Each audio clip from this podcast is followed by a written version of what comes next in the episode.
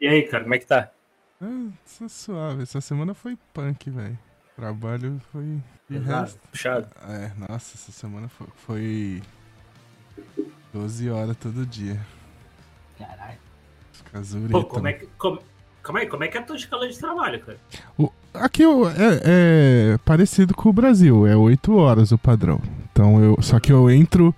Só que eu tava de noite essa semana. Então eu, eu entro 4 e meia da tarde, aí tenho 45 minutos de almoço, tem mais dois intervalos de 10 minutos entre os. do- no meio dos horários. E sai 1 e 15 da manhã. Dá, 8, dá 7 horas de trabalho, né? Só que aí, todo dia, eu, eu tô numa linha nova, todo dia tem hora extra. E aí, a hora extra de, dessa semana foi. Três horas todo dia. Então, ficava até quatro e meia da manhã todo dia. Entra quatro e meia, sai Cara. quatro e meia. Mas tu, tu mora perto de onde você trabalha? Não, aí eu vou de. Mas tem o. O transporte da, da fábrica que pega em casa e leva, né? Ah, não não. Que também sair sair uma hora da manhã, puxado. É. É perigoso, é perigoso em qualquer lugar, meu irmão. É, não, aqui o, o problema não é nem sair de madrugada, né? O problema é que não tem transporte público, não tem nada essa hora, né? É. Não tem como chegar em casa. Não, mas aí, não, mas aí a, um ônibus da empresa não te deixa aí quando você sai, não? Não, eu- deixa. tem que se virar. deixa. Não, não, não, eles Ah, deixam, deixam. É menos mal, né? É. é puxado. Tá frio aí, cara? Tá esfriando, tá esfriando. Tá, tá esfriando. É, Foi. Começou semana passada. Semana passada começou a esfriar.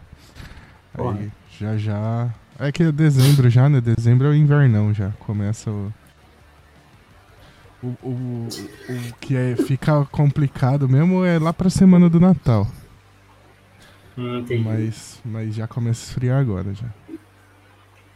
Cara, ó, semana passada, nem que eu quisesse também, cara, tava muito quente, cara. Ah, é. Mas deu uma amenizada agora? Não, agora deu, agora deu uma amenizada. Por exemplo, hoje tá 24 graus. Hoje. Cara, tava uns 40. Cara, tava de noite, Tava- de madrugada, tava uns 32, cara. Nossa, você é louco. Tava puxado. Não, eu, e eu sei, fiquei, um, eu sei bem e como eu fiquei é. um, um, dia, um dia inteirinho sem luz, cara. Não, então, e aí foi justo no sábado ainda, né? Dia da gravação. Foi justo no... Que a, pior, a empresa daí ficou com inveja da, da Enel, né? ficou inveja da Enel. Não, e pior, e pior, eu fiquei sem luz. Eu tinha ficado sem luz de, no, no feriado do dia 15 também, de segunda pra terça. Eu, precisava, aí eu tinha que trabalhar no feriado. Nossa. Aí, cara, no- óbvio, não consegui dormir. Não, aí voltou, voltou acho que umas duas horas da manhã, assim, duas e pouco, assim, ainda consegui dormir alguma coisa. Aí de sábado eu tive que trabalhar no domingo. Eu tive que aí dormi um pouquinho na varanda, só que, pô, festa direto, dormi acho que uns 10 minutos. Nossa. Ainda fui trabalhar na merda. Não consegui dormir no trabalho, porque o ar-condicionado também lá estava desligado. Nossa. Falei, porra, vou dormir no trabalho, lá com o ar-condicionado. Aham. Aí eles, porra, ali, lá onde eu trabalho, eles, aí alguma, eles desligam lá pra economizar a luz e desligam justamente na minha sala. Eu falo, Ah. porra, meu irmão. Aí tu pede pra ligar, os caras cagam, mano. Os caras cagam. Aí eu fico, porra, morrendo de calor, eu fico dentro do. Eu fico dentro do, lá da sala do servidor lá, do, lá dentro. Só que, pô, não, não Você dá pra dormir trampa lá com de câmera. É. Ah, hora. Aí como eu vou lá, eu fico lá dentro do servidor, mano. Dormindo dentro, essa, lá. essa eles não desligam, né? É, não pode ligar, porque senão, lá, pô, 16 graus, aí, pô, fico daquele jeitão. Ô, tá, deixa eu... Se, pu- se puxar a câmera lá, vamos ver sem camisa lá dentro, cara. Deixa eu- Vou começar lá, Pô. abrir a live. É, da Tu hora. chega, pô, tu já chega como? Daquele calor tudo só, porra, vou ficar lá Vou, dentro. vou, se- vou lá me secar aqui, né? Vou, vou me secar dentro do ar-condicionado. Vou pegar a gripe? Vou, provavelmente. Mas eu, pô, faço direto, cara. Não. Mas é, é tipo, é um lugar que ninguém vai ali. Tipo, É, é, só entra os caras lá pra, que, que ficam verificando ar-condicionado e tal. aí de- Mas aí eu deixo. Aí o que eu faço? Eu deixo a luz apagada, né? Pra pelo menos a câmera não me pegar de sem camisa lá dentro. Puta. Mas, mas fico lá dentro direto, cara. Meu, meu sonho era armar a rede lá e dormir lá dentro. Eu tava vendo um vídeo aqui de um japonês que foi jogar na Várzea. Eu, eu acho que é em São Paulo, não tenho certeza. Mas aí ele jogando na Várzea, da hora. Eu, eu, eu, tô- eu tenho visto muito vídeo assim de. Bom, bom. Que, ele jogando? É. Já- já- ah, os caras estavam elogiando, não, não, não dá pra ver muito, porque eles, o cara tá filmando de fora, né, do jogo. Ah, tá. Aí ele só põe alguns trechinhos, aí você só vê um lance ou outro, então não dá pra ter muita noção. Mas a galera no intervalo do jogo tava elogiando o cara. Você tá me vendo? Tá, né? Tá, tá a tela aí pra você. Tô, tô, tô vendo, tô vendo. Aí eu, eu tenho eu gosto muito de ver o vídeo de uns gringos indo pro Brasil. Não sei se você já teve essa pira. Que aí você fica, fica naquela de tipo. Que você não é brasileiro, você não pode falar mal daí não, hein, cara. Sim, sim. fala, fala, fala mal do meu. É, é igual. É igual só eu posso falar fala- mal, só eu posso falar mal. Exato. É, é igual, é igual barrista, meu irmão. Fala mal do Rio de Janeiro pra caramba. Vai, É. vai você falar mal do Rio de É Janeiro. tipo, ó. ó, só eu posso falar mal do Palmeiras, você não, seu corintiano. É, você tá maluco? É. O cara falou mal, tu já, tu já se ofende, mano. Tá Exatamente. maluco? E aí eu comecei a ver muitos. Tipo, na época que eu comecei a tirar o visto pra vir pra cá, eu já comecei a ver muito, mano. E aí quando você começa a ver, o algoritmo começa a te empurrar mais. Então começou a aparecer muito canal disso pra mim. E aí Ah. tem, mano, eu já vi acho que uns três, quatro canais de japonês indo pro Brasil. E, o, e o, que, que, você, o que, que você achou aí do. Daquele japonês falando com sotaque nordestino? Oh, maravilhoso. Viu esse vídeo? Nossa, perfeito demais. Que é, é o é Samurai Life, acho o nome do canal do mano, né? Que é um brasileiro que mora aqui. E, e aí ele, ele copia o estilo de vídeo de um, de um japonês que ele faz isso aqui, que é esse de ficar entrevistando as pessoas lá em Tóquio, né? E aí surgiu esse maluco do nada, velho. Ah, Maravilhoso, mano. E ele fa- fala pra- bem pra caralho, né? Fala bem, bem demais, mano. Eu falei, caraca, maluco. Eu, eu achei que era brasileiro. Não, pra mim ele era brasileiro, mano. Não, se tu falasse pra mim que era brasileiro, só, só, só tava ali com sotaque porque, ah, de repente o cara tá muito tempo, tá muito tempo aí, não fala muito, não conversa muito em português e tal. Se tu Então- falasse que esse cara era brasileiro, eu teria acreditado. Porque, se eu não me engano, ele falou que nunca veio pro Brasil, né? Ele só aprendeu de, de conviver com a galera no restaurante lá. É Caralho, sotaque, é mano. igual- o sotaque é igualzinho, mano. Tem japonês que vai pro Brasil e não aprende a falar igual ele fala, velho. Não, não fala. cara. Depois de Nem 20, estuda- 30 nem estudando, anos. É, nem então. estudando. É Então eu fiquei, sur... eu fiquei surpreso de ver que ele era japonês e o, o sotaque dele é maravilhoso. Maravilhoso. Demais, demais, demais. É, pode- Cadê, cadê a embaixada pra levar esse maluco Brasil? É, mano, transforma esse Esse- cara aí no. no- Esse e o maravilhoso aí, o embaixador da Coreia cantando Ra- Raça Negra. Eu vi também. Muito bom. É maravilhoso. Muito bom. E aí tem o vídeo da galera que vem pra cá também, né? Tem, tá uma onda, porque acho que como tava fechado, né? É, pra turismo, Japão. é, quando reabriu agora no começo do ano, de 2023, eu acho que rolou umas promoção pro Japão, deve estar incentivando bastante o turismo, né? Pra galera voltar pra cá. E, mano, teve uma onda de galera que veio pra cá, velho, esse ano. Muita gente. Acho que, eu, acho que é, o, é o PewDiePie. O PewDiePie parece que tá morando no Japão, velho. Tá ligado que é o Sim. PewDiePie, né? Sei, sei, sei. É o maior youtuber do mundo. Aham, sim, sim. sim. Eu, eu, eu acho Ainda, que ainda é? Ainda é? Ah, tem 111 milhões, velho. Ah, então. É, é. É que eu não, nunca, nunca mais caiu o conteúdo dele pra mim. Eu só, eu só vi os conteúdos do, Então, eu. eu caía, assim, do, Ele apareceu pra mim nessa pegada de. parada do Japão, né? de parar do Japão. E aí tem ó, aqui, ó. One Year Japan Review. Ele tá, tipo, há um ano já morando no Japão, mano. Foi muito doido, mano. E uma, uma galera, velho, vindo pra cá. Brasileiro também. Teve o Load que colou pra cá. Teve o aquele casal lá, o Mundo Sem Fim, que é legal pra caralho também, veio pra cá. É, tinha, um que eu esqueci o nome, cara. Era um casal, era um casal aí que acho que morava aí. O maluco até, o maluco até é um esquisito. Eu esqueci, mano.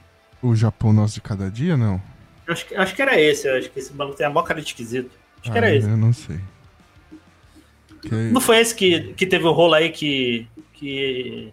Com a esposa aí, que tomou uma traição? Eu não lembro. É, não tô sabendo, não tô sabendo. Desse caso. Mas. Deixa eu ver se foi, deixa eu ver se foi esse. Foi, foi, um- foi um canal desse aí de. E... Não lembro. Mas acho que não era ele, não. Acho que era um outro, era um outro canal. Era, era o canal do cara que também morava no Japão. E aí, eu não sei se virou uma onda agora, né? Ou se já tinha e só não aparecia pra mim porque não era o que eu tava pesquisando. Mas, cara, muito canal de brasileiro fazendo, tipo, vlog, assim, no Japão. Aí eu até meio que perdi um pouco o interesse de fazer os vlogzinhos. E aí tô, tô- quero focar mais na, na parte nerdola mesmo, que aí isso não tem, tá ligado? E aí isso uh, é difícil de achar. Tem só aquele coelho no Japão, só que ele só fala de videogame, né? Uhum. Ele não, não fala da parte mais nerdola, assim. Então, como eu gosto de tudo, né? Que envolve nerdice. Pô, tem que, tem- tu, tem que fazer, tu tem que fazer um vlogzinho numa- nessa loja aí comprando, comprando mangazinho e tal. Como é que é? Então, é que é meio treta de fazer isso é, sacando o celularzão, tá ligado? Com um tijolo desse aqui entrar assim. É meio zoado, tá Ah. ligado? Então, Entendi. é, eu tenho a GoProzinha, só que minha GoProzinha eu comprei o modelo mais barato. É meio zoadinha. Mas eu preciso fazer. Eu comprei, ó, vai fazer um ano já que eu comprei a GoPro quase e eu não, quase não usei. Vou É. só um carregador pro meu celular aqui a gente começa já. Bota o bota a GoPro no boné e vai filmando aí, mano. É, então, eu preciso, eu preciso, eu quero fazer mais vídeo, mas. É porque eu, eu, não, eu não saio muito também. A- As, as lojas que eu costumo frequentar, eu já fiz, já tá no canal já o vlogzinho de eu indo nelas. Uhum, uhum. Aí. Pô, é, ele tem- que fazer, ele tem que fazer mais de, daqueles doces lá que tu fez lá, mano. Pegar, pegar uns. Não sei se tu come, né? Aqueles doces mais tradicionais do Japão também tem isso também. Não sei se tu doce? gosta. É doce, é. Mas eu fiz vídeo comendo doce? Ah, foi chocolate, não foi?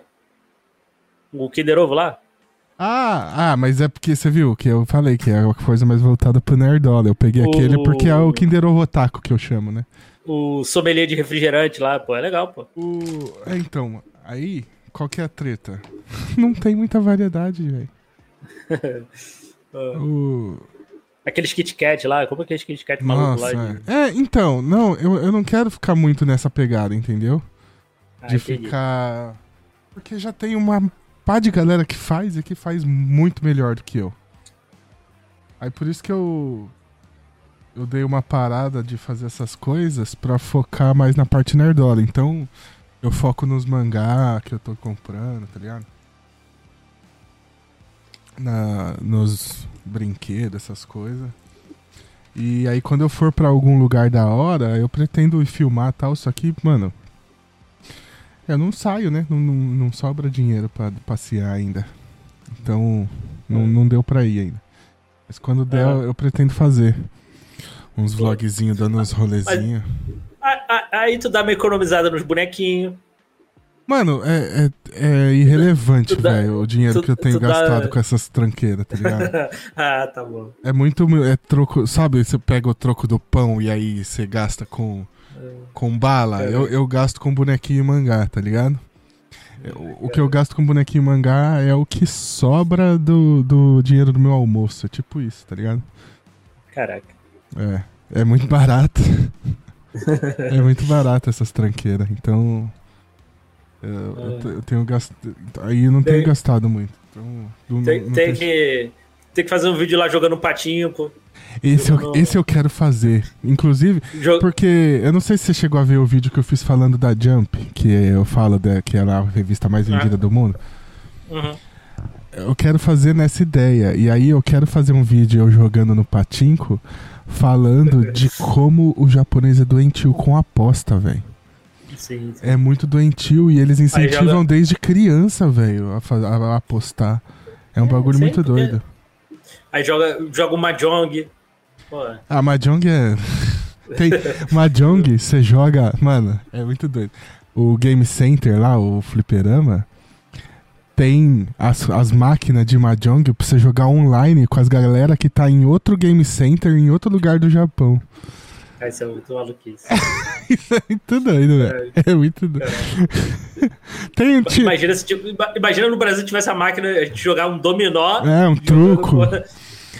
Mas é tipo isso, Pô. tipo, tem, tem os clubezinhos. Tem, eu vi, eu, eu não lembro onde que eu passei que eu vi um clubezinho que é bem parecido com o Yakuza, assim, uma escadinha que você sobe e aí lá em cima. E lá em cima é o clube de Mahjong, assim. Bem parecido com o jogo do Yakuza.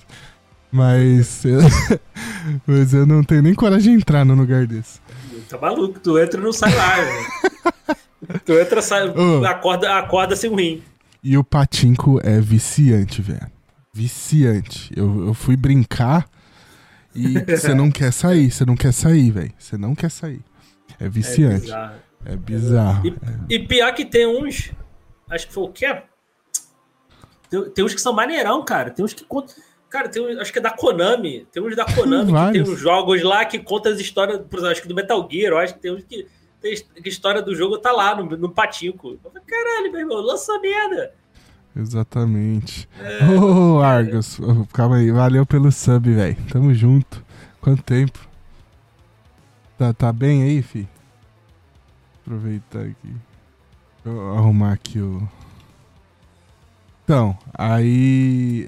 É, é muito louco. O que eu jogo, o que eu gosto, é do Mario. É do- a maquininha é do Mario.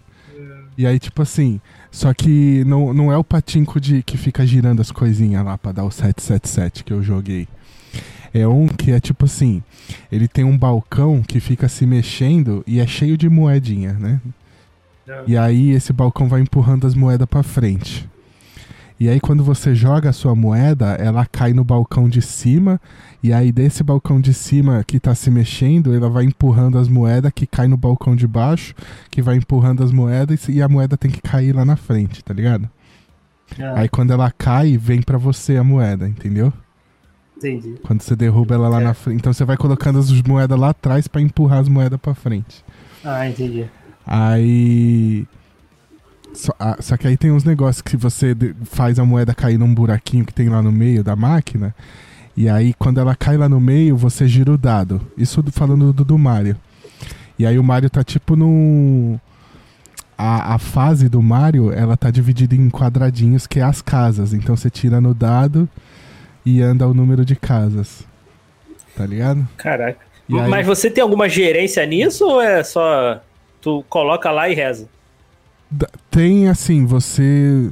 Quando você põe a moeda. a- tem duas canaletas assim, e a canaleta você consegue controlar mais pra frente, pra trás, esquerda, direita, assim. Aí você joga a moeda, só que você joga a moeda de lado, então ela sai rolando pela canaleta e cai lá no, no fundo do- da mesa. Então você consegue meio que guiar um pouco, mas como ela vai girando, às vezes ela bate onde você quer e vai cair lá do outro lado, sabe? Mas tem, tem um, tem um mínimo de habilidade ali pra, pra você controlar a moeda pra fazer cair pra frente, tá ligado? Um mínimo, bem pouco, assim. eu- só que assim, quando cai a moeda, aí é sorte, porque aí você tira no dado o, o número de casas, aí você vai cair. E o dado é aquela coisa, é. É o robô que escolhe o número, então pode ser que ele esteja roubando pra caralho. Ah, pode ser. é, Pode ser, eu quis ser bem positivo, né? Ah, Mas é, é, é viciante, porque você começa a botar moeda e aí começa a sair moeda, e você quer que, que vai mais. E aí, mais, mo- é, mais moeda. E aí é foda, é foda. Sejam bem-vindos a mais um Transmissão Pirata. Hoje a gente teve uma introdução um pouco mais longa aqui do que o normal, mas é, é isso aí, bacana. É, eu sou o Pedro e hoje quem me acompanha aqui é o Diegão. E aí, Diego? Fala galera, beleza? É isso. E aí, o episódio de hoje vai ter um pouquinho de notícia acumulada, né? Porque semana que, semana que vem eu ia falar. Semana passada a Estamos gente. no futuro. semana passada não teve episódio, então dessa semana vai ser um pouquinho mais recheado. Certo? Vamos para os nossos recadinhos antes da gente ir. Transmissão Pirata Podcast no YouTube e no TikTok para Você que quer acompanhar a gente aí, os nossos cortes e o nosso podcast principal também. E no Spotify e no YouTube você vê o podcast completo. Certo? Em outros agregadores aí de áudio também, mas se quiser assistir com vídeo, que eu recomendo, não para ver nossas caras feias, mas para ver as, as, as imagens que eu coloco aí das notícias. Certo? Tropa Dercy no Twitter, Instagram, Facebook, para seguir a gente, nossas redes sociais. E o tropadercy.com, que é o nosso site que a gente posta todas as novidades lá, tem bastante coisa saindo lá também, fica de olho. E para fechar, o arquivo da Tropa Dercy, que é o nosso canal com nossos episódios mais antigos do podcast. Que inclusive eu preciso reupar, que vai dar mó trampo fazer isso. Mas tem um pouquinho lá já para quem quiser ir aproveitando. Certo, vamos embora direto. E e eu preciso abrir a pauta. Eu tava aqui batendo papo. Esqueci de abrir a pauta. Vamos lá. E aqui. Bom, a gente tá um pouco atrasado. Porque isso era para ser pauta da semana passada. Mas eu ia comentar, queria comentar um pouquinho desse negócio que tá quente pra caralho no Brasil, né? Porra, tá foda. Tá tão quente que teve essa questão no show da Taylor Swift, né? Aham. fã aí que passou mal e morreu. E a Taylor Swift não falou um A sobre isso. Não Que falou, cara. foda. E. Não, assim. E. Não fal... Eu acho que teve shows aí em São Paulo, né? E Aham. não citou. Porque é aquilo, é, é. Isso é tudo estratégia, porque se citar é, é quase assumir culpa. Quase assumir culpa. E Exatamente. assim. E, cara, assim. o- certo mesmo era essa T4F. hum, Cara, não podia nunca mais operar em lugar nenhum. Assim, É, e e todo mundo preso. E, só que me veio uma coisa, porque deixar, talvez quem estiver ouvindo aí não saiba, né, teve um show aqui no Engenhão, aqui no Rio de Janeiro, o, é lá os produ, produtora tal, não sei, tapa, taparam as, as, as saídas de ar que tem no estádio. Não foi por causa do ah, vamos melhorar a nossa é para melhorar a nossa acústica. Eles taparam a saída de ar para não vazar o som, para quem tá fora não poder ver o show, não Ah, poder ouvir o Não, show. mentira. Não é possível. É verdade, cara, é verdade. Ah, Não foi por uma questão de acústica, não. Né? E, e- e a gente estava no calor, no- no- na, na sensação térmica mais quente do- da história. É. Tava com sensação térmica de 60 graus, cara. E, Não, e não. aquilo. E... O Desculpa. estádio virou uma me- fryer, né, cara? Aí me vem a questão. Tem a questão mais importante que ninguém, que ninguém comentou. Como é, que o, como é que o corpo de bombeiros deu aval pra essa merda? É. Ah, mas. É. Porque É que a gente não pode falar nada, né? né? É bom não. Mas, Mas, eh, eu mas tenho. a, quest- eu a tenho- questão maior é. Porque todo show, toda coisa, assim, todo grande evento Sim, sim. se passa por N, N avaliações, N de segurança e tal. Qualquer coisinha eles falam, ó, não, faz isso aqui, tem que refazer isso aqui, tem que refazer isso aqui. Como, como o- os caras taparam as saídas as sa- e, e aquilo. Os caras não taparam a saída de ar antes, da- antes dos caras fazerem a vistoria. Aham. Ou depois, no caso. Depois de fazer a vistoria. Co- como o corpo de bombeiros viu aquilo e falou, tá tudo certo. Como ninguém, como alguém, ninguém chegou e falou, pô, cara, tapar as saídas de ar, pô, vai virar um forno aqui dentro. A gente É. está no, a gente tá no calor, no- na época mais quente do, da história. E aí não, você não pode entrar com água nesses, nesses eventos, aí praticamente todos os eventos. Não pode entrar com garrafa, não pode entrar com nada. E o copo- aqueles copinhos de 300ml, cara. Que tu compra, que tu compra para revender, tu compra 50 centavos ou até Aham. menos. aham. Estava vendendo a 8 reais, cara. Nossa, absurdo. 8 reais, cara, um negócio daquele. Eu acho que não é nem Isso- 300ml, viu? Eu acho que é 150 o copinho. É, um co- é um copinho, é um É copinho. ridículo. 8 reais, é cara. ridículo. E aquilo não é só também o valor. Ah, que teve gente querendo jogar a culpa na garota, né? Que eu acho que é um absurdo, cara. Não, Ah, mais, passando mais, aquela- mais de mil pessoas passaram mal E mais de durante mil o pessoas show. passaram Como é mal que é culpa e da menina? E, e aquilo, não é só isso, porque tá num show desse, cara, não- não- você às vezes não consegue sair de onde você tá. É, não tem gente passando ali vendendo água, certo aquilo ali era você enfiar, é, sei lá, cara, quiosques ali na, na área toda e distribuir água. Ou, ou pelo menos vender, ter, ter mais dentro, dentro ali para as pessoas em vários pontos do show poderem comprar. Mano, Talvez a eu- menina não conseguiu nem comprar. Você paga 250, 300 pau no ingresso de um show, eu acho que o mínimo era ter água, tá ligado? Cara, e, e- e mesmo, mesmo se ele comprasse, se, se a empresa comprasse água para todo, para todo mundo ali, sei lá, equivalente a, sei lá, 10, sei lá, 10 copinhos para cada um, para cada pessoa ali dentro, não ia, não ia dar um nada ali no, no que eles faturaram, sacou? Não, 10 copinhos, você falou- foi generoso. Tô falando de água de graça mesmo, velho. Não, não, eu tô 100%. falando. É, Isso, se eles comprassem ali, ah, vamos fazer aqui uma estimativa para dar para cada pessoa aqui, sei lá, 10 copinhos. Sei lá, uma estimativa. Assim. aham. Cara, não ia. Isso, óbvio, teria que ser. Teria que estar ali a gente. Era, sei lá, bem cheio de bebedouro, qualquer coisa assim, cara. É, isso a- não. A Isso. a- o que eu pensei foi, já que não pode entrar, eu entendo o fato de não poder entrar com água, tanto que depois teve a. ó, acho que. te- a- eles mudaram, criaram um decreto lá que te- era obrigatório deixar entrar com água. Eles só permitiram entrar com água se fosse o copinho e lacrado, não deixava a garrafa e se tivesse aberto também não entrava.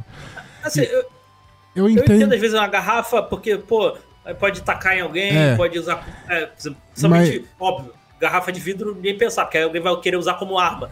Mas, cara, tem que deixar entrar. Se não deixa entrar com água, beleza. Ou você cobra um preço módico, É, exatamente. Módico- Só- só, pra, módico. só pra. Só pra.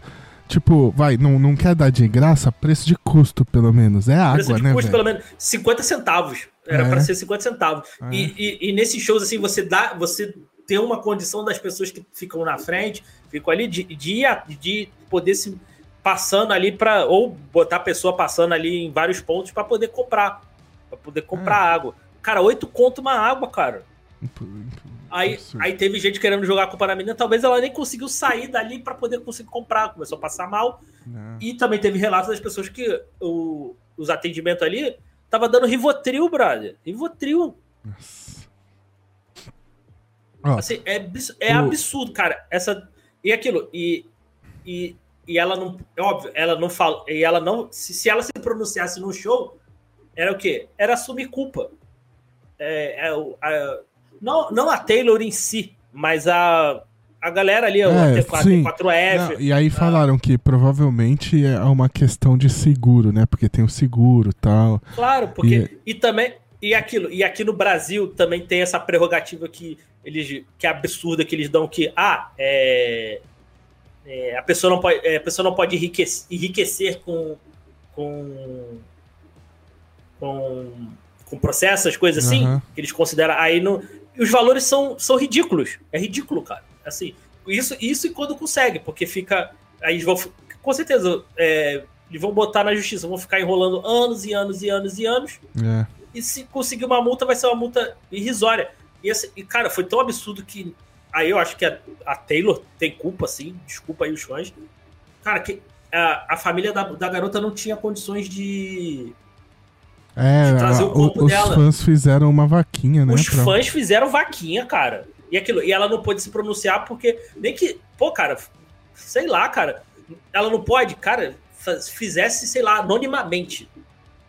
É, total. chegasse pra alguém, ó, faz ah, dá um dinheiro aqui pra pelo menos a- anônimo.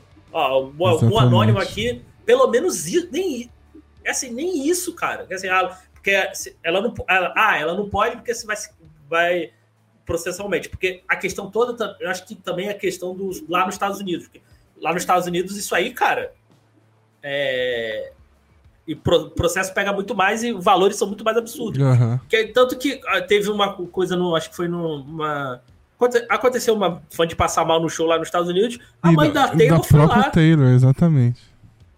Então, assim, É ah, eu não foda. posso falar porque ah, é, vai se sentir mal. assim Cara, o certo era não ter mais show. Não tem É. show nenhum no Brasil. Eu te falar Nenhum, que cara. eu gosto pra caralho de Taylor Swift e eu dei uma brochada, viu? De, até de escutar o som. Causa disso aí. Assim, cara, é, é, é absurdo, cara. E, e, É. e, e teve. Aí teve gente reclamando. Aí, aí eu acho que com razão também, que, pô, era pra ter cancelado o outro show. Eles cancelaram no dia. Pô, logo de, de tarde, assim, era pra ter cancelado de manhã. E tinha gente lá, já tava lá o dia inteiro, também tava Uma um calor semana né? desgraçado. Pô, tinha, tinha que ter cancelado. Pô, aí, é, cancelado. A, empresa, ah, a empresa vai, vai financiar aqui deslocamento, é, ressarcir deslocamento, ou, você, teu deslocamento tua, pra tu remarcar a passagem. Cara, a Latam, a Latam facilitou pra galera desmarcar para poder remarcar os voos lá.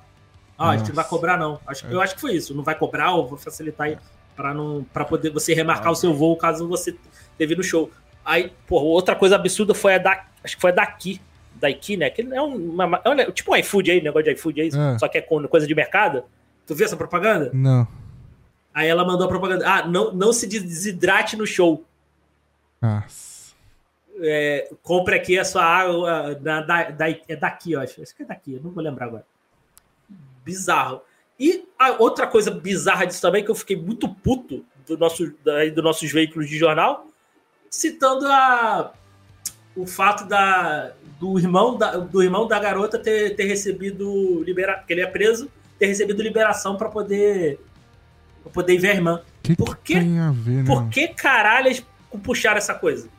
Pra tentar desumanizar a pessoa, cara. É, com certeza. Aí. Ah. É de fuder, né? Assim, assim, cara, foi um absurdo, um absurdo, assim. Não sei se ela se pronunciou, né? Se você estiver ouvindo aí É, os shows aqui, pelo menos eu olhei. Até eu onde olhei- a gente. É, e dando, e dando uma olhada aqui por alto aqui. Não tem então, nada. aí, aqui eu já não manjo tanto, mas eu vi um papo, não sei até onde é real também, né? Então, um papinho de Twitter, não sei se é verdade. Mas de que, assim, tem, no, no segundo show lá do dia seguinte, sei lá, de, do outro show que ela fez, tem um trecho de uma música que a galera tava combinando de falar o nome da menina, que é a Ana Clara, né? Já daqui a pouco eu falo Isso. tudo. E tinha um trecho da música que parece que os fãs estavam mar- combinando de falar o gritar o nome da menina, alguma coisa assim. E aí a Taylor Swift cortou essa, parece que cortou essa parte da música. Que é a É, música, uma das músicas principais do show, assim. Aí até, É. não sei até onde é verdade, mas eu vi muita gente reclamando disso no Twitter. É, aí, assim, assim, cara, é, eu, eu, eu não sou fã, assim, não sou fã da Taylor Swift, não, nunca acho que eu nunca escutei, assim, de verdade, assim. Nunca Aham. parei pra escutar nenhuma música assim. Mas, putz, cara, é bizarro, cara. É bizarro, mandou muito mal. Assim, é, é aquilo, quem é fã vai continuar sendo fã, não vai ter jeito. E, mas, assim, tá, acho que talvez a galera precisasse repensar um pouquinho. É, E, total. e aquilo, e, e, e, e só essa informação aí, né, cara? E ela é a maior emissora de, de CO2 da. Tá ligado nisso? Quem? Eu A ouvi um Taylor Swift é a maior, é a um maior emissora papo. de CO2, cara. Eu ouvi um papo disso, mas não entendi qual é que é. Por que que é? É por causa do- das viagens de jatinho. Ah, de- mas é, ela é a que mais viaja de jatinho no mundo? É tipo isso? Aham. Ela, é que, ela é que mais emite CO2. Aí você, vo- e você preocupado aí com o seu banho aí, com o seu Ah, ar-condicionado isso, ligado né? aí. Você, você preocupado com o seu ar-condicionado ligado. É isso. Eu, deixa, eu- vou até ligar aqui. Ó, de acordo aqui com o site da Cultura Wall aqui, Liguei. Taylor Swift é a artista que mais emite CO2. A artista acumula mais 8 milhões de emissões de CO2. Que absurdo. Ó, ó tem, tem, tem a lista aqui, ó. Vou falar aqui, ó. Oito, ó, ó, Taylor Swift em primeiro. Tem um ranking, toneladas. é isso? Ah, Tem, tem, eu, ué, tem, eu ué, acho, tem, ué. ah, Tá, vai, manda o ranking. Acho que, é, o acho, ranking. acho que é válido, acho que é válido. Válido, válido. Floyd. Em segundo lugar, o Floyd Mayweather, né? Que é o boxeador, né? Certo. Com 7 com sete toneladas. No Caralho, mas lugar, o Jay- dele, o dele é absurdo, porque, tipo assim, não é como se ele estivesse saindo fazendo show pelo mundo inteiro, né? Ele, ele luta uma vez a cada seis meses, uma vez Seis por meses ano. por- é, uma vez por ano no máximo. né? Então. E aí, como Eu é que ele. Pra que, que ele viaja tanto assim? Pois é. E, e em terceiro lugar, o Jay-Z, com 6 toneladas. terceiro lugar, Alex Rodrigues, não sei quem é. Sabe quem é? Não faço ideia. Vou pesquisar aqui. Ai, caralho. Não sei quem é. Aqui, aqui estão falando que é um jogador, jogador, de de beisebol. Será que é? É, tá, tá. Pode. Se não. Ex-jogador de beisebol, né? A-Rod. Enfim. Acho que é ele mesmo. Deve acho que ele é ele mesmo. É, Blake, ser. Blake Shelton, Certo. não sei quem é também. Eu já ouvi falar esse nome, mas não sei o que, ele faz. Cantor norte-americano. ah, é, é, o cara do, do. Eu ia falar The Voice. É The Voice? Eu acho que é o cara do The Voice. Ou é do. É, do eu acho que é do The Voice. Não, aqui, aqui- essa aqui tu vai, tu vai. Acho que tu vai gostar. Ó, Blake, aí Blake Shelton tal. Aí depois Steven Spielberg, Ok. Kim Kardashian, tá? A Mark Caralho. Wahlberg. Mark Wahlberg. Lá do nada. Aí Oprah Winfrey, né? Que é a apresentadora. Ok. E Travis Scott. Esse é Tra- cantor. Travis também, Scott é o décimo. Né? É, Travis Scott é o último. Ok, tá aí o nosso top 10 maiores artistas, maiores emissores de CO2 no planeta aí. Você jamais pensou que ia, que ia ouvir um top 10 disso. Exato. Ainda mais na matéria, né? Falando sobre. ah, vou só pra fechar aqui, né? O nome da, da menina, Ana Clara Benevides Machado, tinha 23 anos. E foi no Rio de Janeiro, né? Foi no show do Rio, né? O- Foi no o que- show do Rio de isso que Janeiro. aconteceu. E assim, cara, e o, e o networking dela é de mais de um bilhão, né, cara? Como não tem, não tem como pelo menos pagar o enterro da, do Ah, translado do Deus. corpo da é muito menina é, absurdo. é muito absurdo, cara. E a T4F, eu acho que só. Isso eu tava vendo no vídeo do João Carvalho, né? Acho que só nesse, nesse, nesse trimestre aí, acho que lucro líquido mais de 30 milhões. Porra, Ah.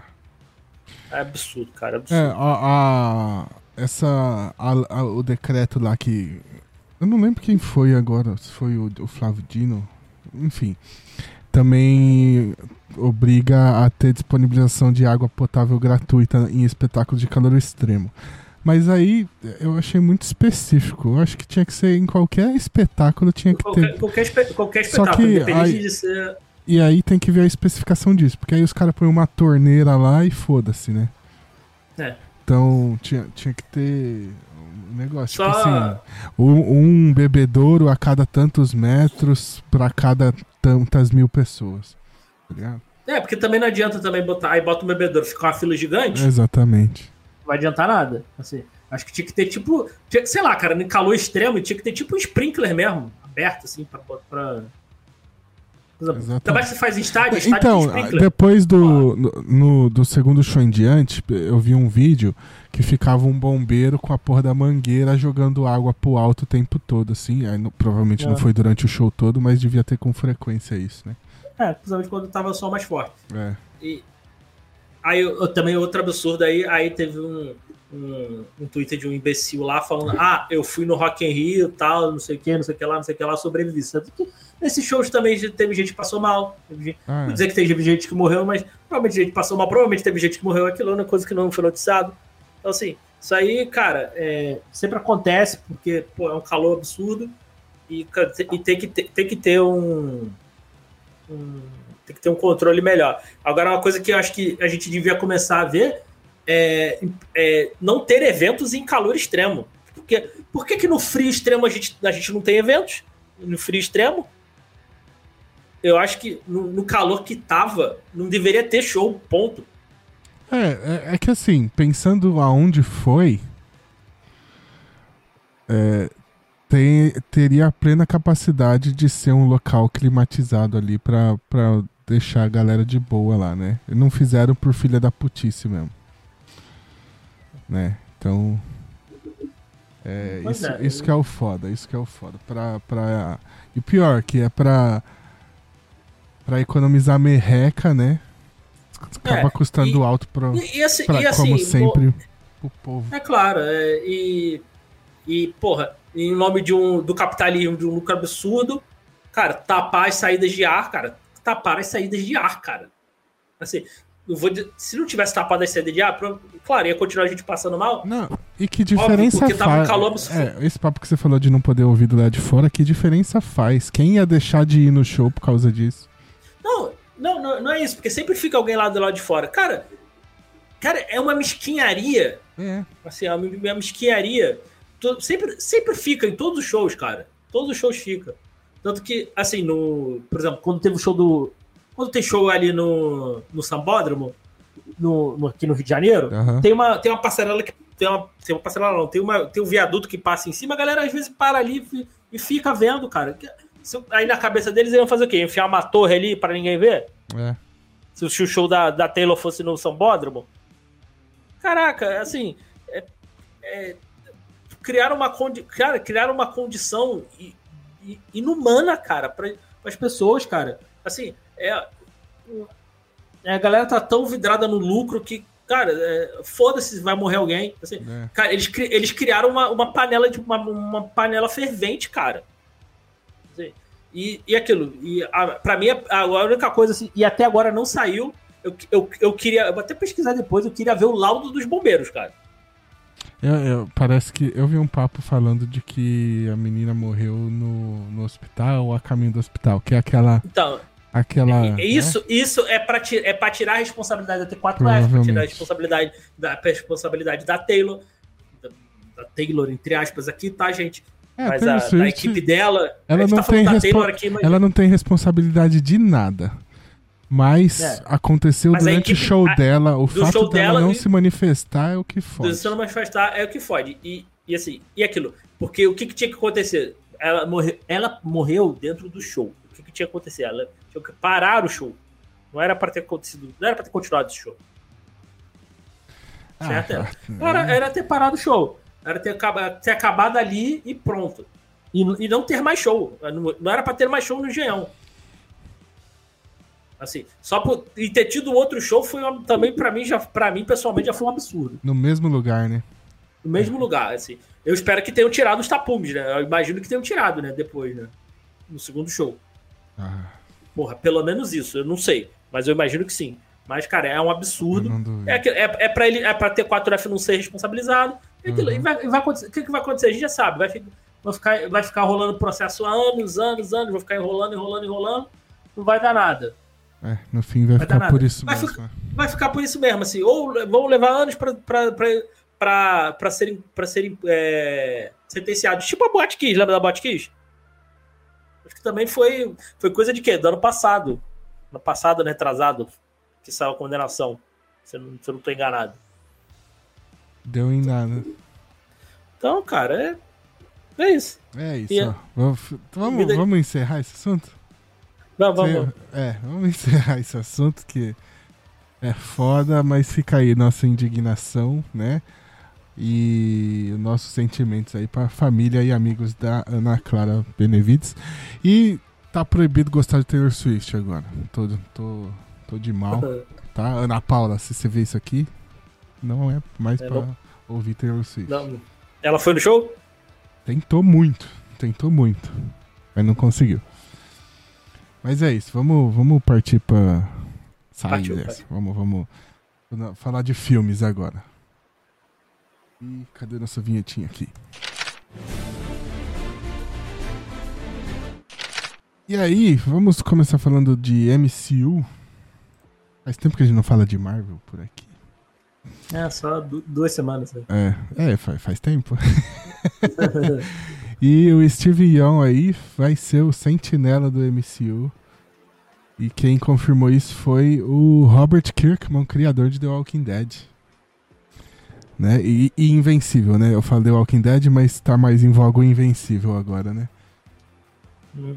E falando aqui, ó, só pra fechar aqui, aqui durante uma live junto com o David Finch, que é um artista, né, de quadrinhos, ele disse que ficou sabendo pelo próprio Steve Young que ligou para ele para falar sobre sobre isso.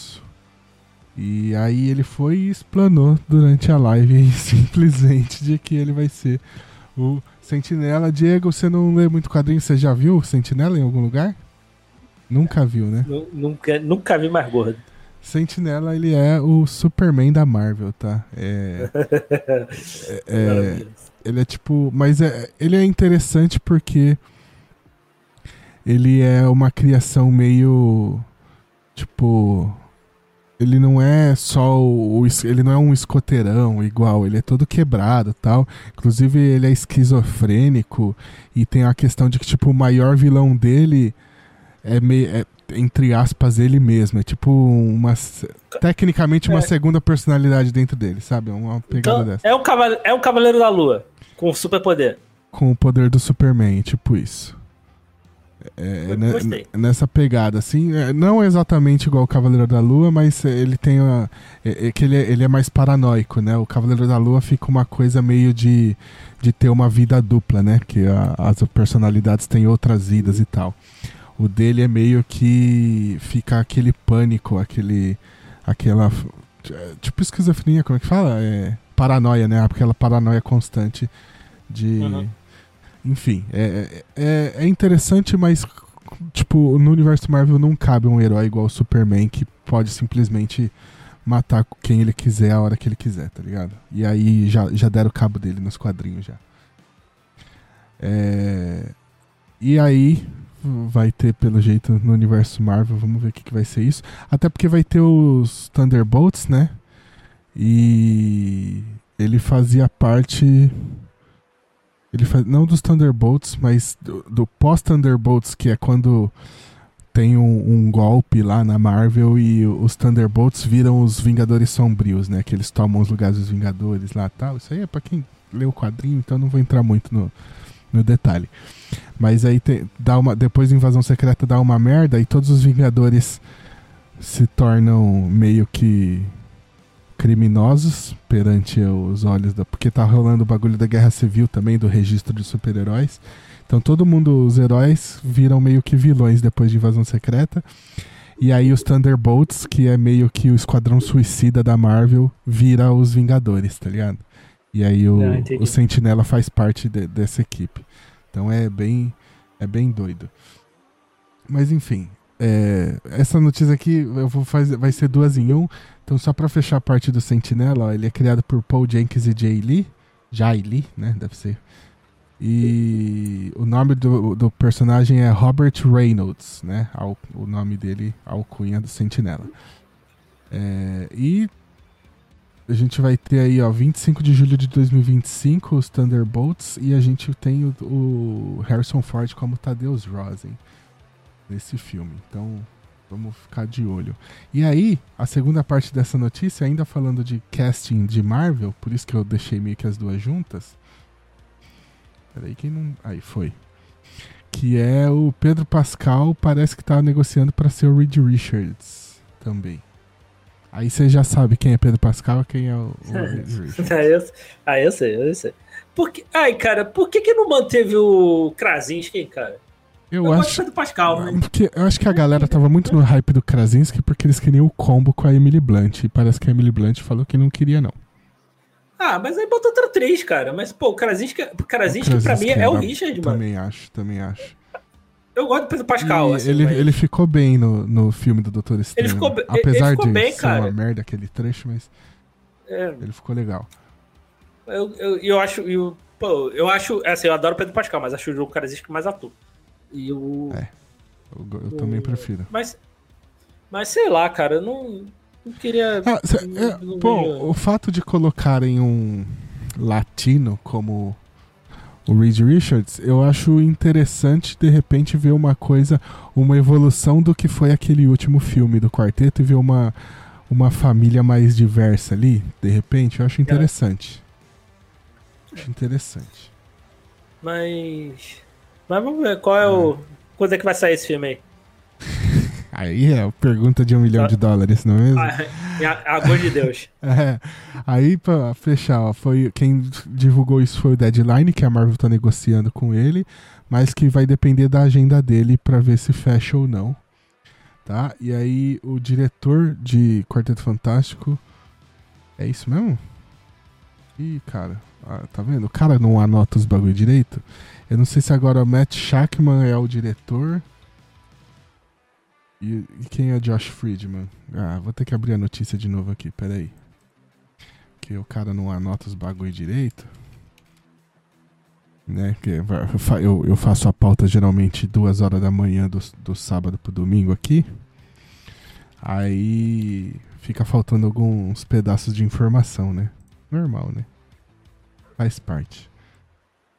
É, cadê aqui, ó? Ó, ah, você perguntou. O no... Espera-se, espera-se que o novo filme do Quarteto Fantástico comece a ser gravado em 2024.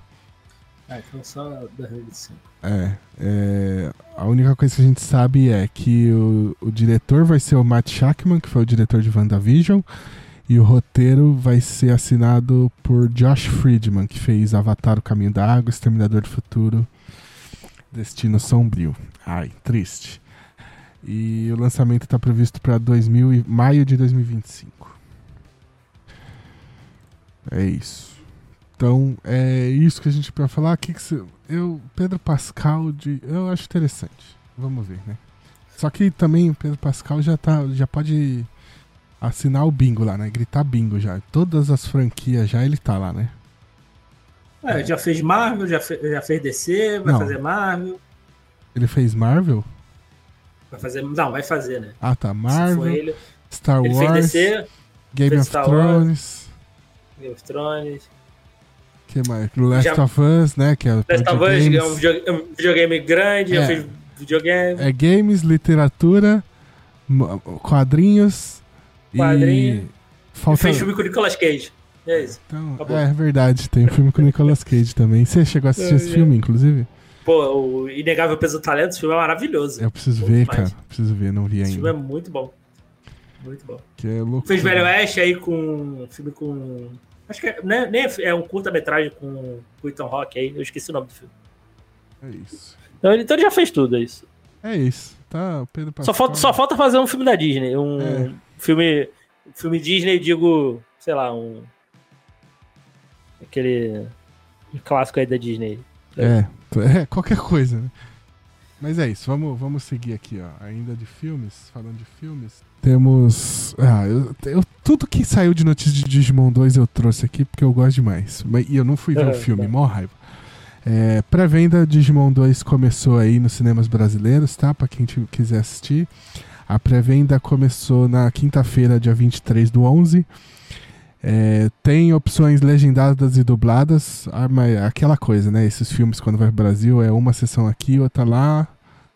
Então tem que ver quem consegue. É, e é no ingresso.com, tá? ingresso.com. Quem quiser, entra lá que dá para comprar. Boa sorte para conseguir um horário que você pode ir ver o filme. Sem comentários, Diego? Comentários. Sem comentários. Então é isso, ó. É, vai, vai, che vai, chegar, acho que provavelmente nos cinemas aqui meio ruimzinho pra ver, então não sei se vou conseguir ver no cinema. Não, ó, Digimon Adventure 02 o início, que é uma é uma continuação de Digimon Last Evolution Kizuna? Eu não sei, não tenho certeza, mas aparentemente sim, mas talvez não. Vou descobrir quando eu for assistir que eu não sei se eu vou conseguir ir. Mas é isso. Vamos ficar de olho. Então, tudo que era sobre Digimon eu trouxe aqui, então eu tinha que trazer essa também, porque começou, quem quiser ir ver. eu, acho que, eu acho que você tem que, tem que fazer um. A gente tem um Pokéblock, tem que fazer um Digiblock também. É que Digimon é, é, é, aquilo, né? Mais esporádico, né? É, e aí, tipo, depois que sair esse filme, a gente não vai mais falar de Digimon por um bom tempo. é, eu não sei se a gente comentou o trecho inicial do filme que foi disponibilizado na internet com a música original. E aí eu acho muito interessante que um negócio que eu comentei, mas não complementei, que é que vai ter opção legendada e dublada. Seria muito foda ter a versão dublada da. a versão em português da música. Seria muito foda. Ah, sim. Porque a trilha sonora de Digimon é delícia. É muito bom. É, temos um. Acho que tem um. Tem, ah, teve um post né? Só pra um post aí do, do da Paris Filmes anunciando aí a, a pré-venda a partir do dia 23. Então, É isso, gente. 30 de novembro nos cinemas brasileiros, Digimon 02. O início. The Beginning. Eu gosto de falar em japonês porque é muito tosco. e é isso. Vamos pra próxima aqui. Que é Fuga das Galinhas. Essa notícia aqui eu achei maravilhosa, então por isso que eu trouxe, tá? Que é o estúdio de Fuga das Galinhas vai ficar sem argila. Caraca, maravilhoso. E aí vamos explicar, né? É... Ó, notícia... Deixa eu botar aqui. O que, que acontece? O estúdio Aardman Animations, que é o estúdio que faz a Fuga das Galinhas, o Alice Gromit e tal, eles usam um material que chama Lewis New Plast, que só tem uma fábrica que, que fabricava esse produto, esse ah, material. Mas também de sacanagem, né? E essa fábrica fechou em março de 2023. É. Eu não sei se é tipo assim, só essa fábrica no planeta faz esse material, ou tipo é assim, na, na região, na região ali, sabe? Eles são, da, eles são do Reino Unido, acho que esse, esse, estúdio, esse é. estúdio aí. Então, eu, eu, imagino que seja, que seja ali pra. Mas é porque também ninguém mais precisa de argila, né? Pra que argila? Que isso, cara? Que isso, cara? Já inventaram a impressora 3D aí, não precisa de argila. E, e pra fazer o teu bebedouro? bebedouro é barro, não é argila. Coisa. Não é a mesma coisa? Pra mim é Não sei, igual. eu não, não sei, eu não sei. não sei se é diferença. É... Ah, alguém, alguém que é mais inteligente deve é, saber. Exatamente. Mas aí é. Mas... Mas é porque é um tipo específico, né, dessa argila que eles usam para fazer os filmes. É, ficou, ficou, ficou entreaberto, né? Se é, só o, se é só ali mais próximo deles ou se é a única no planeta. Eu acho que não deve ser a única no planeta, deve ser mais próximo deles, questão de custo, né? Provavelmente, eu, que, que eu, seja eu viável. Mas aí, quando eles. Quando foi anunciado o fechamento da fábrica. Eles compraram o estoque, né? Eles compraram todo o estoque disponível. E só que agora eles só têm material suficiente para mais um filme, que seria o Wallace e Gromit, que tá passando em 2024. É. Não, vamos, vamos, vamos mandar lama para eles aí. É, mas eu queria dizer que também já chega de Wallace e Gromit, né? Já deu, já, não? Eu, eu prefiro Fuga da Galinha. É, Fuga das Galinhas só teve um, né? Mas aí se saiu o é. dois, aí já chega também. Não precisa três, quatro, cinco, seis, né? É, pode fazer outras coisas, mas é. eu adoro esse tipo, eu adoro esse tipo de animação. Acho que tem que Não, eles têm que continuar. Eu só acho que chega dessa. Podia, vamos podia fazer, fazer, uma franquia coisa. nova, né? Chega já, já deu já. É, vamos fazer outra coisa. É. Eu, eu acho que Fuga da Galinha não precisava nem de continuação, não. Ele, e... O primeiro filme é fechadinho e é bem gostosinho. Então, é, um, é um ótimo filme. Então, eu, na, eu, eu, fiquei pensando, que porra vai ser esse segundo filme, né? E é. aí eu vi um resumo falando que é eles agora fechando, tentando fechar uma fábrica de nuggets. Aí, aí eu fui, aí eu, eu aí virou, virou tá, minha opinião, tá, tá, tá comprei, comprei já. Comprei. Exatamente. Na hora que eu li, eu li só essa frase assim, ó, que é eles tentando fechar uma fábrica de nuggets. Eu falei, caralho. Aí eu. Tá. É, tá, é isso, é isso. é, é isso, me dá. Eu só quero, só quero agora. Vou, vou, ver até no cinema isso aí. Não, então, acho que não vai ter no cinema, porque ah, a Fuga das Galinhas, ameaça, a Ameaça dos Nuggets, inclusive, é o título do filme, estreia dia 15 de dezembro na Netflix. Ah, vai ser pra estreia? Achei vai que ia ser Netflix. Ah, tá bom, vamos, vamos ver. Vamos pera, gravar. Vamos pera, gravar sobre. Pera. Falei merda? É isso mesmo? Porque eu acabei de ler e não tá na minha. Confirma aí. Fuga das Galinhas é Netflix? Fuga das Galinhas 2, Ameaça dos Nuggets, Netflix. Não, não tô maluco. Tá, tá, aqui, no, tá no, aqui no catálogo da, da Netflix. Da Netflix. Então a gente vai gravar sobre aí. Vamos, com certeza vamos gravar sobre, porque esse dá pra eu ver assim que sair. Mas é isso, cara. Isso, é... Me comprou na hora esse, esse plot.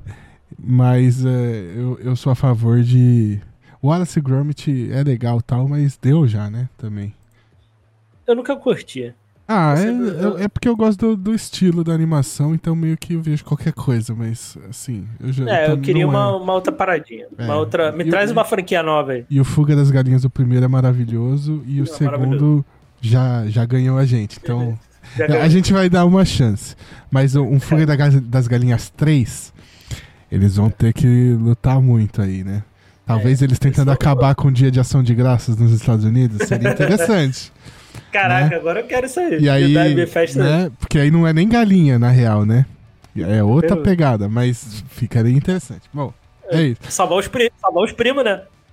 Exatamente. Não, então. Já, é, pô, tem, tem uma, tem uma linha aí que dá pra ir de Fuga das Galinhas que é interessante, mas vamos ver. é isso, vamos, vamos seguir aqui. E a, não, a próxima notícia também é outra que, caralho, eu fiquei. Achei muito foda. Porque Jack Chan tá de volta. Ih, peraí que tá saindo som, não é pra sair som daqui não.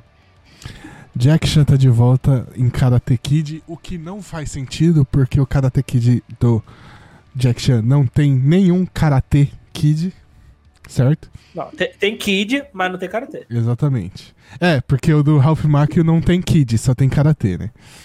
É, assim, no, é, no Ralph, é, não tem Kid nem Karatê, porque eles não lutam Karatê, eles lutam qualquer coisa ali. É, é, é mais Karatê do que qualquer outra coisa, mas não é, é Karatê, é verdade. É, assim, vão, vão, colocar o Dre em, em Cobra Kai? É isso que eu quero. Ah, eu, acho que não, né? Ele podia porque, assim, aparecer, assim, né, no finalzinho. É, é, porque, é porque assim, o, o Dre sola geral mesmo. Que é o único que sabe lutar. É isso. Ah, mas é que ele largou o Kung Fu pra virar Trapper, né? Aí. ah, mas, mas o, o, o Dre. Ele, ele arrebentaria se, todo mundo. Se colocarem o Dre, pode nem ser. Precisa nem ser o Jaden Smith, não. Se colocarem o Tatu assim pra ser o Dre. É, eu, eu acho que o Jaden Smith não caberia mais, né? Ele tá cheio de tatuagem, pá. Não, acho que não. É, teria que, poderia, é, teria que fazer um request. A, a, a, além de, né, provavelmente ele não deve mais lutar, né? Não deve mais treinar. Sei lá, né? Não sei. Às é, vezes, às vezes sim. Assim, né? assim, nada, assim se okay, ele não treinar, vai ficar coerente com o todo aí. Não tem problema. Mas ele treinar com o Jack Chan mais duas semanas e enfiar porrada de geral. É, mas, assim, Isso é real. mas tu concorda comigo que o Dre, com, com 11 anos, ele tinha 11 anos no filme, né? personagem, né? Uhum. Ele enfiaria tranquilamente a porrada no Daniel San com 16? Não, com, com 32 que ele tinha quando fez o filme, né? Não, não, o personagem. Ah, o Daniel San, não o Ralph Mark. Daniel San. É, o Ralph okay. Mark, com certeza. Mas, o, mas ele, mas ele o Ralph a porrada... Mark não sabia dar um chute, velho. Ah, ninguém ali, né? Ninguém sabia lutar. Ninguém ali. sabia lutar ali. Nem, é. nem o Pet Morita, coitado. Nem ele, nem ele. É real. Ninguém fazia karatê. é porque ninguém, a gente tava numa época. Tá, a gente tava numa época que, assim, quando você encontrava um japonês, você perguntava assim: Você é japonês? Você nasceu no Japão? Você luta karatê? Eram as primeiras perguntas que vinham, né? Quando você conhecia um é. japonês. Sim, sim. É, e aí o Pet Morita entrou nessa, né? Ah, um japonês, você luta karatê? Não. Ah, mas a gente precisa de um mestre de karatê no nosso filme. É, foi isso. É, então, é, que assim, ele é o único que sabe lutar ali. Então, assim, ele, ele enfiaria porrada em geral. Hoje, uhum. assim. Se pegasse o Dre ali, seus 20 e poucos aí, não sei, na, é, hoje estaria com uns 20 e poucos aí. É. A idade do Jade hoje, né? Deve ter uns 20 e poucos, né? É. Enfia porrada em geral no Cobra Kai, irmão. Total, total. Ele vira o líder ali. Acabou. Ele, ele o foda é que ele, eles não lutam. É preciso se bem que eles não é bem karatê o que eles lutam também no. no... Eles lutam qualquer coisa, no... Sabe, amigo, olha só, se, se, teve um lutador de capoeira num torneio de karatê, meu irmão, você pode, você pode aceitar um lutador de kung fu em karatê. Ok, mas vamos lá, ó, deixa eu passar a notícia completa. O que, que tem a ver esse vídeo manda, do Ralph Mark com o Jack Chan?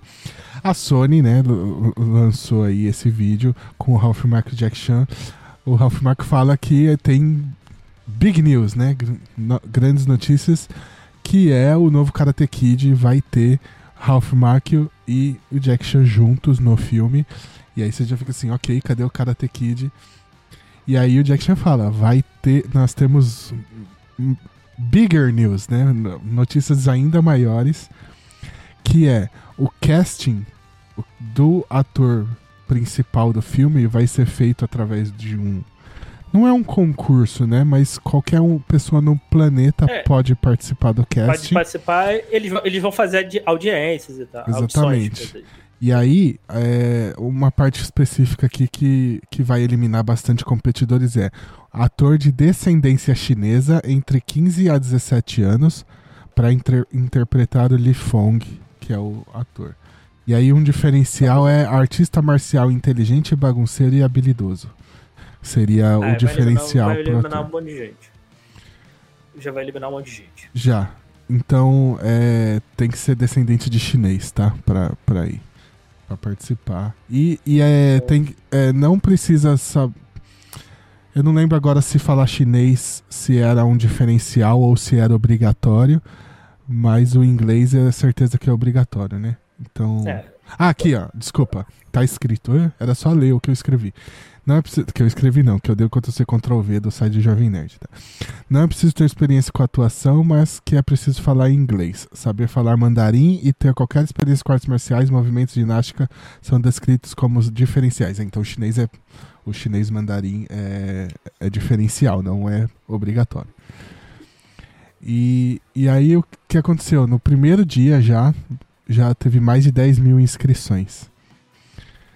Que foi interessante. E, é isso, novo Karate Kid com audições abertas ó, pra quem quiser.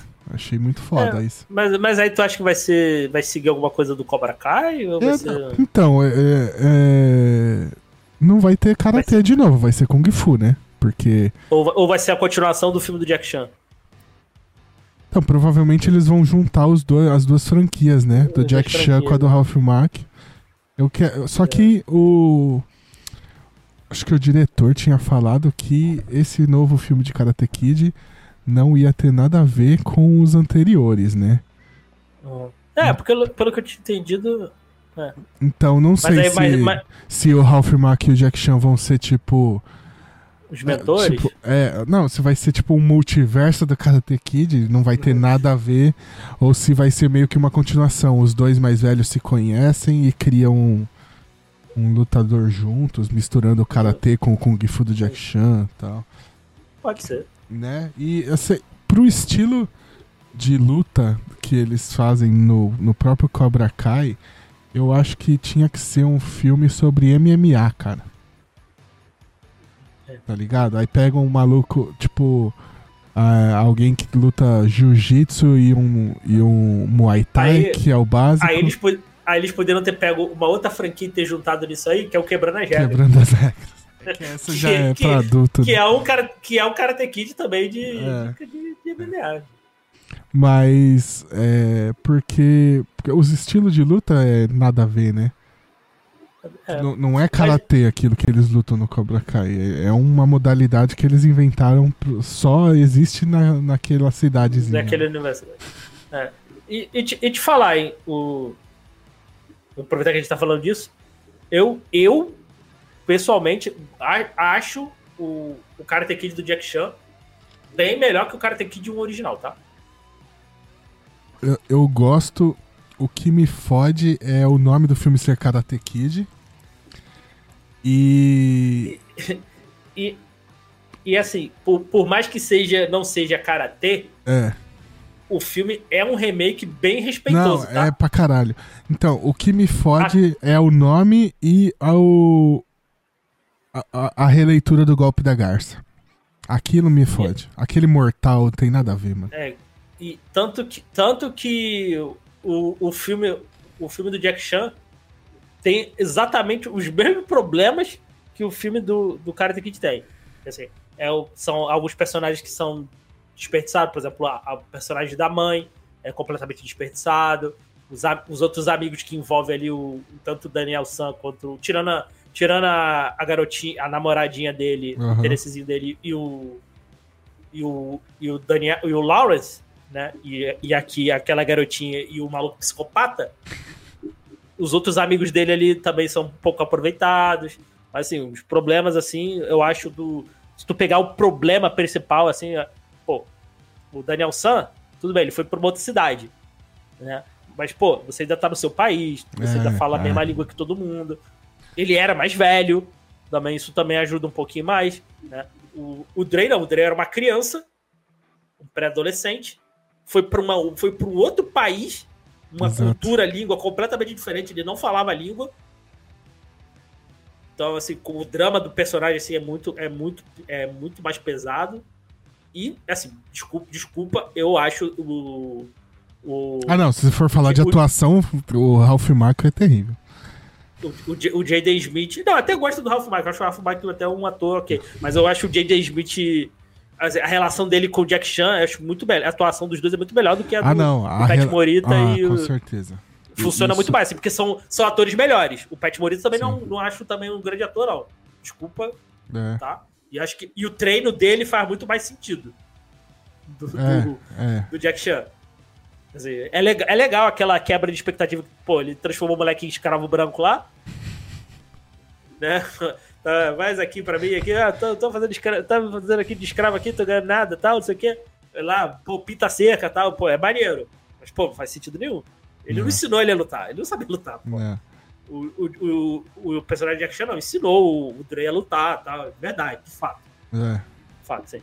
E, e para mim também a cena final, que deveria ser a cena final do Karate Kid, do, do J.D. Smith, quando os- tinha que ter puxado o crédito ali. Eu acho aquela cena muito bonita quando ele, ele ganha a luta e vem, os, e vem os discípulos do outro cara e cumprimenta ele. Aham. E o, aí, aí mostra o cara desolado, Aham. porque ele, os, os alunos dele. é, ele ganhou o respeito dos alunos dele. Cara, aquilo ali, aquilo ali tem um impacto. É, é incrível, cara. Só que aí tem uma outra cena, ali, que puxa até a música lá do. do acho que esse é o nome do cara. Puxa uma música lá, aleatória lá, ele se cumprimenta. Acho que devia ter acabado antes. Inclusive tem uma cena, uma cena deletada que ele briga com o cara, né? Que ele fala, ah, é errado brigar e Ah, tal. sim, sim, sim. Que pra mim não Mas é, é funcionaria. porque isso é meio que uma releitura do que rola, acho que no Karate Kid 2, né? No começo. É, no, que cara, o no Pat começo do Morita dois, bate isso. no. É, no Chris e tal, no que ele quebra a Chris. mão. Exatamente, exatamente.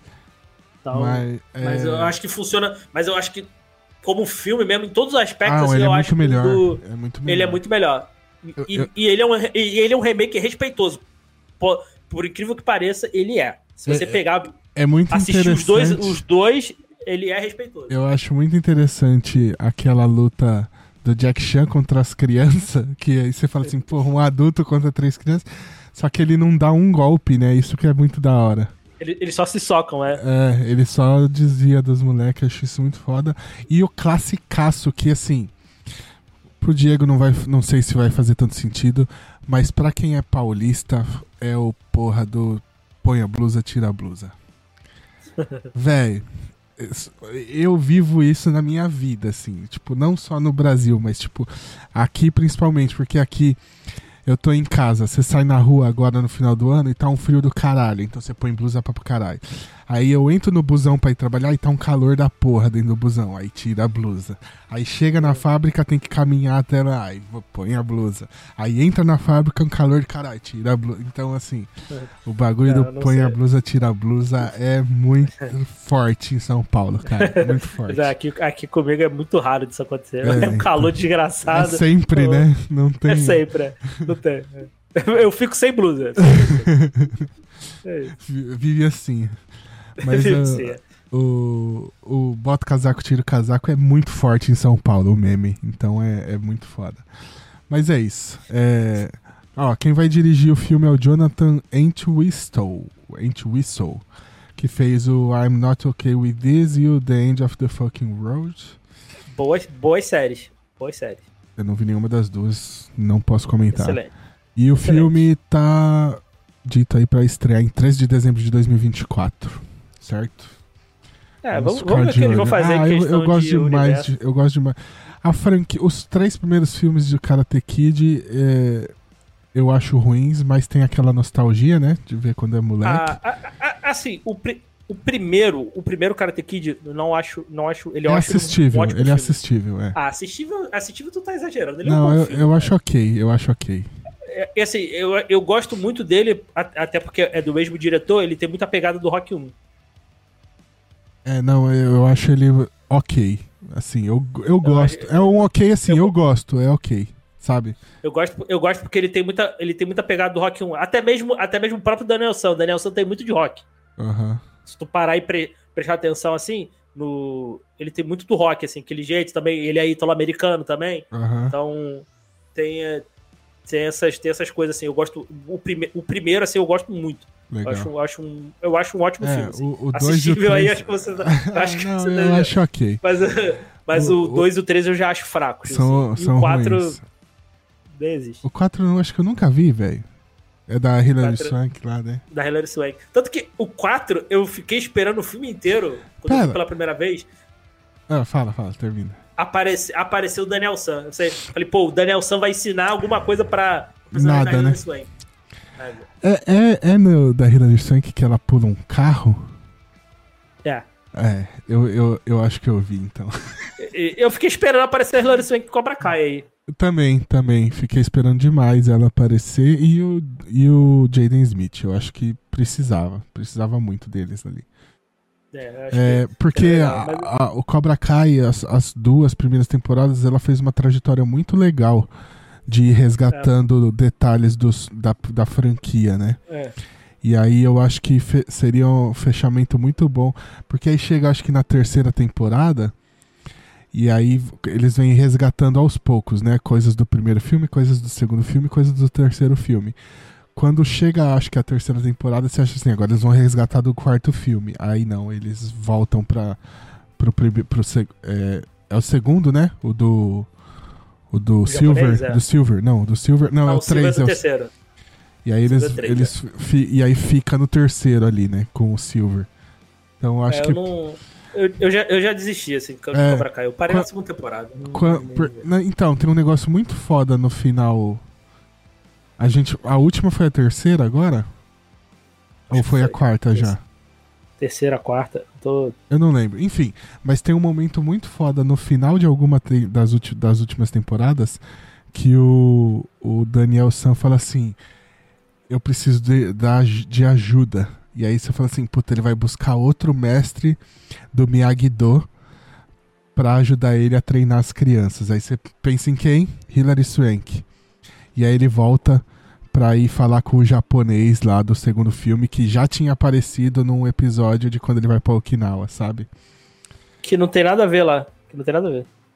É, e aí eu tava crente que ia vir a Hilary Swank pra ajudar ele e vem o Porra. cara de trás. Aí eu achei zoado. Po- Poderia ser, poderia ser. Se não fosse a Hilary Swank, poderia ser a personagem. Ah, a Hilary Swank não quer fazer. Ah, Pô, a personagem faria até mais sentido ser a personagem a- é.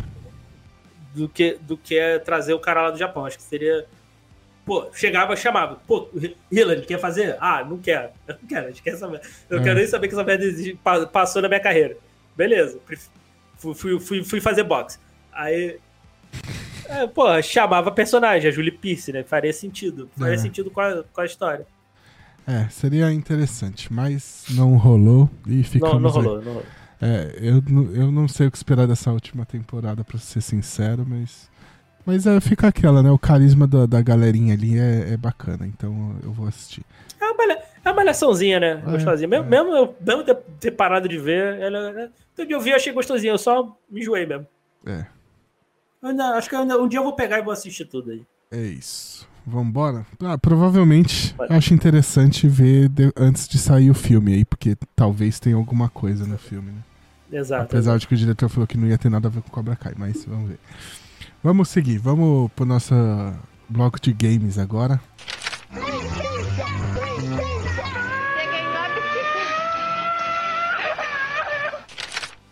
E agora, o negócio é. Ah, isso aqui, eu precisava falar disso, cara, que eu achei muito interessante, ó.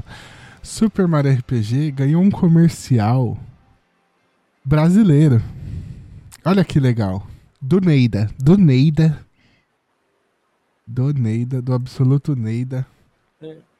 Aparece lá um, um, um comercial brasileiro Do Neida. do Neida. É... E aí, por que, que é tão interessante? Por que, que eu tô enfatizando isso? Que tem um comercial brasileiro de Super Mario RPG Do Neida. do Neida. Por quê? Ah, a gente já falou disso aqui antes, que a, a Nintendo tem um probleminha aí em traduzir os jogos pro Brasil, né? E aí ela fez um comercial brasileiro, português brasileiro de Super Mario RPG. E adivinha, o jogo não tem nem legenda em português, véi. Caralho. Caralho. Ah, que maravilha. Ah, nossa, nós tá da Nintendo nos importamos demais com os fãs brasileiros. Se importam sim, tamo vendo. Ah, velho, a hora que eu vi esse comercial, eu só consegui ficar puto. Não tem como, E é isso, eu só vim aqui pra xingar a Nintendo um pouco. Pira, pirateia a Nintendo, gostoso demais. É. Eu, eu tenho meu Switch aqui, eu tô querendo jogar Super Mario RPG. É, vou jogar provavelmente, mas é, não, tem, não tem como defender a Nintendo, não dá, velho. Cara, é. tra- Cara, é aquilo, aí depois reclama. Pô, cara, tra- é, gente, ho- ho- hoje os jogos terem loca... É o Porra, mínimo, é o mínimo. localização, traduz... legenda em português, traduzido em português é o mínimo. É, É o assim, mínimo do mínimo do mínimo, assim. Todos os jogos hoje deveriam ter. E, e- e aquilo. E a gente, a gente é mercado consumidor, a gente paga caro. A gente é o Cara, terceiro ter. mercado consumidor do mundo, se eu não me engano, de games. Pô, e não, e não tem. Caraca, não, não dá, cara. Não dá. Não dá, né? Não dá. Não dá pra defender. aí defesa. Ai, voltamos pra BGS, voltamos para o Brasil. Aqui. É. Eu não tô no Aí- Brasil, então. Aí, aí eu tenho que ouvir gente falando, ah, mas eu, mas eu aprendi inglês, não sei o quê. Foda-se, meu irmão. Você Foda-se. Tem que ter, cara. É, Tem que ter, é aquilo. A, a- tem gente, a gente não tem, tem gente que não tem tempo. E, e não é é só nem questão de tempo. É, Você, mesmo. aprendeu inglês uh, jogando joguinho? Recita o verbo to be aí. Eu nem sei que porra. É, nem sabe, sacou? É, Não, eu não sei. Eu não sei se a pessoa sabe ou não. Não me importa. Não, Não, mas é aquilo, é aquilo, é, é aquilo, você é aquilo, você pode até ter tido, mas pô, você teve tempo pra fazer isso, sabe? Hoje, talvez a galera que joga hoje não tem tempo, cara. E, e mesmo se tivesse também, É, é, não, é, não é essa questão, né, cara? não é essa questão, é, É gente- esse papinho deles de se importar com o fã Ah, eu- brasileiro e. pois é, ele não tá nem aí. É, não tá nem aí, na verdade. Ah, te fuder. Fez um videozinho aí, mequetrefe. E fala que. Ah, nossa, eu só vim aqui pra xingar, então não tem nada pra acrescentar aqui nesse. Tem, tem em espanhol e não tem em português. É, Porra. é de fuder. Certo? Então, mais algum adendo aí pra, pra Nintendo, Diego? Ou vambora? Ba- Vambora. Tá, então vamos falar, vamos falar de coisa boa aqui, ó. Que a Magic the Gathering lançou uma coleção do Ian Malcolm de Jurassic Park. Perfeito. Jeff Goldblum brilhando. Sensualizando. Não, é, essa é uma da- das artes de uma das cartas. Deixa eu pôr aqui, ó. Não dá pra ver muito bem, né? Porque a imagem que eu achei era pequenininha. Mas aí eles lançaram um pack com cinco cartas com momentos icônicos do personagem aí na franquia Jurassic Road. Jurassic Park, na verdade, né? E é. Ai, caraca. Peraí. Maravilhoso. É só isso que eu queria falar. É. Essa, essas cartinhas, essas cartinhas maneiras. Bom demais, né? É, aqui acon- lança bastante também quando saem os baralhos assim especiais, um kitzinho com umas cartas. No Brasil eu tinha um que era o baralho da Marvel e eu tinha um pack desses assim que vinha com todos os Vingadores com arte dos filmes. Achei era muito legal, velho, muito legal. Vingadores era de Ultron ainda, né? Então é legal demais. E seguindo um pouco na linha, né? Eu até trouxe essa notícia aqui pra gente comentar, porque é seguindo na linha daquilo que, eu, que a gente comentou da última vez que a gente falou de Magic com a Marvel, que a- o Magic tá entrando nesse negócio de fazer parcerias, né, agora. Hum. Então tá rolando várias. Rolou Marvel, Senhor dos Anéis, rolou com Dungeons and Dragons, agora Jurassic World, né? Então a gente vai ver bastante carta aí interessante. Se é Ah, boa, eu se é jogável, não sei, mas é, É, provavelmente isso não vai. Isso aí não vai jogar em torneio, não. Fique, fique mais. Fique É em uns formatos colecionável, específicos. é. Mais colecionável e fique nos formatos específicos, assim. É tipo o do Senhor dos Anéis. É, É, exatamente. eu ia te perguntar, aquele jogo de carta que você tem aí, ou algum outro aí, tem do Digimon, cara? Tem o, o Digimon tem um próprio dele, o Digimon Card Battle, acho que é o nome. Não, Digimon Card Tem? Game. Não, não tenho, não tenho. É, eu, tá, eu- encontrei um deckzinho super barato, só que na época eu tava assim, mano. Porque é treta de aprender a jogar, né? Porque cada jogo tem uma mecânica diferente. E não é um bagulho que você aprende a jogar rápido, aprender a, a jogar rápido. Então, tipo, teve o de Union Arena que eu tenho. Foi um processo pra aprender a jogar, né? Eu joguei ele uma vez com um amigo meu e nunca mais. E o de One Piece que eu tenho, eu já tô aqui com, com uma porrada de deck aqui. Que foi aparecendo baratinho, eu fui comprando, sabe? Só que eu não consegui jogar ainda o de One Piece. E aí foi quando eu achei o do Digimon super baratinho. Falei, pô, mas eu já tô com dois card game lá e eu só joguei um. E eu vou pegar um terceiro pra um dia aprender a jogar. Aí eu, eu deixei, tá ligado? é. Mas é bonita as cartas, pelo É menos? bonito, é bonito. É bonito, mas. É assim, é, Digimon ele tem meio que o mesmo problema que Pokémon, né? Que a galera foca muito na primeira temporada, né? É, e aí, não sei se. Porque o baralho que eu vi era mais focado nessas primeiras temporadas também. Mas não sei se. Eu não vi ele sair muito da primeira temporada, então eu achei meio limitado, tá ligado? Entendi. Mas é bonito, é bonito demais. Bonito demais. Não, acho que eu não tenho nenhuma carta de Digimon aqui. Nem de Magic. Porque eu compro as revistas, né? E vem de brinde, né? Um monte de card desses card games. Mas geralmente é Yu-Gi-Oh!, Union Arena e One Piece.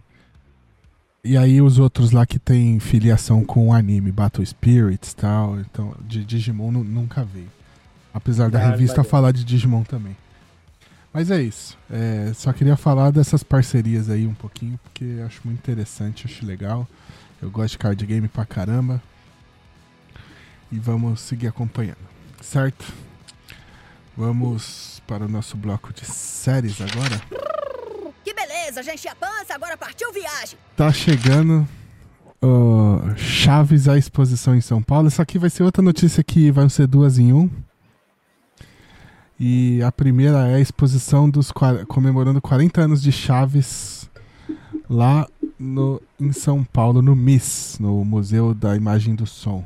MIS Experience. É, comemoração aos 40 anos de estreia de Chaves. Começa dia 5 de janeiro de 2024. Chaves à exposição. Inédita no mundo, hein? Primeiro lugar vai ser no Brasil. E Ah, aí, podia, ser- podia deixar é, de ser. no México, talvez, né? É, tem que ser só começar nesses dois lugares. É, um desses dois. Aí foi o Brasil foi escolhido. É, eu não duvido nada que seja brasileiro que organizou, inclusive, né? Grandes chances. É, e aí, ó, vão ter mais de 20 cenários reconstruídos, acervo de figurinos e itens do, do- da série, né? Roteiros originais do programa clássico. É, vão ser trazidos do México para São Paulo. E vai ter também coisas do Chapolin Colorado, né? Chapolin Colorado eu nunca entendi se ele, ele era outra série, né? Ele É. não era tipo, ah, o episódio de Chaves de hoje vai ser sobre o Chapolin Colorado. Não, né? Ah, eu, eu, eu sempre entendi como duas séries São separadas. duas séries separadas. É porque eu não, não tô Tinha os lembrando. crossovers, mas eu sempre entendi como séries separadas. Porque no Brasil Aí- ele tinha a hora do Chaves e do Chapolin. Era do Cha- Não era, não era Chaves, junto. Eu acho que era junto, assim, Tipo, passava não, um, mas, depois mas, passava o ah, outro. mas era um depois do outro. Não era tipo assim, hoje passou Chaves, hoje passou Chapolin. Não, era sempre os dois. Ok, eu não lembro. Eu acho que teve faz uma, teve, tempo. teve uma época que só passou. Posso estar enganado, mas. Mas se eu não me engano, teve uma época que só passou Chaves, assim. Ah, tá. Tanto que ficou um tempo sem passar Chapolin e tal. Mas uh, se eu não me engano, era isso. Sabe uma coisa do Chaves que eu nunca tinha me ligado e eu vi vendo uma fanart, assim? Ah, Que aquela. A entrada da vila ali, né? Quando eles Ah. entram ali, né? Naquela parte ali, é aberto. Eu sempre achei que aquilo era fechado na minha cabeça. Como assim? Não tem ali aquela. aquela tipo a, praci, a área principal ali da a área em comum da vila ali, onde ficam ali as entradas para as casas? Aonde eles ficam ali, sempre? É onde eles ficam, é. Na, Ah. Naquela área centralzinha ali. Aquilo ali, na realidade, é aberto. Na minha cabeça, Como assim eu aberto? que. É porque assim, é uma. É como se fosse uma. é, a- ali aquela vila é uma vila aberta. Porque sacou? tinha. Eles, eles passavam fechado. por uma porta ali quando Ele eles saíam. porta, era o portão da vila. É. Aí, Então- aí tinha essa área assim, só que essa área ali, ali era, era aberta, né? não era fechado. Então Você- não precisava do portão, é isso que você tá me dizendo? Não, precisava do. Não, não, não. Não tinha um teto, sacou? Ah, não, mas você diz o estúdio ou. Não, não, a, a representação, entendeu? Não o estúdio. Eu sei que ele é um estúdio, Ah, tá. entendeu? Assim, na minha cabeça ali, aquela área ali da, da vila era uma vila fechada mesmo, sacou? Mas tipo um galpão com umas casas Tipo um dentro? galpão. é, na minha cabeça era, cara. Tanto que eu, eu, eu, eu nunca tinha parado, assim, eu nunca tinha parado pra pensar nisso, assim. Eu, quando eu vi uma imagem, eu falei, ah, é aberto. Eu sempre achei que fosse É que fechado. você tem, tem. Ah, tem. Não, é porque tem o episódio que chove e inunda tudo lá, né? Ah, esse eu não, esse eu não lembro. Que fica cheio de goteira na casa do, do, do Kiko. É, no, do Kiko, né? Mas é, não, tô falando da parte de fora, né? É, verdade, porque. É, tem, razão. É Se chovia é porque era aberto, né? Mas eu É, nunca, é, eu nunca é. tinha nem parado pra pensar nisso. É porque eu vi uma eu, eu vi a fanart assim da uma Aham. fanart em 3D, aí mostrando assim, eu falei, caraca, é um aberto. Porque tem a entrada da vila, né? É, Beleza. Beleza. Aí eu, nunca, eu, eu só nunca eu só nunca tinha parado pra pensar nisso. Eu Eu, eu achava que realmente era coberta assim. Na, a vila era coberta assim, era, É. um galpão mesmo. Eu, eu fiquei ne- nessa ideia também, depois que você comentou, lógico. Eu fiquei nessa dúvida, mas aí eu lembrei, tem um episódio que chove na casa do Kiko, né? Então, É isso, é verdade. então não tem. mas é isso, ó. A, a esposa... mas- Ah, falei. Vai ficar restrito a São Paulo isso aí? Cara, não tem. Não sei, hein? Mas é bem possível que sim. Porque. Mas calma, calma. Não fica chateado, Diego. Vamos, deixa eu terminar aqui, ó. Porque é, os, já, os ingressos já tá já tá à venda. Ah, tá. Os ingressos já estão à venda no site oficial, tá?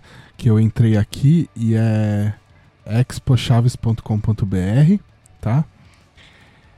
E é, às terça-feiras a entrada é gratuita lá no Miss. Então, quem quiser ir de grátis, eu só não sei, eu acho que você tem que reservar o ingresso pra ir lá retirar na, na bilheteria ou ir na bilheteria para poder fazer a reserva. Não tenho certeza. Quem quis, tiver interesse vai atrás, mas de terça-feira é de graça. E aí aqui, deixa eu ver, ó, 5 de janeiro de 2020, ingressos a partir de 20 reais. 20 reais provavelmente já deve ser a meia. De terça a sexta, das 10 às 20 horas. De sábado, das 10 às 21. Domingo e feriado, das 10 às 20 horas. É, duração 60 minutos aproximadamente. Terças, ah, aqui, ó. Terças gratuitas com a retirada do ingresso apenas na bilheteria física do Miss Experience. Localizado no bairro da Água Branca. Então, é. É, é legal É, que dá programa- dá pra todo mundo ir.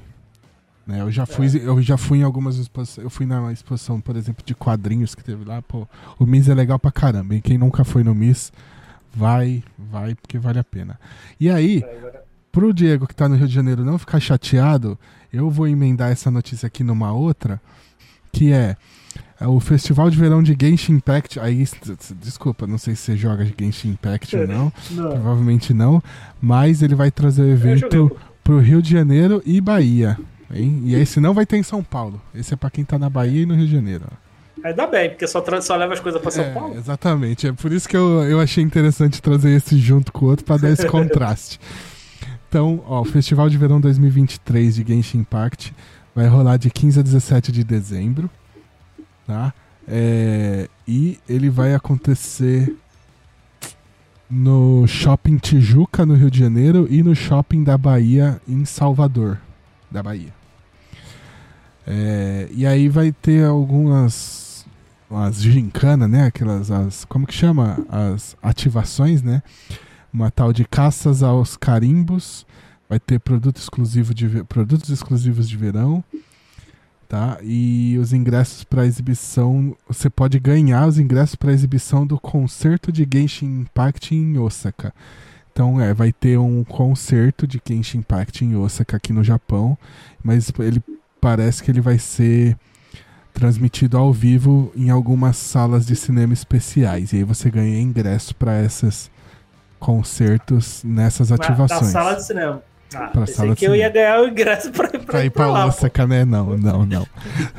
Aí é demais. Já, tá- Mas- já, já adiantava, já. É. Já se- seria, aí seria foda. Qual, Aí seria qual, é, foda. qual é os dias? Qual é os dias mesmo? De 15 a 17 de dezembro. 15 Acho e que eu vou te- 17 ou 15 a 17? Eu acho que é a 17. Acho que eu vou, te- acho É aí perto? É perto aí? A Tijuca é perto. Ó, as entradas podem ser reservadas pelo Simpla, tá? E começou em 23 do 11, então é, não sei se vão ser lugares limitados, né? Ah, desculpa, as entradas é pro pra exibição do concerto, tá?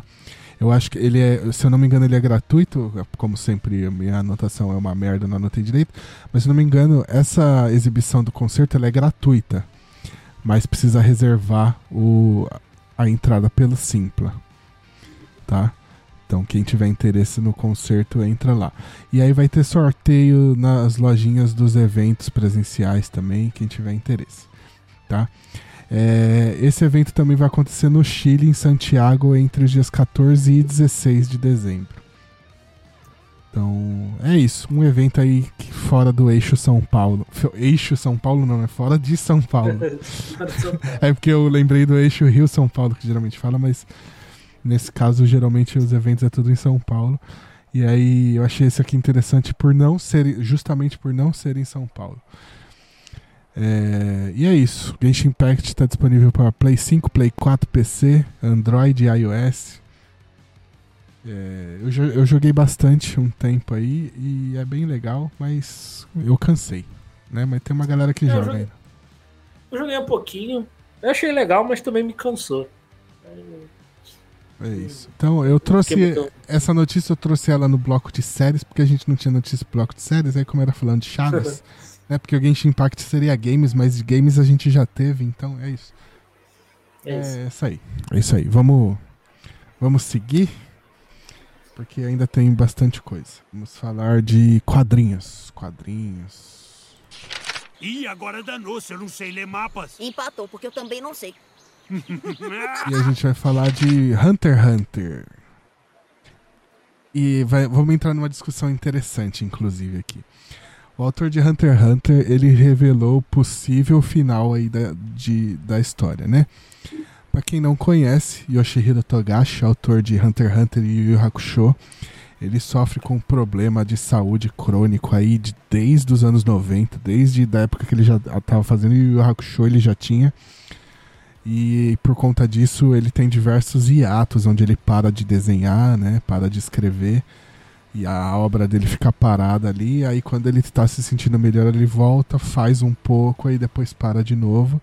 E nos últimos anos isso se agravou muito, então tá parado há um tempão, né? Tanto que os, os últimos capítulos que foi lançado de, de Hunter x Hunter foi o 391 ao 400, né? Nove capítulos aí, mais ou menos que ele lançou em dezembro de 2022. Então desde lá tá parado de novo. É, Enfim. E aí ele foi no. Eu não sei se ele. Provavelmente ele não foi, né? Ele deve ter dado uma entrevista só para um programa que chama Yuakura em Yoshimizu Show. É, E aí, é, essa, essa entrevista meio que vazou. E o usuário do Twitter, Pio Peace, que traduziu, tá? Então não, não é nada oficial, tá? E o programa nem tinha ido ao ar quando ele lançou tudo isso. É, não é boato, é real, mas é, é que a tradução não é oficial, é isso que eu tô querendo dizer. Certo? E aí, no papo dele, ele fala que ele tem três opções pro final de Hunter x Hunter que seria uma opção que a galera ia gostar, uma outra que talvez seria mais controversa, 50-50, e uma que provavelmente a galera ia odiar, mas que é o que ele pessoalmente prefere. E aí ele falou que tem uma quarta opção que ele meio que já descartou, mas que talvez aconteça, talvez não. Mas ele falou que o ideal para ele seria ele continuar escrevendo a, a história e conforme a história vai se moldando, ele pensa num final ideal para tudo. Então ele fala assim: eu tenho quatro finais, mas talvez eu não use nenhum, talvez eu use algum, eu meio que. Né? É, e aí, para fechar, ele contou esse quarto final, qual seria. É, que é o, é o menos provável de acontecer, mas que talvez aconteça. Que seria, tipo, uma, aparecer uma filha do Gon com o nome de Jin. Eu já achei cagado, porque o Jin é um merda e aí ele vai e põe o nome do pai dele no- na filha. Achei zoado já. E ela seria o contrário do Gon, que o Gon, quando era criança, queria a todo custo sair da vila para conhecer o mundo. E uh, a Jin, no caso, ela não queria sair da vila porque tem esse negócio do pai e do vô dela que abandonou a família para ir viajar o mundo.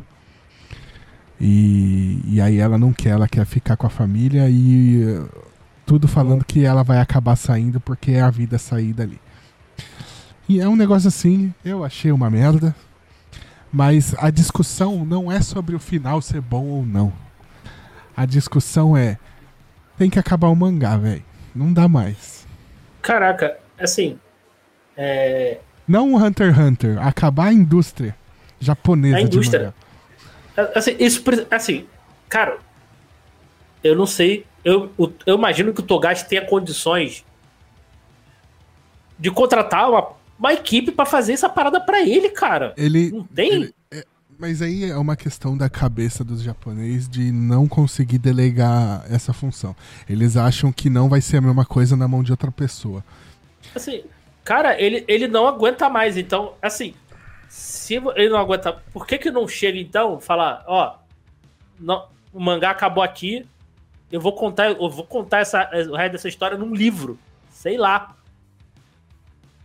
Ou, Pra ou- mim- ou- Ele tinha, ele só gravava o que ele acha que tem que acontecer, passa pros assistentes, os assistentes fazem, eles já devem fazer 90% do mangá hoje. é, então, eu acho que tem que, tem que E- delegar, cara. E assim, né, é aquilo, ele não consegue mais desenhar. Assim, Então, e aí, consegue mais. mano, fica fica no fi- final pra provar se gostou ou não, não precisa. Se gostou ou não. É, pois é, eu acho Sabe? que. Assim, a gente, a gente já conversou isso, assim, essa indústria de mangá. Não, então, eu queria também, trazer outros casos. Porque além do Togashi, a gente tem o caso do Oda de One Piece, que One Piece se tornou basicamente um mangá quinzenal no Japão hoje, porque ele não sai toda semana na Jump. E o último capítulo de, de One Piece, ele saiu sem ter a arte final, cara. Ele saiu meio que no rascunho, assim, porque o Oda não conseguiu finalizar a- o desenho. Então, Que é outro É que aquilo- tinha que. Mano, assim, eu odeio a história de Dragon Ball Super, que tá saindo hoje, mas o Toriyama foi gênio, velho. Que que ele não faz. Eu, eu- eu, duvido muito até que ele deva pensar no roteiro de Dragon Ball Super hoje. Ele deve ter dado tudo na mão do Toyotaro e o Toyotaro faz, mano. Tá ligado? é, o próprio. O, o, ué, o, o Kurumada hoje não é assim? Porque não é muita gente que ele só vai aprovando os outros Não, spin-offs, outras paradas? o- então, é, os spin-offs sim, mas o, o Next Dimension ele que tá fazendo, por isso que é horroroso, inclusive. Porque os outros mangás que estavam saindo eram muito bons, aí ele fala assim, não vou... O, o que eu vou lançar, o Next Dimension, ele vai ser o verdadeiro cânone de, da continuação de Cavaleiro Zodíaco. E é uma merda, uma merda, inacreditável. Então, então assim, eu acho que. Cara, esse- esses caras que tem nome, eu acho que tem condições financeiras Tem que pagar, de fazer. velho. Para de tem que fazer pagar pros, pra, pro assi- pros assistentes. Ah, só aprova, ó. Faz aí, aprova. É aquilo. Outra coisa também é, é aquilo. A indústria precisa dar condições pros artistas. Precisa mudar, precisa mudar urgente. Porque, porque tem o exemplo aí, tem também o, o Takehiro Inui também, acho que tem problema também nas costas, acho. É, ó, o... saúde. O Black Clover, né, que é um mangá mais popularzinho também, é, mais popularzinho não, né, popularzinho também, mais não tem como, de- desses que a gente citou não tem como, mas que é um mangá popular da Jump, ele saiu da Jump e foi pra Jump Giga, que é a revista trimestral, bimestral, acho que é trimestral, deles, que é pra ele poder tipo, caprichar mais no. Porque tá entrando na fase final do mangá, agora ele queria caprichar. Então ele saiu da Jump e foi pra Jump Giga. Então, assim, o cara quer dar uma atenção no trampo, então agora ele tem três semanas pra lançar um capítulo além, Não, em ele- vez de uma. Te- que mais? Pô, o próprio. Eu sempre falo desse mangá aqui, que é um dos meus favoritos, vou falar de novo, que é o Bakuman. Que o tema principal de Bakuman é o tio do moleque que morreu de tanto trabalhar fazendo mangá. E o personagem principal de Bakuman, que é o sobrinho desse cara que morreu, quase morre também trabalhando pra caralho, tá fazendo mangá, sabe? Esse é o tema principal É. do anime. Então não, é um bagulho comum. É lugar comum. Isso que tá acontecendo é lugar comum. E não dá mais, velho. Não dá Não- mais. e, e- e não muda. E a gente tá vendo isso também com o estúdio de animação. Tu, tu viu aí o lance do, do cara lá do, Sim. do Jujutsu, né? O cara falou que queria se matar porque ele achou que ficou ruim, cara. É. Assim, eu não vi. O, o Zonsen, Mas né? a galera. Zonsen, que o Zonsen inclusive fala disso também, de trabalhar até quase morrer. Preferir morrer do que se matar de trabalhar, né? Entendeu? É, e, e o estúdio tá passando por um monte de problema e não consegue entregar no prazo nenhum episódio praticamente. É, o, por, porque ah, isso tá acontecendo também porque a porra do mapa pegou, tá pegando todos os animes, cara. E, por exemplo, acho que foi um outro que tava fazendo o o o Shingeki. Falou: Ó, a gente não tem tempo pra fazer. O mapa chegou, não, eu faço. Cara, não, não dá, não tem tempo. Não, não dá tempo. Aí, às vezes, fica as paradas, fica, fica com qualidade ruim. Então, assim, cara, essa indústria, essa indústria de anime, mangá, tem que mudar, cara Tem que mudar Sim. urgente. ou é, dando mais. Ou, ou dar hiato, por exemplo, cara, é, precisa também. Outra coisa, assim, falando em anime, cara, quantos animes saem por temporada? Cara, isso precisa diminuir, cara. Exato. Assim, se, você não, se você não tem uma quantidade de estúdios pra pra abraçar essa, é, essa quantidade toda assim, cara, sei lá. Quanto, quanto por temporada sai? Sem sacanagem, deve ser uns 20 animes por temporada, cara. É, eu, eu achei, eu achei muito interessante quando começou a se criar esse negócio das temporadas de 10, 12 episódios. É, ela é muito interessante, né? Porque antes era todos os, os, os animes era, 20, 24, era 24, 25. Não, ou é, até mais. não, é ti- tipo One Piece, 50. semanal, né? Semanal. Aham, aham. Tipo, era 24, 25 episódios, mas era semanal, 24 sem parar, né? Agora É, eles fazem 10, 12 para, 10, 12 para. Então, achei É, interessante. tô tô Só que tem um problema, né? Tem um revés nisso aí, que às vezes isso significa a queda da renda também de quem tá trabalhando, né? Às vezes, ou, ou 100% das vezes, não sei. Então é, é um problema se equilibrar ali, mas tá insustentável, né, cara? Não, não dá. O, principalmente o mangá, que tá um bagulho absurdo. É, o o My Hero Academia parece estar passando por problema também, recentemente. É, Sabe? se tu vê a. não tem um, a- acho que cara. a- não tem um que não tenha, cara. A autora do. Ah, esqueci agora. Ah, ah, ah, esqueci. Que até nunca teve a terceira temporada do. Ah, do Norogami também, acho que tem Ah. problema disso. A, até a, a, a Bia Bock sempre fala da, da criadora do Nana, que ela sumiu. Ah, mas Nana não acabou? Não. Caraca. Ela, ela simplesmente sumiu. Ninguém sabe o que aconteceu. Tem- entre outros, assim, acho que o. Não, eu- Acho que, a- acho que até a filha do, do, Itaga, do, do Itagaki lá do. do Ah, de Beastars? Beastars também. Acho que ela. Acho que foi ela que comentou, ou foi uma outra, uma outra autora também que falou que, cara, ela começou a ter problema na mão, não conseguia mais sentir os dedos. Do- o, o próprio Miura também, que faleceu aí recentemente também. Exatamente. Coisas de. de naquelas, naquelas coisas que ele falava com os, com os, com os fãs lá, que ele falava, ah, eu não vi, eu, eu não vi o dia nascer, eu não vi Natal, eu não vi passagem de É. ano, de tanto trabalhar. Cara, essa, essa cultura no Japão precisa mudar, cara. Precisa mudar urgente, urgente. Eu, vou, eu acho que eu vou até fazer.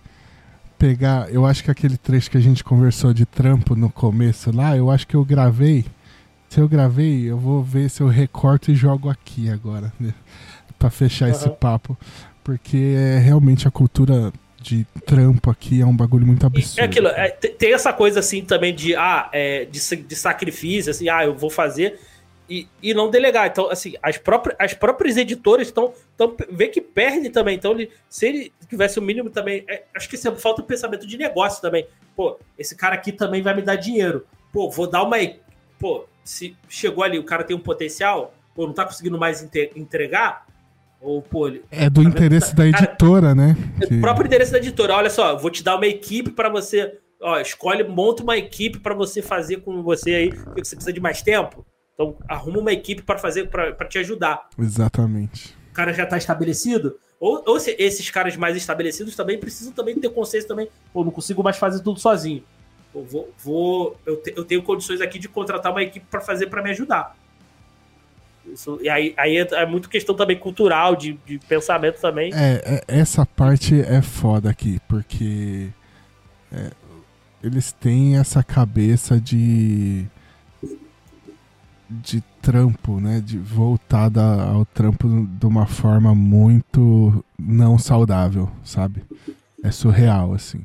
Então, não é só a indústria que tem que mudar, é toda uma cultura do, do país Sim. que tem que mudar. É do urgente. país, é. Isso, Isso não é é só para isso não é só para mangá, né? Isso é na cultura É, é no Provavelmente. É é programa- porque a gente tá falando isso aqui de, de- especificamente de mangá, anime, essas É, coisas. Isso aí é, mas é, é, numa é na sociedade japonesa. assim, eu, eu posso falar pela, pela parte de, de fábrica, né, de trabalhador de fábrica no Japão e pela parte da indústria de mangá que a gente acompanha, né? Não consigo falar por todo o Japão, mas pelo que a gente vê, é, do que a gente conhece e tal, né, de relatos assim, é, parece que é um problema do país inteiro, né? Cultural mesmo, não é uma questão né? em- de, uma, de um mercado ou outro, parece que é geral. É porque a gente vê isso, porque isso se reflete nas obras, então assim, É, exatamente. Meio mal- exatamente. é um reflexo da, da própria sociedade, né? De uma forma ou de outra, né? Tem umas com, com tom de. Eu, eu imagino que Bakuman seja um tom de crítica, né? Ou, ou pelo menos, não, se não é tom de crítica, é tom de Então, expor essa coisa, essa é, relação. É, é- é um pouco problemático, porque ele tem um pouco de crítica a esse esforço absurdo, mas ele tem um pouco de romantização também. De romantização. É, ah, então é, é, é problemático. É problemático. Entendi. Mas é isso. É, então a gente. Eu trouxe essa aqui Vai. pra gente não falar eu- sobre o fim ser bom ou não, mas pra gente entrar nessa. É, é, é, é- é irrelevante, assim. Eu acho que É. o Togashi tem que se cuidar da sua saúde Exatamente. e focar na saúde dele e falar: se não, não aguenta, ah, não aguento mais, não vou mais fazer, ou vou, ou vou terminar de uma outra forma, ou, ou chega para um estúdio de anime, ó. o- Eu, que- eu quero que vocês continuem minha obra em anime. Ó, vai até aqui. Daqui pra frente, faz isso, isso, isso, isso, isso. Dá as Não, diretrizes tinha e que pronto. fazer, tinha que fazer. Não precisa mais desenhar, falar, ó, ó, o mangá vai acabar aqui. Eu vou continuar ou num li ou faz um livro, ou faz uma, ou Não, faz em ele anime. podia só fazer, fazer, escrever e dar na mão pra alguém desenhar. Dá pra É, continuar. dá na mão, dá na mão para dá na mão para alguém desenhar, Mas- faz o faz um áudio, faz um audiodrama, sei lá, qualquer coisa assim. É, não, tinha que repensar. Desde que ele não se ferre a saúde. Mais do que já tá, né? Exatamente. É, não- que não piore, né? Porque eu acho que já não, não tem nem É. volta do, do ponto que chegou, não tem volta. É só É, que parar ele- que mesmo, ele- estacionar. É. Foda, complicado, né? E a gente que gosta pra caralho de anime e mangá, a gente sente muito porque a gente não quer ver é, a galera que a gente é fã se fodendo, né? É. Sa- Sabe uma outra questão que eu tenho um, entre aspas, um medo? Ah, É, o, é acontecer isso com o Berserk. Aconteceu o quê? no- no- uma, acontecer uma coisa assim no Berserk. Isso do, do final, de criticar o final. ah, Da, da galera falar, talvez falar, pô, isso aqui não foi o que o Miura pensou. ah, ah, pode ter certeza absoluta. Pode ter certeza que isso vai acontecer. se- se- vai acontecer isso. Vai, com Porque, assim, certeza. Porque, porque aqui, aqui né, em teoria, né, ele, ele deu alguns finais que possa acontecer, né? Sim. E, e assim, e do Miura a gente é, é dito que o Miura tinha dado umas orientações lá, caso ele não. É, eu vi, parece que o, um, um outro mangaka, não lembro de que mangá agora, que é amigo dele, que tá meio que dando uma.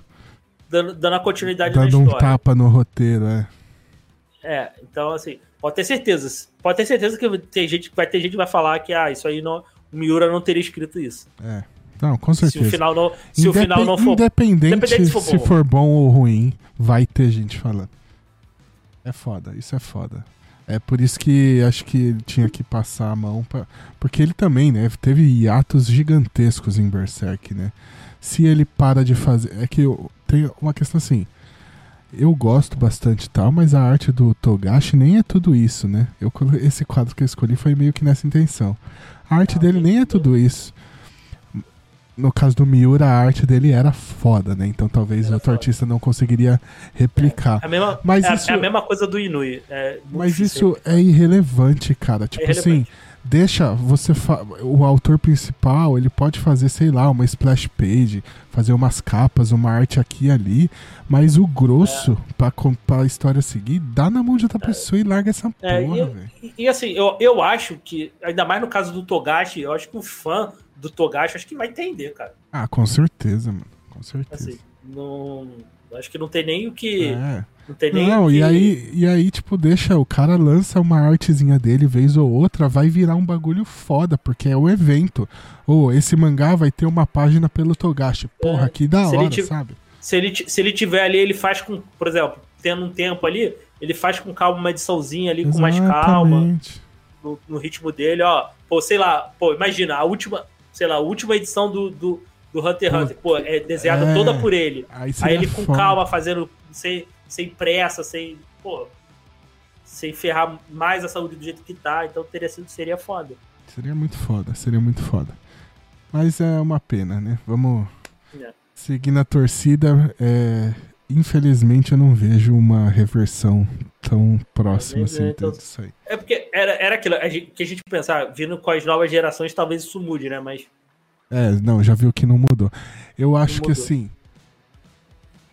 Eu acho que isso. é, Depende, vai depender do Oda. Eu vou mandar o que eu acredito. Que eu acho tipo assim. Ele podia. Ele tem poder pra isso. Político, vamos falar assim. Pra mudar isso. Ele teria esse. Esse peito pra poder virar e falar assim: não dá mais, Jump. A gente precisa mudar a rotina dos mangakas. Ou se acontecer alguma coisa com ele o One Piece. Tá ligado? Ah, cara, se, se E aí a Jump começaria a rever essa política Ah, deles. que, que não aconteça aqui, eu tô batendo na madeira, eu não tenho madeira É, pra bater, mas é. eu tô batendo aqui na madeira aqui que eu tenho aqui, mas se, se realmente se, se acontecer algo que assim que ele não pudesse concluir a obra, Eu acho que a, a Jump ia começar a rever a Só que assim, aí eu, o, o Japão, é, é, indo um pouco mais pra questão da fábrica, ele tem muito uma questão assim de acontecer um acidente na fábrica duas horas da madrugada, três horas da madrugada com a pessoa trabalhando, eles não vão botar isso na culpa de carga horária absurda, na- nada disso. Eles vão botar a culpa em, ah, é, você tava com o cadarço desamarrado, por isso que deu esse acidente aí, sabe? E aí vai começar a criar uma checagem do cadarço desamarrado que você tem que fazer, uma burocracia para que ninguém ande com o cadarço desamarrado na fábrica, sabe? É, é, é nessa linha. Então, se acontece alguma coisa com um autor grande tipo Oda, eu acho que eles vão criar alguma ferramenta pra sei lá, tipo assim, fe- não sei, não sei dizer o que pode ser, mas alguma coisa para os caras continuar produzindo nesse, nesse ritmo absurdo que eles fazem e não parar a produção, mas que que no- o autor não morra mais, sabe?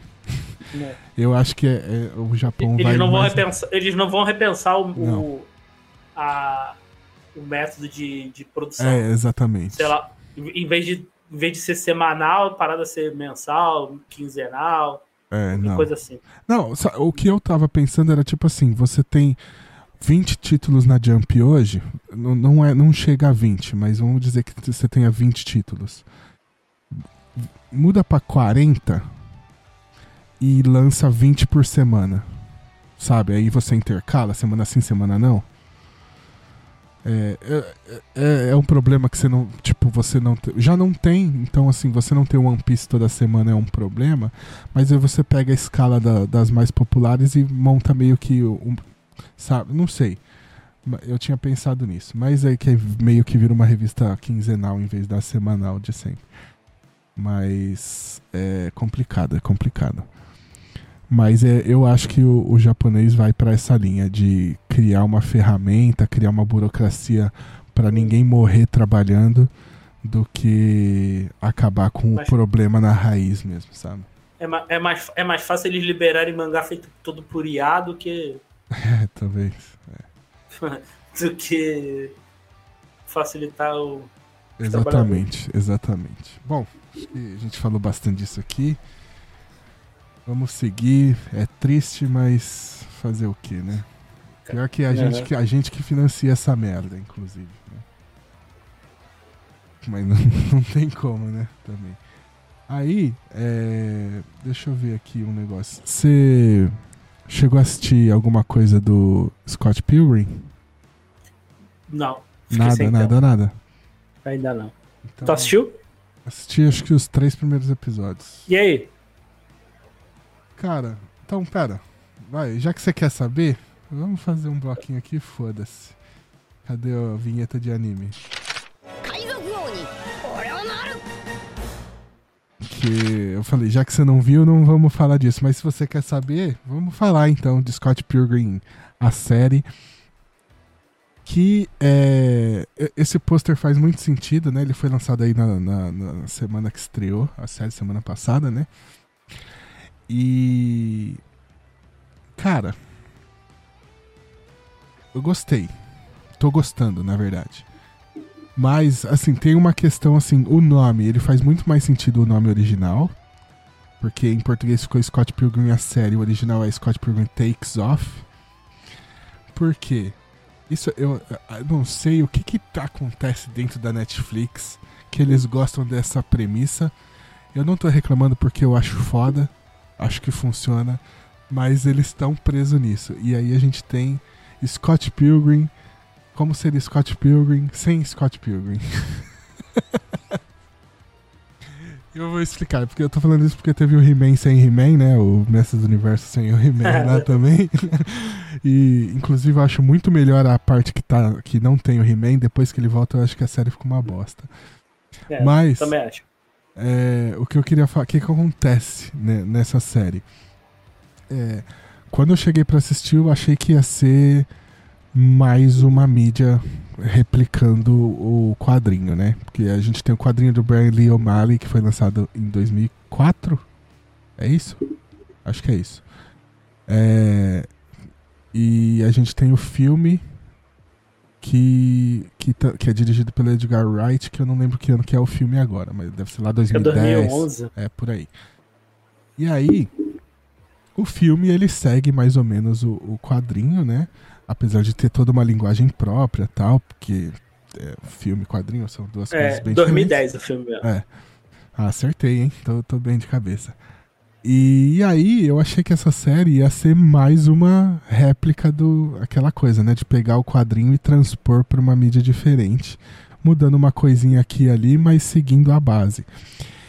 E aí, o primeiro episódio, ele é exatamente isso.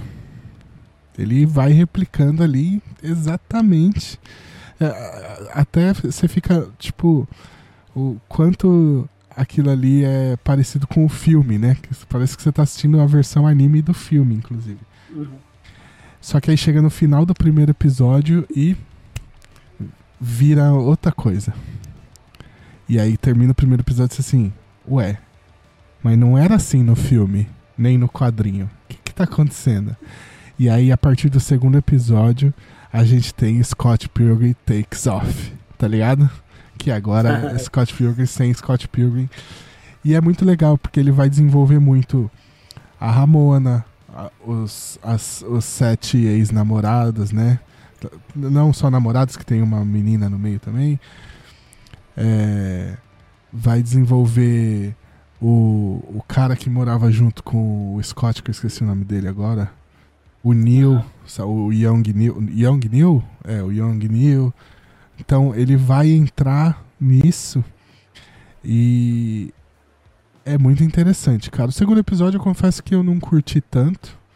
Que aí é os sete ex-namorados do mal falando assim que.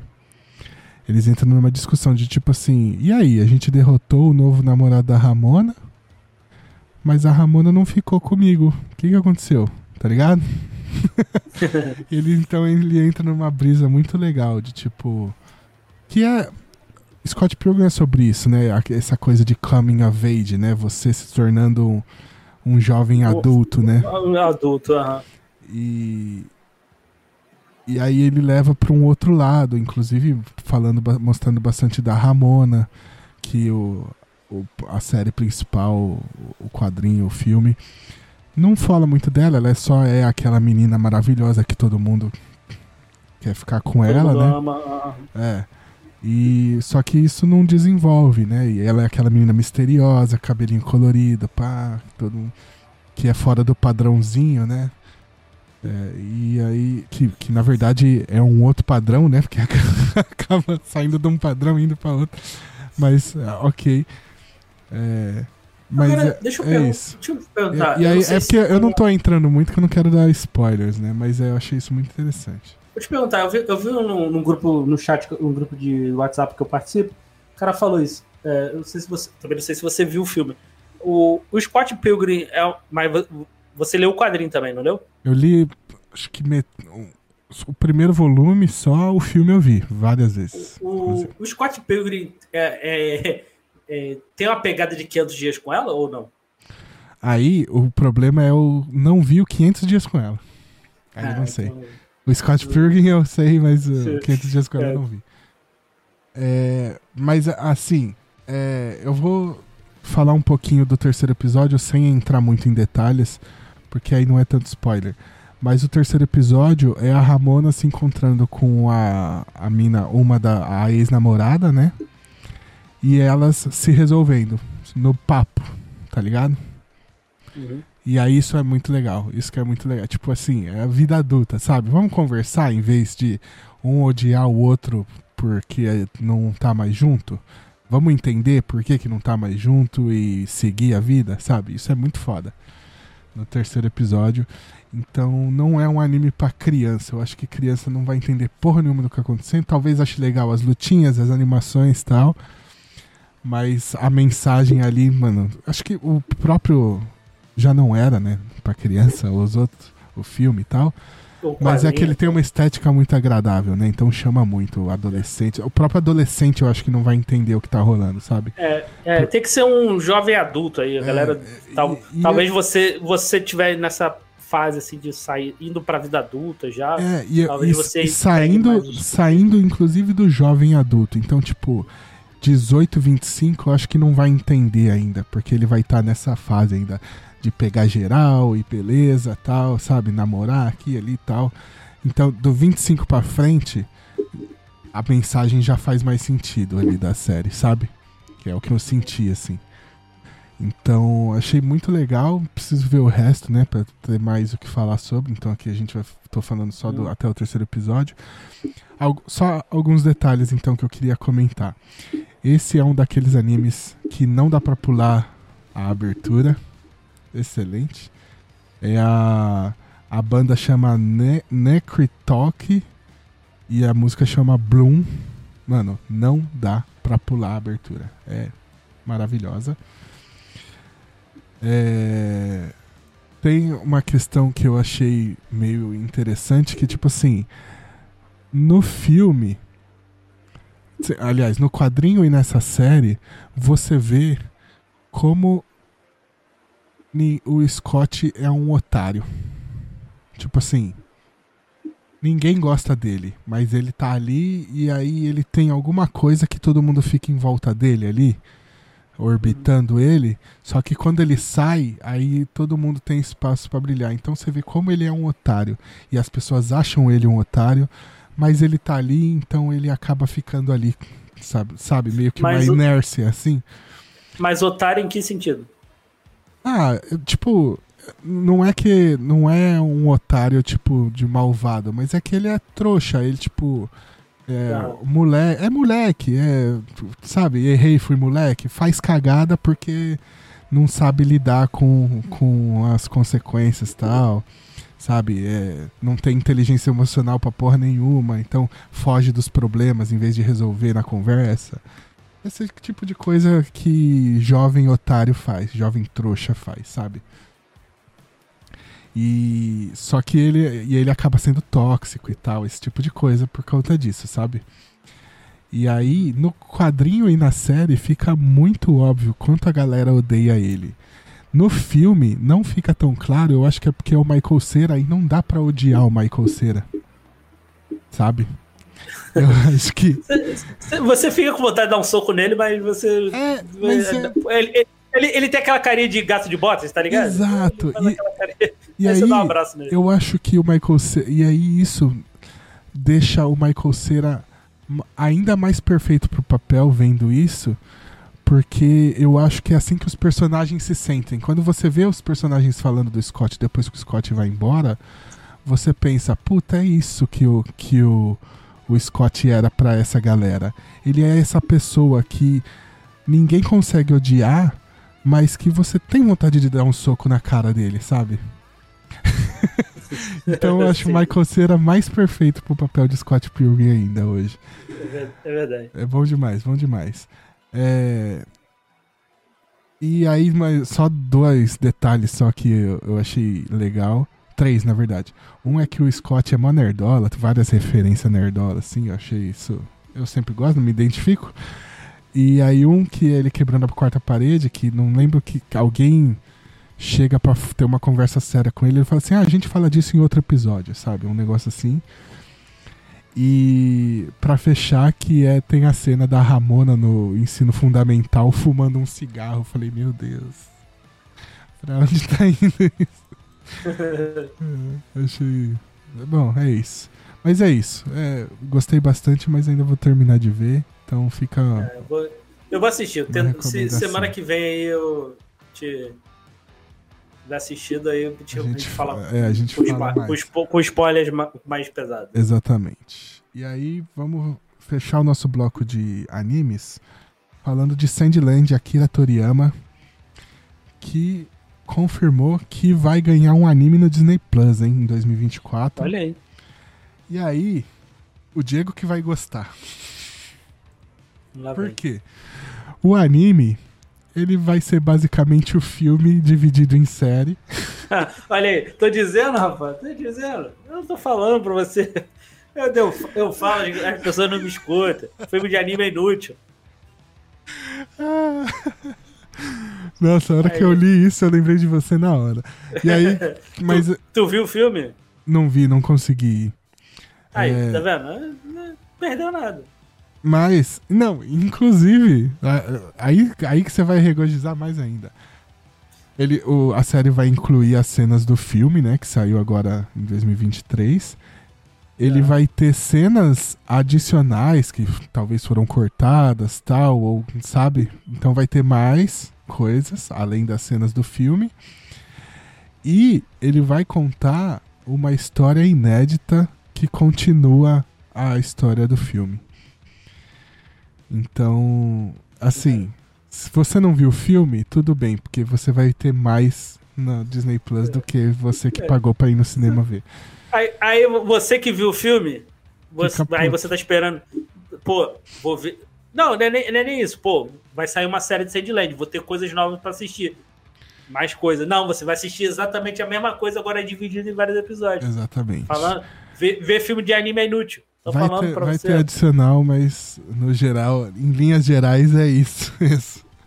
É aquilo, tu vai ficar pulando os episódios até chegar alguma coisa que você não viu.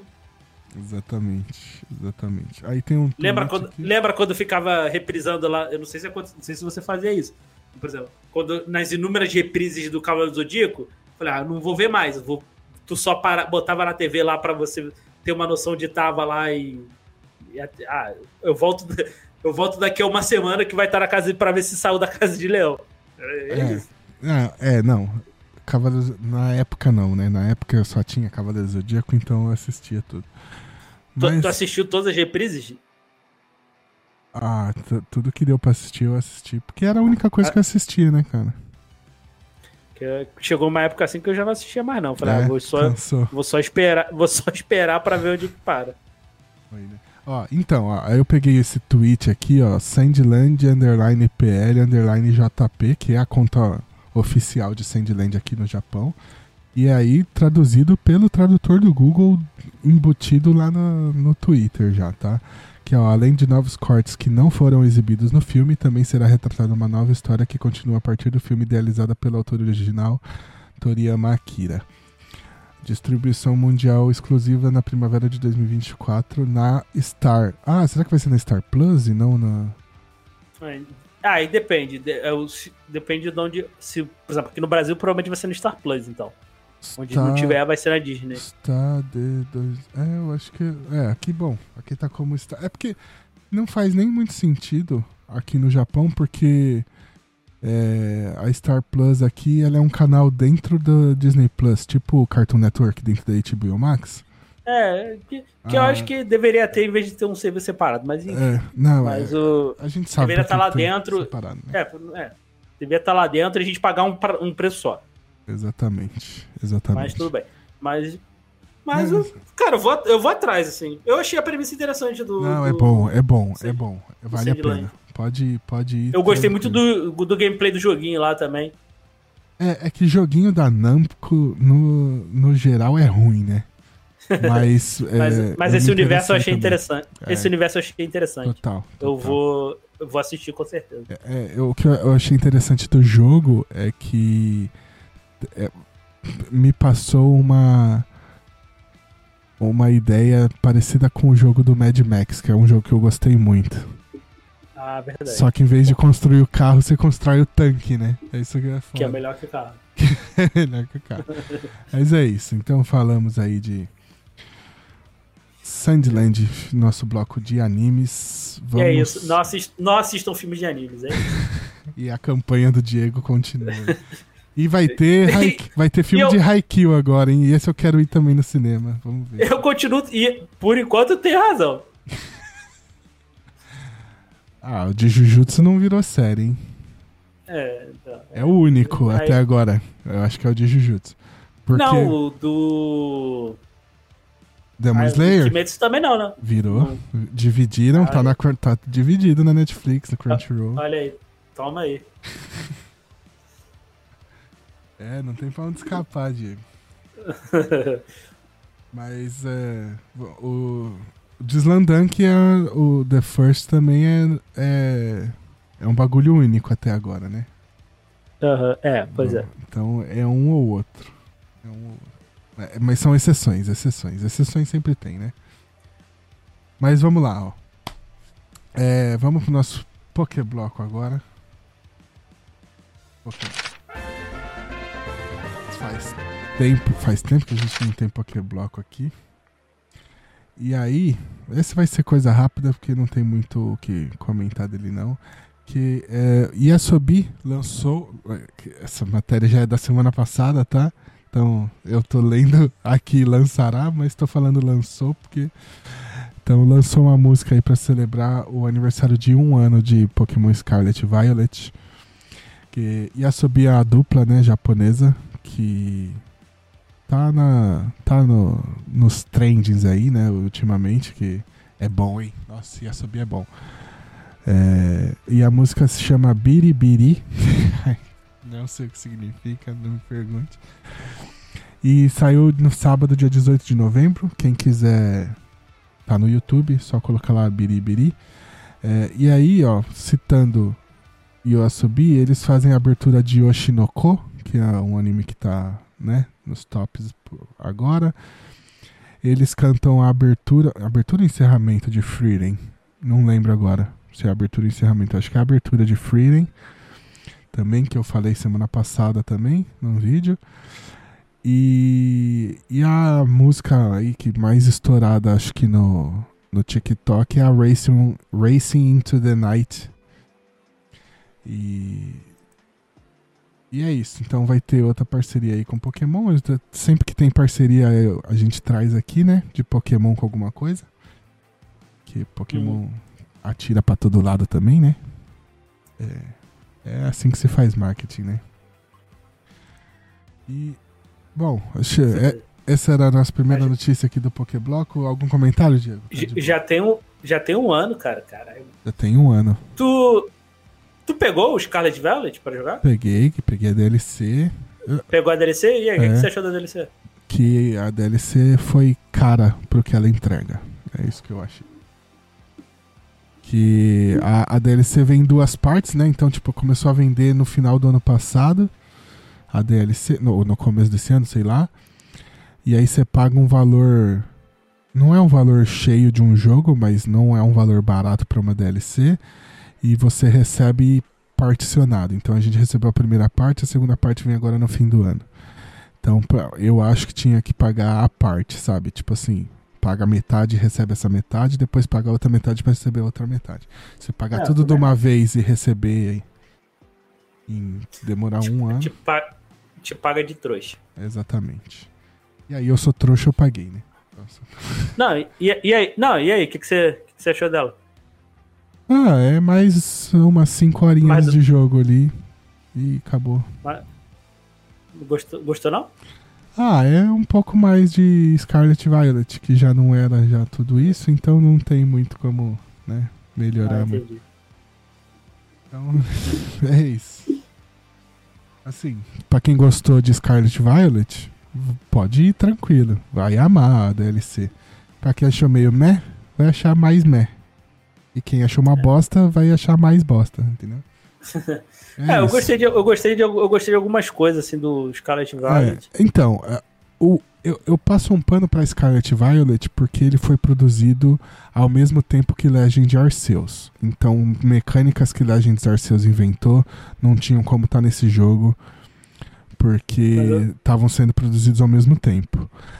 O próximo jogo de Pokémon, ele tem que ser a união perfeita das duas mecânicas novas, porque eles criaram várias mecânicas novas para Scarlet Violet e para Arceus. As mecânicas de Arceus e de Scarlet Violet são muito parecidas, todas as mecânicas que eles criaram. Só que elas são parecidas, mas tipo assim, vão na mesma linha, mas são muito diferentes em, em termos de jogabilidade, sabe? Então, eles têm que fundir. Pega os pontos positivos de um, os pontos positivos da outra e junta. E o próximo jogo de Pokémon tem que ser uma porrada, velho. Se não for uma porrada. Tipo, eu, eu acho difícil eu falar que eu vou dropar Pokémon. Porque eu jogo Pokémon há 20 anos na minha vida. Não vai ser agora que eu vou largar. Mas eu vou dar uma desanimada forte. O Scarlet Violet já foi um que eu peguei, terminei a historinha e larguei o Switch pra lá, sabe? Não, não joguei, nem liguei mais. É, algumas, algumas coisas eu gostei, assim, o lance do, do mundo aberto eu acho legal, mas, pô, qual é a principal coisa do mundo aberto? E, e eles não fizeram. Pô, escalonar, cara. Exatamente. Caraca, isso é, o, isso é o básico. Cara, Home Hack tem isso. Por exemplo, ah, eu, eu posso ir eu posso ir qualquer, posso fazer qualquer caminho. Cara, mas pô, no Eu acho que Pokémon não serve pra ser um mundo aberto. Eu acho que na Não, linha do Arceus. eu Você acho- jogou o Arceus? o Arceus eu joguei muito pouco. Eu acho que Eu na acho- linha do. Arceus funciona. Mas qual o problema? Por exemplo, todos os ginásios têm um, têm um, têm um level ali, né? Por exemplo, o, prim- o primeiro é, ele 14, não é muda. 14, é 14, 19, 25 e vai. Mas, por Aham. exemplo, se você chegar no último ginásio, o último ginásio tá com level, sei lá, 40. Se você chegar lá, você consegue lutar lá. Se você ganhar, o resto do jogo fica fácil. Se pelo menos ah, você não quer escalonar de acordo com o nível que você tem, ah, isso é muito difícil. Pelo menos, pelo menos coloca assim, ah, se você foi no último ginásio, você começou pelo último, lá tá o, o, o ginásio que você começar vai estar o vai tá o nível, por exemplo. Tu vai lá no sei lá, tu foi pelo último lá na ordem Aham. do Scarlet Violet. Lá tá 14. O próximo que você for vai estar 19. Que aí pelo menos te dá uma coisa de mundo aberto. Senão fica muito fácil. É, não, e. Cara, isso é básico. Que você To- tem aquela qualquer coisa- Home, qualquer home hack, cara, que, que bota um, um jogo mais aberto, faz isso, cara. Home hack, cara. Não, e, e tem uma co- aquela coisa básica também que os últimos jogos de Pokémon tem que eu acho zoado. Você consegue pegar Pokémons muito fortes já do começo. Então, cê, esse negócio de, de grindar, de ficar no matinho. Mano, Pokémon, na minha concepção, é ficar no matinho grindando Pokémon, cara. Pra É, mim era isso. É, é RPG puro, é. É, e não tem mais, porque se você não quiser, você não precisa mais. Por quê? Você vai ali no mato, você encontra um Pokémon muito mais forte que o seu, você captura ele e você já tá pronto pra lutar no ginásio. Sem treinar, sem nada, sabe? É. Então, tem muita coisa aí eu, pra. eu, acho, eu acho que melhorar um pouco o campeão. Essa, a Guita eu achei muito fraca em relação ao Leão, por exemplo. Eu achei o Leão muito, melhor. É porque- então, é que a- o negócio do Scarlet Violet tinha essa questão das três linhas pra depois juntar, né? E, e aí. Ah, é legal. Eu, Eu, eu acho legal, mas no fim meio que não desenvolveu bem nenhum das três, né? É, dividiu a é. atenção em três. Se você faz um foda, você já cumpriu todos os requisitos, sabe? É. Porque no, no- nos primeiros jogos ali, você tem. No segundo, por exemplo, você tem o Lance, que ele tá envolvido com a Skip Rocket e ele tá envolvido com a treta do, do Guiarados Vermelho, ele tá envolvido com, Isso, com a tá liga. e, envolvido ele é, e ele é o campeão da liga, então ele tá Campeão envolvido em liga, tudo. Sabe? E aí aqui você divide em três e não faz nenhum direito, achei cagado. É, mas aqui algumas coisas. Eu, por exemplo, a Lemona, como, como rival, eu gostei, eu achei um das melhores rivais aí. É, então, aí tem uma outra questão que eu acho interessante do, do Arceus, é que basicamente cada chefão, né, que tinha os pokémons lá, que não são... Titãs é o de Scarlet Violet, eu não lembro como é que chama em, em Arceus. Tinha, mas tinha meio que uns titãzinhos lá pra você enfrentar, que eram inclusive os pokémons novos da Pokédex, isso é bem interessante. E eles são basicamente era um minigame cada vilão, né? Um minigame diferente que você tinha que ficar jogando o saquinho de areia neles lá. E eu acho que Pokémon falta um pouco isso nessa linha de tipo assim, você botar minigames dentro do jogo principal, sabe? Porque quando você vai assistir o anime, de, de 50 episódios, dois é os personagens lutando em ginásio. O resto é eles participando de corrida de Pokémon, de culinária Pokémon, de sorteio Pokémon, de desfile Pokémon. Então acho que falta uns minigames nessa linha dentro do jogo pra você viver um pouco mais o que a galera tem no anime, sabe? É, porque, porque sinceramente, aqueles, aqueles lances dos, das tarefas lá é ridículo, cara. É ridículo. As Aquele lá tarefas. de. É, que tem antes de você enfrentar no ginásio. Ai, tem, que, pô, nossa, tem que ficar, em- e ficar empurrando lá uma, uma azeitona gigante. Porra, que É parada muito tosco. Não, eu digo. E aí, eu acho que é tosco. é, é, eles têm que começar a mesclar. Você chegou a jogar o Let's Go Eevee, Let's Go Pikachu? Não, isso eu não joguei, Let's não. Go Eevee, Let's Go Pikachu tem uma, uma missão que é no esconderijo da equipe Rocket que você tem que controlar o Pikachu ou o Eevee dentro das tubulações de, de ar do prédio. Uma missãozinha só. Uhum. Esse é um tipo de minigame que tinha que ter. Você controlar o seu próprio Pokémon, sabe? É, coloca o, o pulo da Magikarpa, que é um jogo, outro jogo fora de Pokémon, sabe? Uma corrida aquática com, sabe? E aí cada Pokémon que tem uma habilidade diferente vai correr diferente du- durante a corrida. Tem que fazer mais, mais conteúdo assim dentro do jogo e parar de ficar bitolado nesse negócio de ginásio e, e equipe do mal, sabe? Tem que sair um pouco dessa linha, eu acho. Mas é, a gente nem era pra falar tanto disso, né? Mas é comemorando um ano de Pokémon Scarlet e Violet. A gente tá aqui falando o que, que a gente acha que Mas tem. é, eu acho que ele, ele, tem, ele tem uma base, assim. Tanto do Arceus, assim, eles têm uma base pra fazer coisa. Arceus, Let's Go, Eevee, Pikachu e Scarlet Violet, eles têm que pegar esses três jogos e juntar, pegar os melhores pontos de cada um e juntar tudo num só pra fazer, porque tem muitos pontos que um deixa a desejar que o outro substitui bem, sabe? Então acho que dá, dá pra. Dá pra. O próximo jogo não tem desculpa, velho, pra não fazer o melhor jogo de Pokémon que a gente já jogou na nossa vida. E, e assim, eu sei que isso eles não vão mexer, assim, eu, eu, pra mim, pessoalmente, eu acho que era algo. E melhorar as coisas de mundo aberto, assim, que tem umas coisas no, no Scarlet Violet que é bizonha, cara. Bizonha. É, o, Assim, E esse negócio de, de dois jogos também já deu, né? Porque não tem mais aquele negócio do cabo link, né? É, eu acho que não precisa mais ficar não lançando funciona não. mais. Até porque, o, Lança si- um só, faz, faz, faz bem feito e valeu. até porque o sisteminha deles é uma bosta lá pra você trocar online. É um lixo o sistema, então não faz sentido.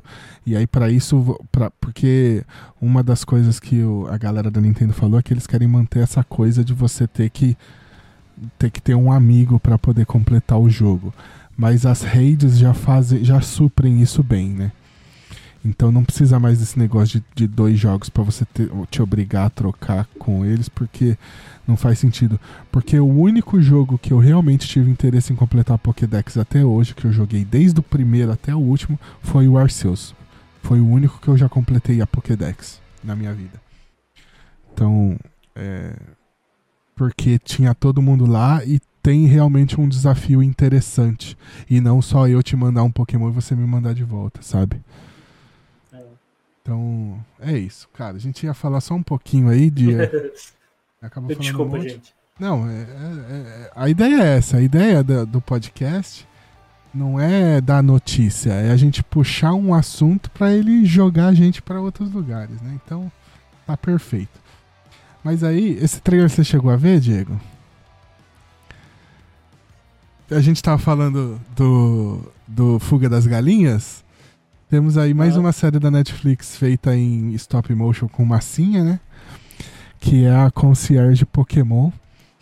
Que é uma série da Netflix, cara. Uma parceria entre Pokémon Company e Netflix. Que tá chegando em legal. dezembro. Tá chegando em 28 de dezembro. E, cara, lindo demais. Não tenho o que Ah, falar. muito, esse- é, muito fofinho. É, eu trouxe esse trailer fora do Críticos de Trailer pro bloco Pokémon, porque a gente não tinha bloco Pokémon faz tempo. Mas, cara, E- essa série tá linda demais, cara. Falando nisso, e aquela série lá, live action lá? Chegou a ver? Tô assistindo, tô assistindo toda semana, legal demais também. Ele- Tá legal? Eu vou E assim, pra assistir. Ela é uma sériezinha bem. Como eu posso falar? É, na, pegada, na pegada do que essa concierge de Pokémon vai ser. É uma sériezinha assim, não vai ter grandes reviravoltas, não vai ter discussões intensas e tal. É uma Não, mas- série gostosinha de ver, sabe? Isso, isso de Pokémon eu não espero, não. Eu quero ver Não, então, aí ela, ela vai ser uma. Ela é uma série gostosinha de ver que tem algumas referências a Pokémon que são bem Isso, interessantes. isso, isso. isso. É, isso, tá, isso tá bom pra mim. É, e aí, uma coisa que eu falo que eu, eu tinha comentado dessa série, né? A gente nem tá falando do trailer de Concierge Pokémon, mas é porque assim, o que, que dá pra falar desse trailer?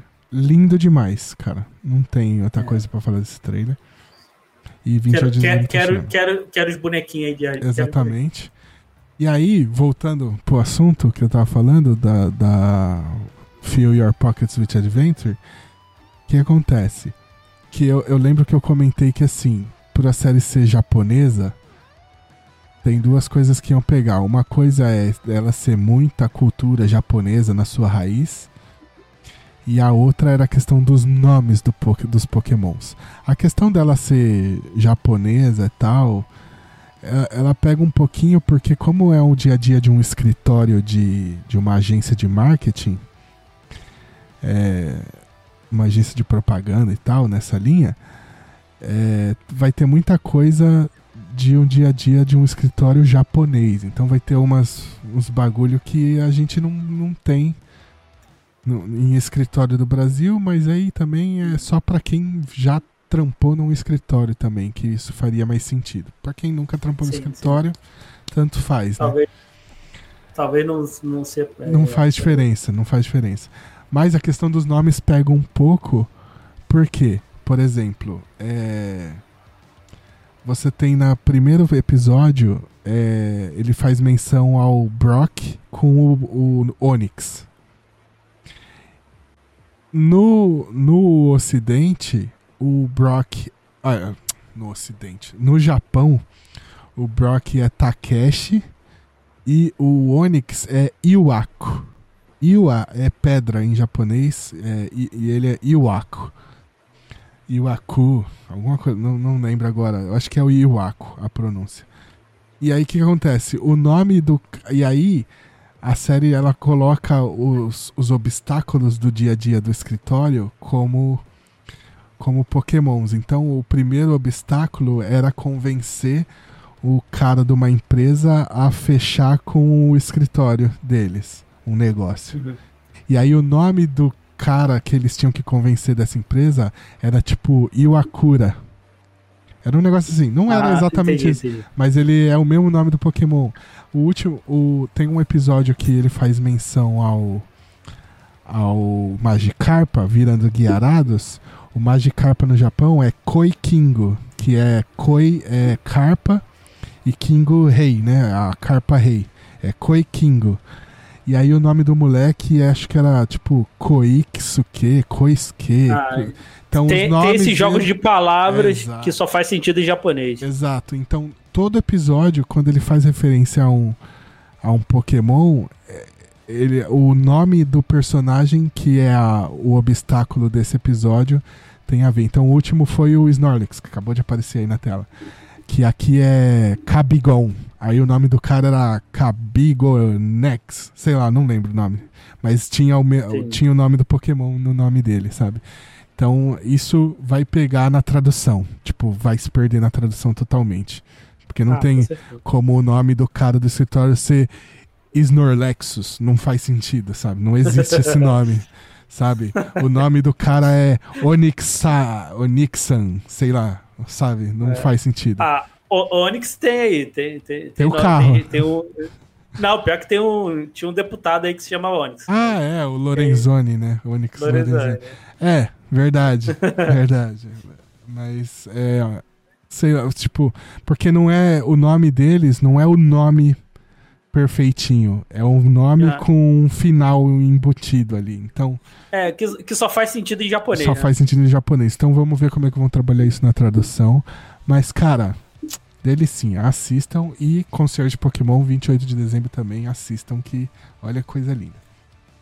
Certo? Certo. Vamos fechar esse Pokébloco. Vamos pro nosso último bloco agora, o Bowl do Tesouro. Já tá, tá tarde também, pra gente encerrar logo. Você assistiu todos os trailers que eu citei lá? Não assisti nenhum, cara. Nenhum. Nenhum. Mas aí, também, Bota a- aí, o primeiro vai ser. bota aí que nós. Vamos. Cadê o, a vinheta aqui do. Do baú do tesouro? Ah, eu não tô com a vinheta aqui. Não gostei. Que isso? Asmei. Nosso primeiro trailer hoje. Vamos falar de Marvel. Ah, hoje a gente vai falar bastante de Marvel, inclusive. O primeiro trailer é Madame Teia. Ah, que isso, Diego? Você nem viu o trailer ainda e já. Já deu uma. Caralho, essa veio do fundo do coração. Eu senti daqui, cara. Esse. Ah, veio. Ah, cara. De que- longe. ah, ah, Você gostou, Pedro? Então, posso falar a verdade? Manda. Abre seu coração. Cara. Asmou. Você asmou? Não, não gostei, eu asmei, não, não é isso. É, a primeira coisa é que porra que era aquele Homem-Aranha enfiando uma faca numa menina, né? Não sei da onde veio, pra onde foi. Não sei qual que vai ser. É, esse filme, ele vai trabalhar com conceitos... É porque é Homem-Aranha, né? É, e ele vai trabalhar com o conceito do Homem-Aranha que muita gente não gosta. Eu, particularmente, pra mim, eu acho que meio que tanto faz, mas é, eu acho que é um arco interessante que trabalha um lado mais místico do Homem-Aranha, sabe? Que não, não tinha, não, nunca teve. Ele é essa coisa mais. Ele era um personagem mais urbano, né? Sempre foi, ainda é, inclusive. Uma coisa meio demolidor, é um personagem que tá passeando pelas ruas, ajudando as pessoas. E esse arco ele traz uma coisa mais mística. Inclusive esse arco que vai dar no multi, no, no Aranha Verso, tá? Nos quadrinhos. Ele que demora 15 anos pra acontecer, mas ele que é o start. Que é esse Ezequiel, ele fala. Eu vou, vou dar, vou contar um pouquinho, tá? Pra ver se melhora pra, pra todo mundo esse, esse trailer. Tentar convencer vocês. O que acontece? Me vendo. O esse Ezequiel, que é o cara que parece ser o vilão do filme, no, no quadrinho, ele é um cara que aparece pro Peter Parker do nada. E ele parece ter os mesmos poderes que ele. E ele fala pro Peter Parker que ele é meio que um, um totem aranha. O que, que é o totem aranha? São esses personagens aranha, sabe? Então é Homem-Aranha, Mulher-Aranha, você tem a, a Silk, que eu esqueci a tradução dela agora. É, você tem a Garota Silk é- Aranha. Silk, é, Silk acho que é seda, se não me engano. Mas eu não lembro se é Seda o nome dela em, em português. Vamos ver aqui. Mas. É...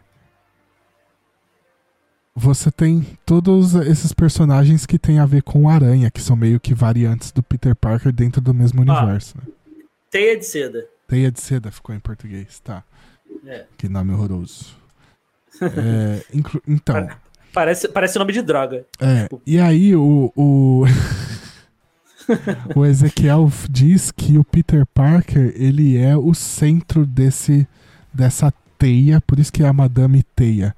Ele, é- ele meio que é o centro dessa... Porra, eu tô explicando quem é a Madame Teia, quem assistiu a porra do desenho dos anos 90 vai lembrar dela, né? É, isso, isso eu sei. Quem é Madame T, eu sei. assim. É, então, e, a- e ela fala isso. Ela- é, é- é meio que é uma, uma coisa chupada desse arco do, do, do desenho. Que o Peter Parker, ele era meio que o Peter Parker principal do multiverso das aranhas. Lá, você lembra desse, desse arco, né? Lembro, lembro, lembro. O. Ezequiel é um cara no quadrinho que aparece e fala meio que isso pro Peter Parker. Só que em vez de ser no multiverso, é de- ele é meio que o principal dos personagens aranha e não do multiverso. É daquele universo, todos os personagens aranha, ele é meio que o totem central. Certo? É tipo assim, do Mulher-Aranha, Garota-Aranha, é, Venom, todos esses personagens que tem a ver com aranha, eles seriam meio que não uma variante, mas meio que assim, o Peter Parker é a aranha primordial e todos eles existem por conta do Peter Parker, sabe? F- Fez mais sentido agora? Sim, sim. Então, é, e aí aparece um dos vilões que é o é Morbius, não é o Mobius. Ou é, Mor é Morbius o do, do, do Loki? Não, é Mobius, sem R. Mobius. Mobius. É. É. Morbius é o vampiro. Isso. Então, aparece o Morbius, que é um vilão do Homem-Aranha, que é um vampiro, que, que, que ele suga. Não, a- calma aí. O, o, o que aparece é o Morbius, o vampiro. O Jared Leto. Tô confundindo. Esqueci o nome do vilão do Homem-Aranha. Ou o Mobius ou o Wilson. Não, não, não, não, não. Não é Morbius. Nenhum dos dois. Não é nenhum dos dois. Spider-Man, vilão. Vampire. Ah, não é o Morbius. Ah.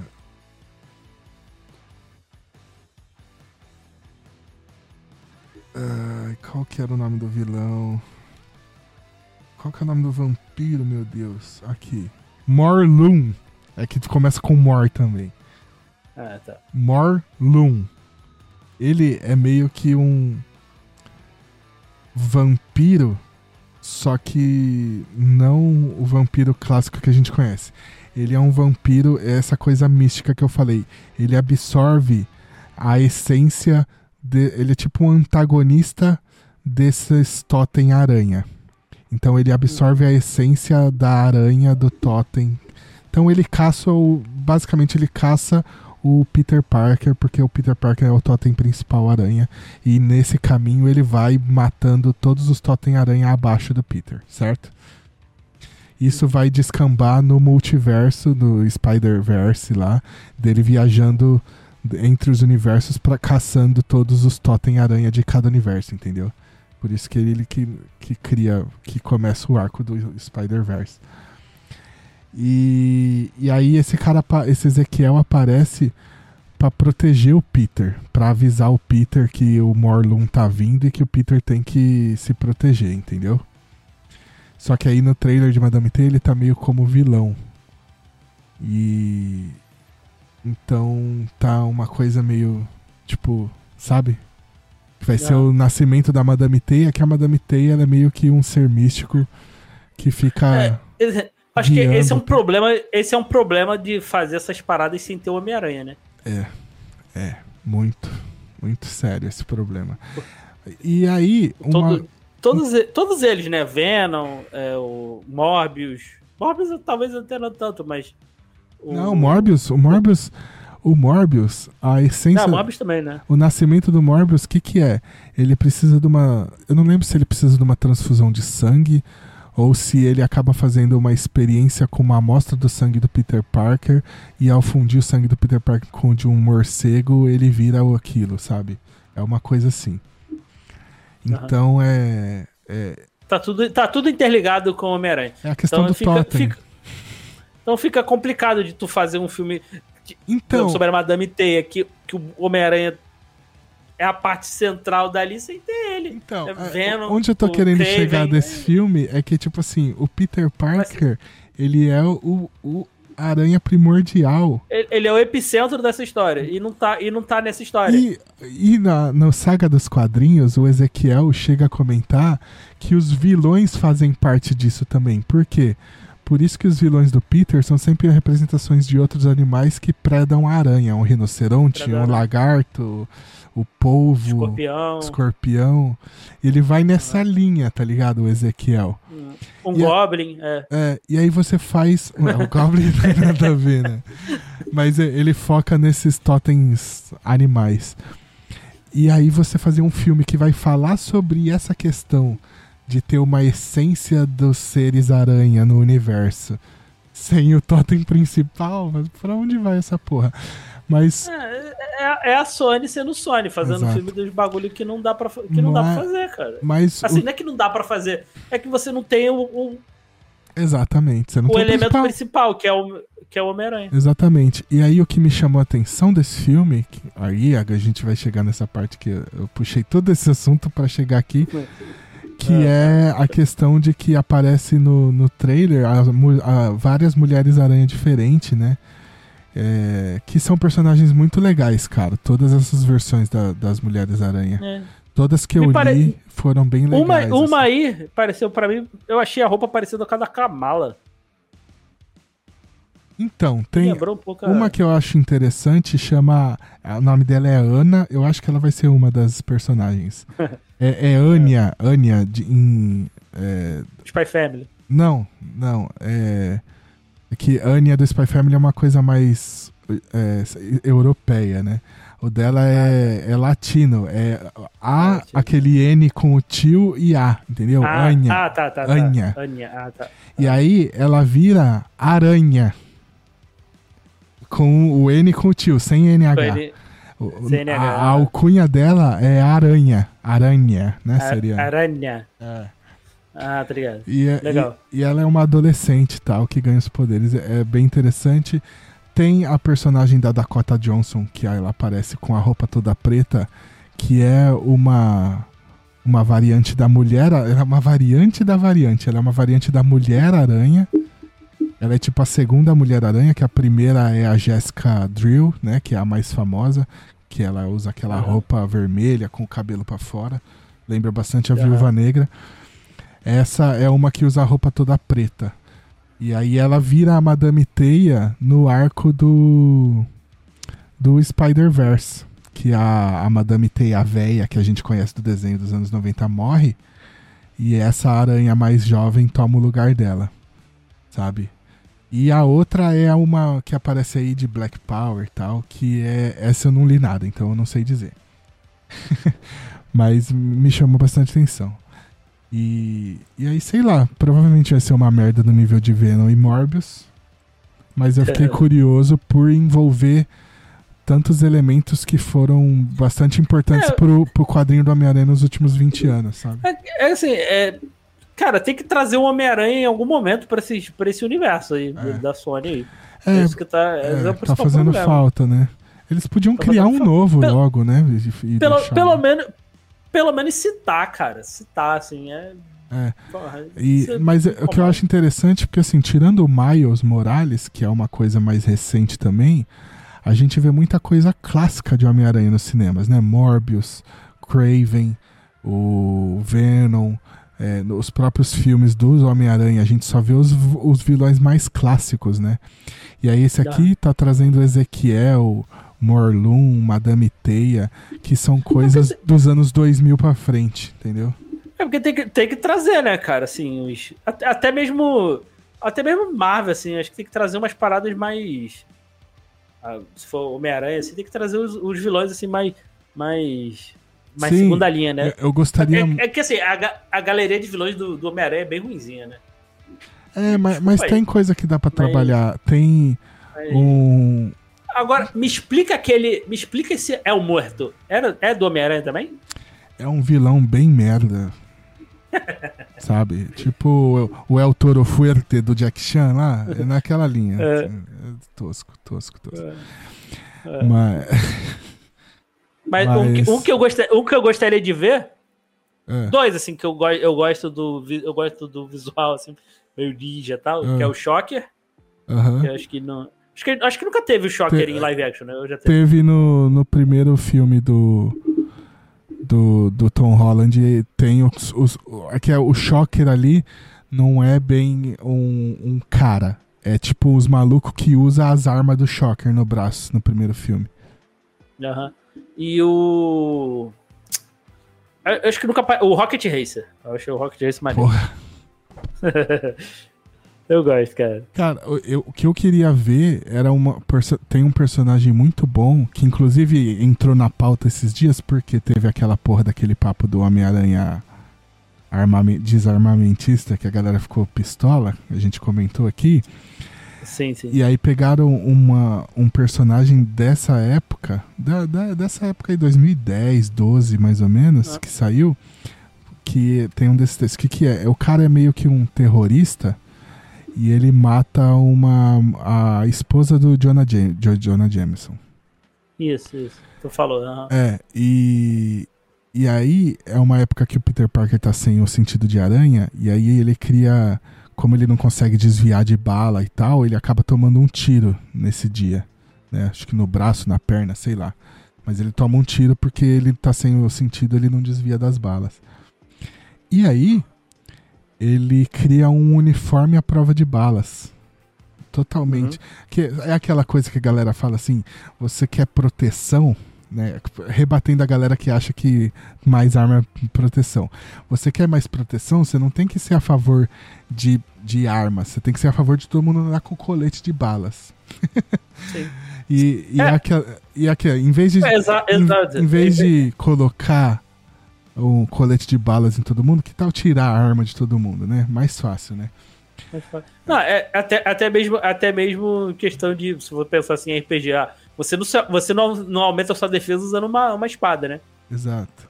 Não, então, e aí o, o Peter, que, que ele faz? Em vez de dar um tiro no cara que matou a mulher, ele começa a vestir uma roupa totalmente à prova de balas.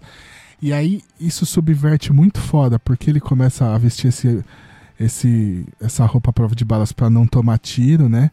E tal, Pra não, é, para não tomar tiro, basicamente. E aí no final subverte a história e o terrorista ele tá meio que caído no chão, ele já tá entregue, tá? Já já foi derrotado. Só que a polícia tá apontando arma pra ele e vai matar ele. E aí a polícia atira pra matar ele. E aí nessa hora o Peter pula na frente dele com essa roupa, a prova de balas e protege ele dos tiros. É muito foda esse momento, velho. É muito foda. Então, seria muito foda ver esse cara num filme, tá ligado? Aí, ainda mais agora, depois dessa discussão, você botar esse cara nesse filme, seria muito foda ver isso do Homem-Aranha, tá ligado? Entendi. Então, acho que tá. acho- então, isso me chamou a atenção, você trazer um arco. É que não é recente, porque já tem quase 20 anos, que é do começo dos anos 2000.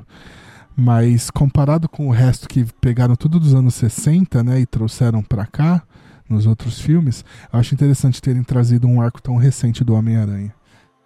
Mas é, a verdade é que minha expectativa é de que o filme seja no nível de Morbius. Então. não sei. É, tu tá- ah, achei que você tava empolgado aí, você tinha se empolgado com esse trailer aí. Não, eu me empolguei só pelo fato de usar um arco que eu acho interessante do Homem-Aranha, mas não, não vai além disso. É. Não, isso aí, quando, quando chegar aí no, no stream aí, eu vejo. Aí, é essa, é essa roupa aí que. Eu- no finalzinho do trailer aí. Volta um pouquinho. Essa? Aí, ó. É. Eu, sei lá, eu achei que era. Ah, tá. Não, eu achei que lembrava um pouco da Kamala, a roupa da Kamala. Ah, não. e é- ela tem ainda as garras de ferro, igual a do, do Peter, né? Sem a parte da frente, não. É. Ah, tá. Não, beleza. Ah, não, acho que é, É, essa que é- você achou que parece Kamala. Não, foi, é, não, foi a outra mesmo, mas Ah, foi a parte da frente da roupa, não Ah, foi tá. na. Essa eu acho que é a aranha. Por causa, porque o, o Ah. óculos dela lembra muito. A aranha ela usava um negócio assim. E a outra é a. Essa aqui, ó. Que é a que eu falei que vira a. Ah, mas não é. Eu achei que era a Dakota Johnson, não é, é outra. Não, Que- a Dakota não é a, não é a Madame? Não, então, é porque o que acontece? A Madame T é a véia, né? No, no, no original. E aí a véia morre e essa aí toma o, fica no lugar dela. Ah, mas aí a, a Dakota pode ficar velha. Então a Dakota Johnson vai ser a véia, na verdade. Não vai ser a versão nova da Madame Teia, entendeu? Ah, ah, eu, eu achei que ele ia ser essa versão dessa. dessa ela, ela vai ser a, ela vai ser a primeira versão. aí, Ela vai ser a primeira versão, é. Ah. Mas é isso. Vamos, fechamos aqui falando de. Eu ia falar Mulher Aranha, não, é Madame Teia. Vamos pro nosso próximo trailer. Que é o Arif. Você assistiu a primeira temporada de What If, Diego? Passei direto, cara, não gostei. Ah. Não, pera. Você não gostou ou você passou direto? São diferentes. Não, não gostei. Mas então você eu viu. assisti, eu assisti primeiro episódio. Não Ah, me- não, porra, não. Não, não, não. Ah, aí. Tá, ah, Ah, não, não, porra. Dropei, cara, dropei bonito. Vi lá da gente Carter e larguei. O Ari- o Arif Hum. jamais será Star Wars Vision. E é isso. Não, não, não chega nem perto, né? Mas o, o legal do Orif, o legal, assim, se dá pra falar, é que ele é cano- canônico, né? Ele faz parte do MCU. Tudo que acontece faz parte do, Aham. do- do ci- dos filmes do cinema.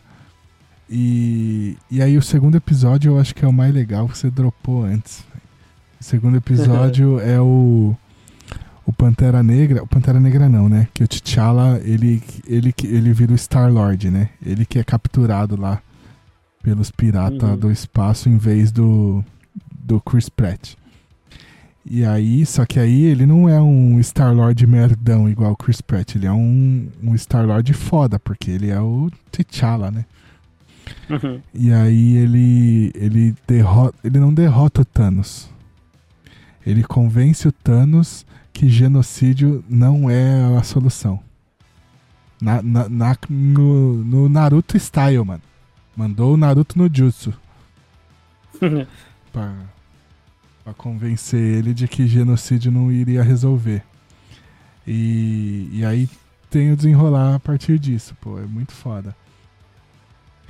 Mas muito foda também, eu, eu fui muito longe, assim, é legal. Ah, não- É legal. Enfim. É, enfim, e aí. Mas eu, eu vou, eu vou ver, um, se, por exemplo, se tiver algum episódio assim interessante. É, o, bom dessa, o bom da, o bom do Arif, o bom do, do Vision, essas séries assim com, episódios. É, de- é série antológica, é que você não precisa ver a série inteira. Você vê um episódio, vê o que te chamar a atenção. Então, não é isso. O Arif não é isso, essa é a questão. No final é junta tudo. Ah, No final aí junta tá me zoando.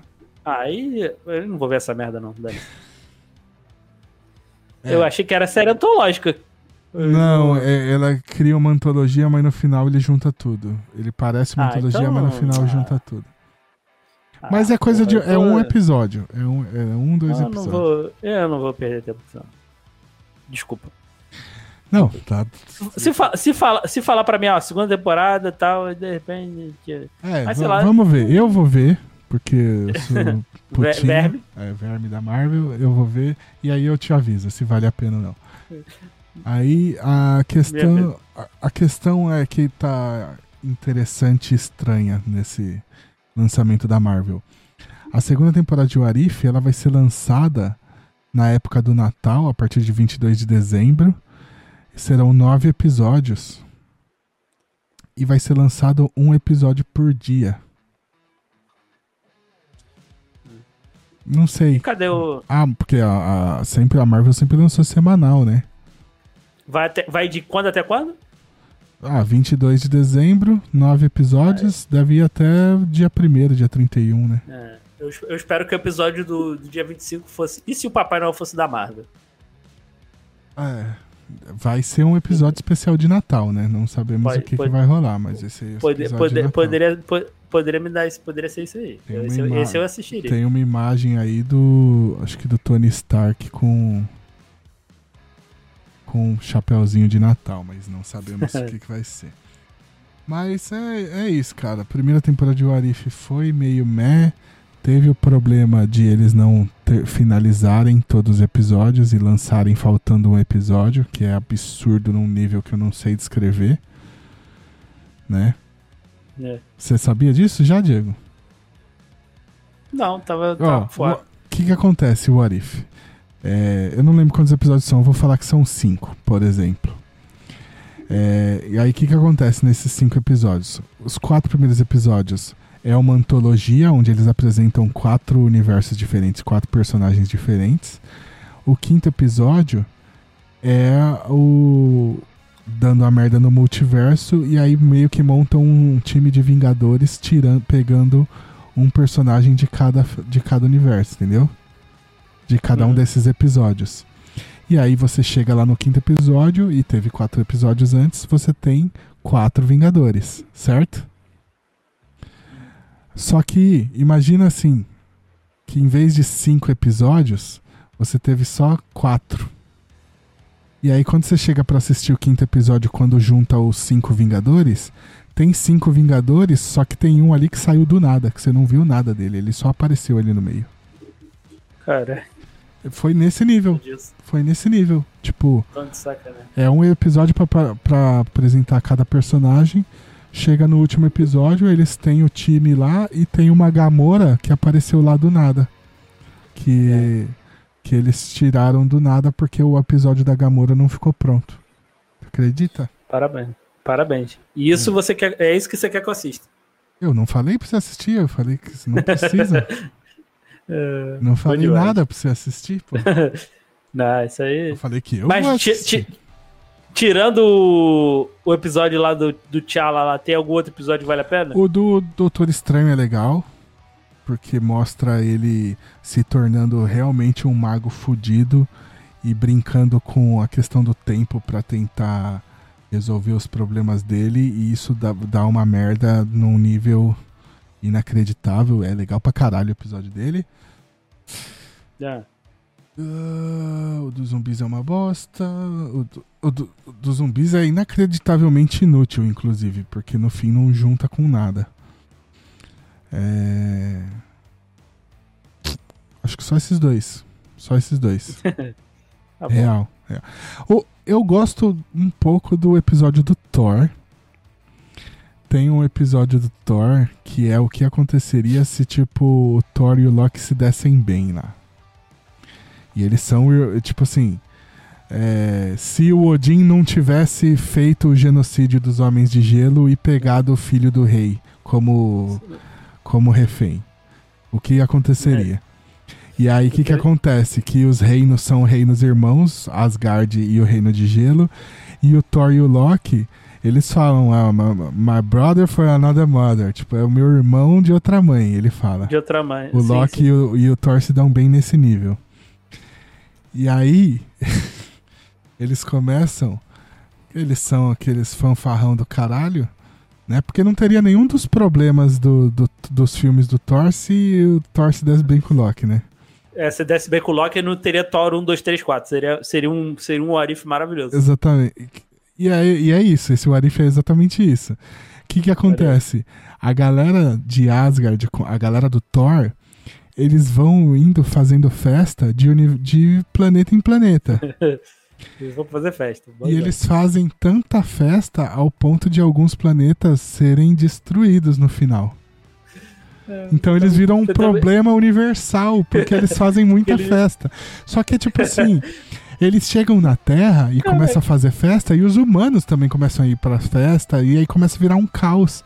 Porque tá Caraca, todo mundo tá na me- festa infinitamente, entendeu? Você tá me dizendo que eles, que eles são os roqueiros que destroem, os- que destroem os hotéis. Exatamente. Só que, tipo assim, imagina se os funcionários do hotel e os outros hóspedes do hotel forem pro quarto do- dos roqueiros junto também. Entendeu? E aí vira uma festa no hotel e não só no quarto do roqueiro. Aham. É, é nesse nível. É isso com o planeta Terra. Então é, é muito engraçado, que é uma loucura do- louca, assim. E aí no final do episódio, a Capitã Marvel vem pra Terra, a, a Carol Danvers, Pra falar que o Thor tem que parar, senão a Terra vai ser destruída por causa dessa zona deles. E aí eles saem na porrada, o Thor com a Capitã Marvel. E aí é legal pra caralho, tá ligado? Esse episódio, ele é divertido porque é essa loucura, entendeu? Inclusive, a Brie Larson chama, chama ele de, do nome de algum roqueiro. Quando ela chega na agora- Terra. Tá, agora você me vendeu. A Brie. Larson não. Agora A Brie Larson não, a, a Carol Denver. Carol Daniel. Porque a Brie Larson não conseguiu é, dublar a, a o, o What If. É, mas é isso. Esse, esse episódio é legal, real. Esse episódio é legal, real. Tá, agora, eu Que vou, é- agora, que é- agora, agora você Então, são três, são três episódios. E aí são tipo É. 10, os outros pode dropar, velho. Pode dropar É, tranquilo. eu assisti o primeiro. O primeiro é da Capitã Carter, né? É. Eu assisti. Então eu assisti esse, aí depois eu não. Falei, ah, Então, eu vou assistir esse do T'Challa e o do Thor e qual outro? Você Doutor falou? Estranho, do Doutor Estranho. Do Doutor Estranho. Esses, pode assistir, esses são episódios legais de fato. O do Thor é pela galhofa, os outros dois é que são legais mesmo. O resto pode dropar tranquilo, que é bosta. Mas esses realmente valem a pena. E, e é isso. Falamos de What If. 22 de dezembro na Disney Plus e vai ser isso aí. E aí agora, vamos pro nosso último trailer. Maman! Aquaman, o Reino Perdido, é isso o nome do filme? Aquaman. O Reino Perdido. Aquaman que agora é um Aquapapai com seu Aquafilho. Aquadead. É, o- É o Aqualad, não, né? não, acho que não, não. Eu não sei. O Aqualad. É, o problema é que não vai ter mais a Aquamamãe, né? Você vê que ela nem aparece no trailer, inclusive. Que, é, que foi. Tá. tá Que foi cagar na, na, na cama do Johnny Depp lá. É, pois é. É, então, deu ruim com a Aquamamãe. Aí temos a mamãe do Aquaman, mas a Aquamamãe tá fora. A, a, Aqua Vovó. É a Aquavovó, é isso, obrigado. A Aquavovó. E aí parece que meio que substituíram realmente a Aquamamãe pela Aquavovó. Eu, eu vou dar um pause nesse trailer aqui e voltar pra essa cena aqui que me chamou Caraca, muita atenção. É, que é, o te, é, te, é o Temoeira? É o Temoeira, não é? Acho que é. É ele mesmo. É ele. Aqui, eu ó. não lembrava que ele tá nesse filme. Se isso aqui não for o Aquaman perdendo o braço esquerdo, eu, eu, eu desisto. Eu desisto. Porque Pode não botar o gancho aí. tem que ter Aquaman com o gancho. Ele já tem, a- ele já tem o aspecto físico do Aquaman dessa época, né? Não É. é possível que não vão dar um gancho pra esse rapaz. Não é possível. Enfim. É, Deixa eu confirmar aqui se é o Boba Fett aqui. É ele mesmo. É ele mesmo? É, pode ver aí. Caralho, ele não tá nem na primeira. É o Temoeira. Ele mesmo. É o homem. É, eu não gosto dele. É, Quem gosta? Ah, outro momento que eu preciso pausar esse trailer aqui. A gente tá mais reagindo do que qualquer outra Uhum. coisa. Mas como não falar disso aqui, né? Ó. Ah, caralho. Ele do Cavalo Marinho? Aquaman cavalgando um cavalo marinho. Porra, obrigado, James Wan. Obrigado. Não tem É. como. A, a DC.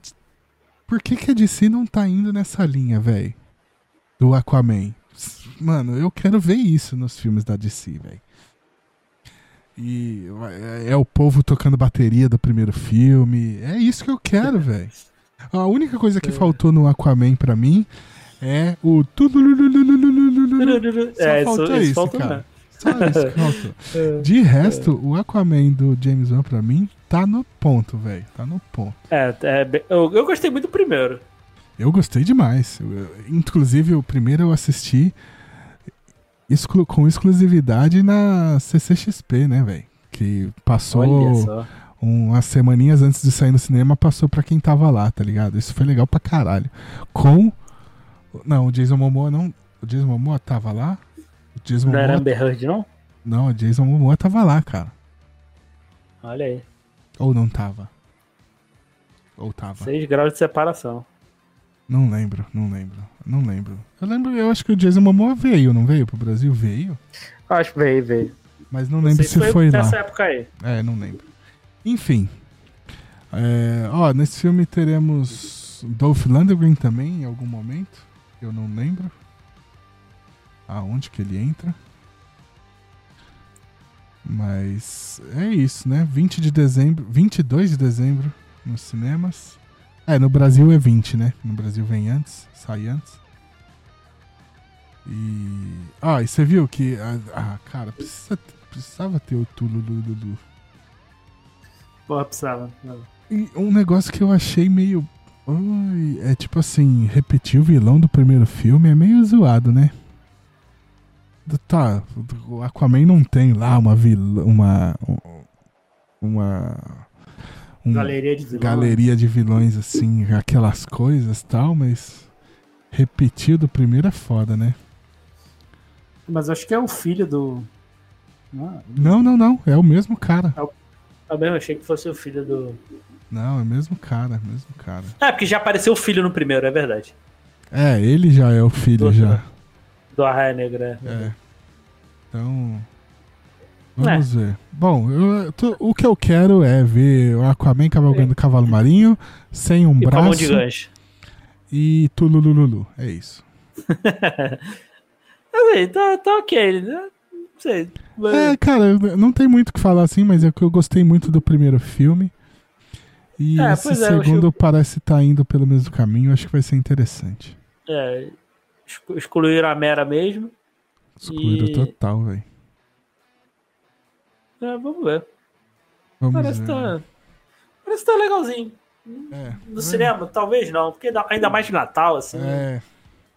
Mas é Natal, isso, Jason Momoa é top, né? Cara, Jason Momoa. Eu gosto.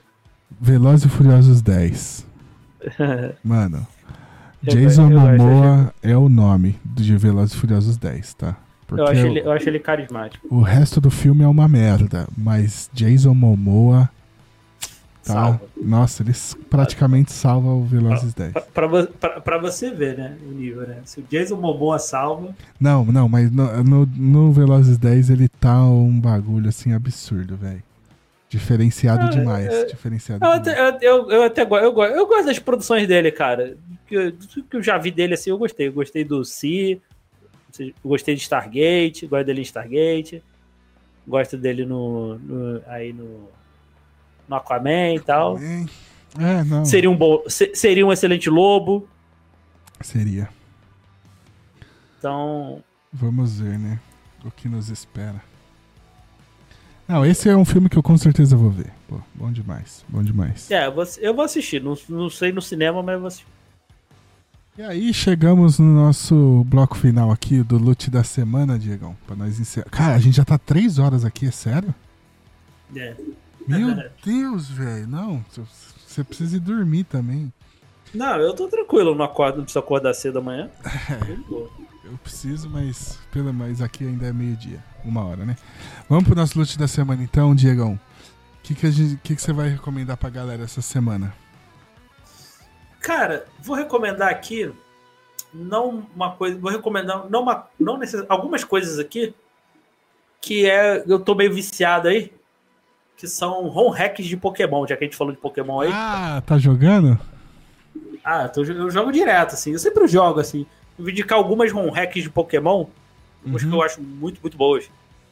É, primeiro, é, Pokémon é, Infinite Fusion. Acho que é esse o nome. Deixa eu ver. É.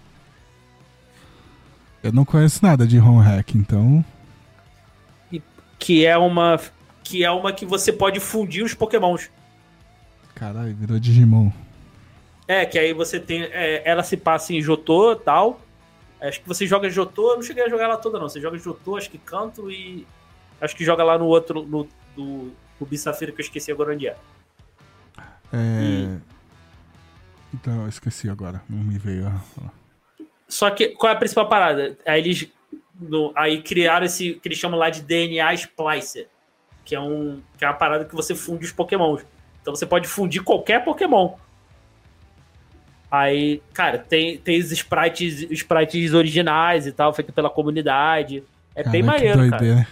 Aí você pega, funde, funde as habilidades, funde os golpes. Funde os golpes não, né? Você usa. Você pode. Você escolhe uma habilidade do, de um dos, dos dois Pokémons e escolhe os, os, qual os, os, os golpes que você quer. É bem maneiro. Cara, é bem maneiro. Principalmente fazer as fusões, assim, que tem umas fusões assim que são bizarras, assim. Se tu procurar, procurar tem vi, vários Eu vídeos. já assim, vi, fazendo já vi os vídeos da galera mais, reagindo. mais, biz- mais bizarras, assim. É um joguinho bacana, cara. É bem legal. Que é feito em RPG Maker e tal. Acho que é RPG Maker, se não me engano. Ah, ah, tá. tá. Tem, e acho que é mais de 15 mil fusões, assim, que você pode Caralho, fazer. Combinações. É muita coisa, é bem maneiro. Eu acho que vai até. Acho que vai até a geração 5 ou 6, eu acho. Ah, legal. Um outro que eu. que é uma das melhores ROM hacks que tem é o. É o Pokémon. Caraca, esqueci o nome. Caraca, é? O Pokémon Rogue. Que que o é Emerald Rogue. Que ele pega o Pokémon Emerald e transforma num roguelike. Como assim? Tá, tá ligado no, no conceito de, de roguelike, né? De rogue, né? Que você vai, você vai por uns caminhos assim, é, randomizados. Você, você escolhe teu, você começa lá com escolhendo teu Pokémon, que é aleatório. Aí vai, vai ele gera uns, ele gera uns caminhos randomicamente para você mais rotas. Aí você captura o Pokémon, os Pokémons e vai enfrentando e vai enfrentando chefes, subchefes assim. Se você perder o Pokémon, você, ele, ele some da tua área, essas paradas assim. Caraca. Não, E se você fazia per- ideia disso. E a coisa do roguelike é o quê? Se você perde, você perde em algum momento, você volta pro início. Então você vai voltando. Caralho. É muito, cara, é muito bom. Muito, muito bom. hora. Traz toda da- uma dinâmica, traz toda uma dinâmica com- completamente diferente para Pokémon, cara. Hora. E tem toda, tem toda lá a coisa de você botar o dificuldade, você determinar a dificuldade e tal. Então, tem, tem algumas partes lá que você encontra, você pode fazer uns acordos lá. Ah, você escolhe um item lá aleatório. Ah, você ganha, sei lá, é, 10% a mais chance de dar crítico, mas seu. Sei lá, teu, teu- tem mais chances de. de, você, de- tem menos chance de capturar Pokémon, algumas coisas assim. Na hora que você encontra. Aí você montou teu time lá, tem uma. Tem uns hubs assim que você, que você pode comprar itens, essas coisas assim. Aí tem um cara lá que você pode randomizar teu time todo de novo. Tem subchefes, aí tu pode captura Pokémon lendário. Tu enfrenta, aí tu enfrenta a liga. Tu enfrenta os, os líderes de ginásio e tu enfrenta duas. Duas. Duas Elite Four, né? Então, cara, é um jogo praticamente infinito, porque ele vai randomizando direto. Então, assim, Caraca. é bem maneiro, bem maneiro. E Da hora. o outro, um outro aqui que pra mim é uma das melhores home hack, uma outra home hack eh, Pokémon excelente, uma das melhores, que é o é o caraca, caraca, tô esquecendo o nome das palavras. O Radical Head, Radical, Pokémon esse, Radical Red. esse é o quê? que é, não, é, ela é basicamente assim, é uma que ela bota todas as qualidades de vida assim que tem que tem nos jogos atuais e no no Fire Red. Tem até a nona geração, tem até a geração atual, né? A nona geração. E, e tem todo o nível de dificuldade, uma dificuldade mais elevada, até no jogo base, assim. Então, se você quer um jogo um pouquinho. Se você acha um Pokémon muito fácil, é um pouco mais de dificuldade. Mas sem ser aquela coisa Kaizo impossível. Esse jogo, é, esse jogo é muito bom. Da hora. E um outro aqui que eu gosto muito, que é o. Cara, Eu tô esquecendo os nomes, cara. que é o Pokémon Unbound. Cara, esse também não conheço. Que pega, cria uma outra região, a região de Boros. Que aí ele cria uma história lá. Uma, uma história, pega uma história nova, uma outra região. Não parece nem uma home hack, parece um, parece um realmente tá jogando um jogo, um jogo novo, assim, Pokémon. Também é muito bem feito, cara. Da hora. É aquilo, é. é e, e tem toda. Também várias, várias coisas de. de qualidade de vida, assim. Por exemplo, é, o, você precisa, o, o grind é muito mais fácil, por exemplo, tem umas. Além de ter o XPO, né? Que você Aham.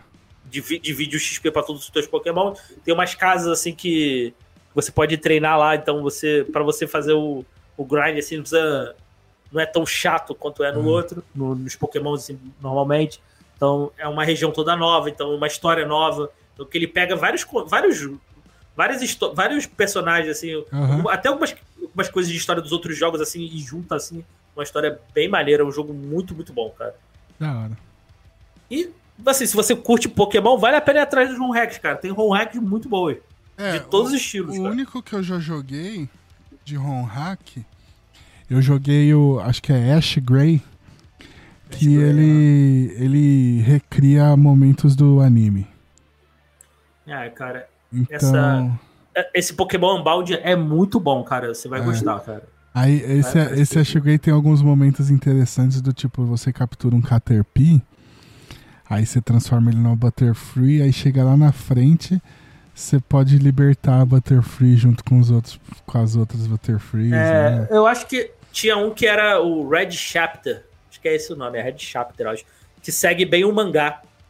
Ah, esse eu não sabia, não conhecia. Acho- Eu acho que é Red Chapter. Legal. Que aí, que aí você controla, você ganha um Poly, Poliwrath e tal, É. Esse Ash Então, Gray uma- tem um momento até do adeus do Pikachu lá, que tem aquela música Me dói demais. Demais. E o outro que eu joguei foi o, o Pokémon MMO. Que é. Ele é interessante porque eles fizeram assim. Você, come, você escolhe a região que você vai começar. Ele tem desde a primeira, do, do Fire Red, até a geração 5, antes de virar 3D, né? Quando era até o DS ali. A do Pokémon Black e White. Então, ele tem todas as mecânicas e todas as regiões desses jogos, dessa, dessa linha. E aí você escolhe em que região você vai começar, e aí você começa fazendo a história dessa região normal, como se se estivesse jogando pela primeira vez. Aí, quando você fecha essa região, você pode ir para uma segunda região. Aí você depois você pode ir para todas as regiões, você pode ir abrindo várias todas as regiões. E aí você vai isso assim num mapa aberto, Sim. que tu- você vai encontrando as pessoas no meio do caminho. E aí ele vai ter coisas tipo os HM que você não precisa ir buscar, tal Isso. ele dá umas facilitadas, porque a ideia é, depois de um tempo jogando, você vai abrir o mapa de todas as cinco regiões pra capturar o Pokémon que você quiser, onde que você quiser, a hora que você quiser, batalhar com a galera. É muito legal, é muito legal. Sim. Eu joguei um bastante. E dá pra Sim. jogar em galera, então tipo, você monta uma party e aí pra fazer caçada de shine ou pra fazer tipo, acho que grindar não rola em grupo, mas pra fazer caçada de shine eu achei interessante você montar um grupo. Sim. Inclusive no. Tem, por exemplo, tem o- uma versão que no, no Pokémon Emerald mesmo você pode jogar em multiplayer, um jogo base e tal. Legal. Jogar em multiplayer. Tem uns que tem um. que você joga com mundo aberto. Então, assim, cara, tem uma infinidade de jogos assim de, É, de Pokémon de todos os estilos. Tem, tem pegada pra jogo de terror. Tem uns que ele pega. O cara pegou e fez um Moemon lá que botou umas garotinhas lá pra você lutar. Tem os que tem os personagens de Dragon Ball, que é muito bom. Você, em vez de você usar Pokémon, você usa os personagens de Ah, Dragon não- Ball. nunca vi esses aqui. ó. Um, um que é- são as cartas de Yu-Gi-Oh! Tem os que tem Digimon. Então, assim, tem, cara, tem, tem para todo, tem para todo gosto, assim. Show. É, se, você curte Pokémon, assim, vale a pena ir atrás de, de Home Hack. Assim, É, e pra fechar tem o Showdown, né? O Showdown você já mexeu também? Showdown. Pokémon Showdown, ele é Ah, que é o de navegador? É, ele é de navegador. É, dá pra instalar no PC, mas ele é basicamente de navegador. E ele é um simulador de batalha. Então, assim, ele tem todos os Pokémons e todas as mecânicas de todos os jogos que saíram até hoje. E aí você monta o seu time com as habilidades. o- o- você controla até IV e EV que você quer.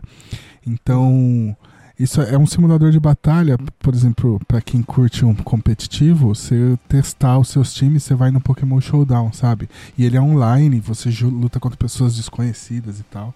Sim, Então sim, ele é bem interessante. E é bem, é, é bem responsivo, assim, é bem, é, bem feito a E de grátis, de grátis, De qualquer grátis. torradeira roda, é bem legal. É, e é isso, é essa a sua recomendação? Então, É, é isso, um hack de Pokémon. Vamos, hack de- vamos piratinhar a Nintendo, é isso aí, gente. E aí, a, a minha recomendação é um bagulho que me surpreendeu. A gente falou disso aqui, Diego, e me surpreendeu. Round 6 o desafio. Olha aí. O, Olha só. o- Ah, como é que chama? O reality show de Round 6. É assim, ele é aquele reality show que é editadinho, tá ligado? Não é nada ao vivo e tal. Então, é, grandes chances de ser tudo armado e tal, né? Nun- nunca vamos saber. ah, não. Mas ele ele tem uma pegada Ele é divertido? é divertido demais. Ele Que vale. e assim, eu não quero dar um spoiler. Mas ele, tipo, ele pega a galera no contrapé muito bem, que é um negócio que Round 6 fazia, né? E ele consegue. Mano, eu juro pra você que eu fiquei com medo de alguém tentar matar outro no dormitório durante a noite, igual acontece no, no- no- na série. Porque o bagulho é meio que for real, assim, é pra valer, mano. O bicho pega de verdade, velho. E, assim, né, que eu falo, pega de verdade, assim, aparentemente, né? Porque a chance de tudo aquilo ser combinado é muito grande. Mas ele consegue.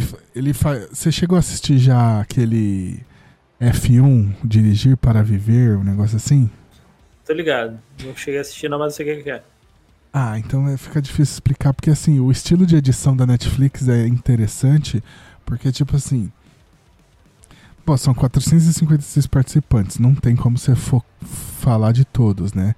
Então eles focam em dois, três, e aí nos próximos 10 minutos do episódio mostra o que, que vai acontecer com esses dois, três. E aí mostra se ele conseguiu passar, se não conseguiu, se a participante sobreviveu ou não.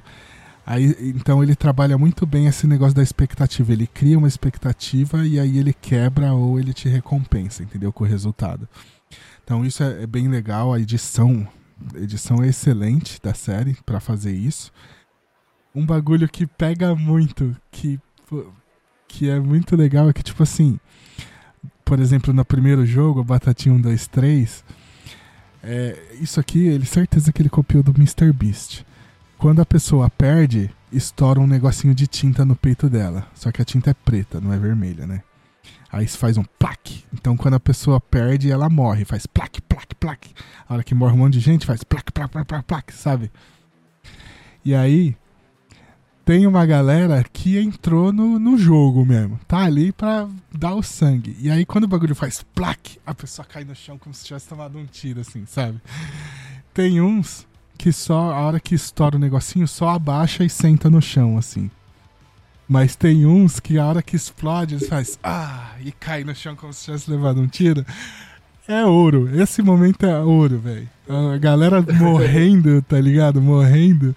Porque é um negócio que eu falei da série, né? Eu falei, pô, não vai morrer ninguém, não vai ter a graça do, do Round 6. Pô, Ainda bem que não, ainda bem, né? Não. Que não vai morrer ninguém. Exato. Só que eles entregaram muito bem isso. Assim, isso dos Ah, então tá os, os participantes entregaram, não a série. A série ia ser sem graça nesse ponto. Mas a galera fingindo que tá morrendo. Emba- A, ga- a galera abraçou, né, Galhão? Abraçou. A galera que abraçou, mano, você fala assim: esse maluco não merecia sair nesse momento do jogo. Só Não, por mere- causa não disso. merecia morrer. É muito bom, é muito bom. E aí. Tem uma, umas quebras, porque, como a galera viu a série, eles já sabem o que, que vai rolar. Então eles se preparam para um bagulho e aí a- eles adicionam alguns jogos diferentes, né? Umas pegadinhas tal. Que quebra totalmente a galera que tava se preparando, se baseando na série, sabe? Ah, entendi. Então, isso é muito legal, funcionou muito bem. E. Qual que era o outro ponto? Ah, mas também eles souberam usar muito bem os momentos clichês da série, quebrando a expectativa também da galera. Então, tem a hora, por exemplo, que a galera não espera. Tipo assim, tá todo mundo assim. Ai, tem que ser o círculo, triângulo, a estrela, o guarda-chuva, né? O negócio do biscoito. Sim. E aí todo mundo já vai na intenção de ir pro círculo ou pro triângulo, porque sabe que é mais fácil. Só que eles dão um jeito de não ter como escolher. E aí depois eles falam assim: na verdade a gente vai deixar vocês escolher.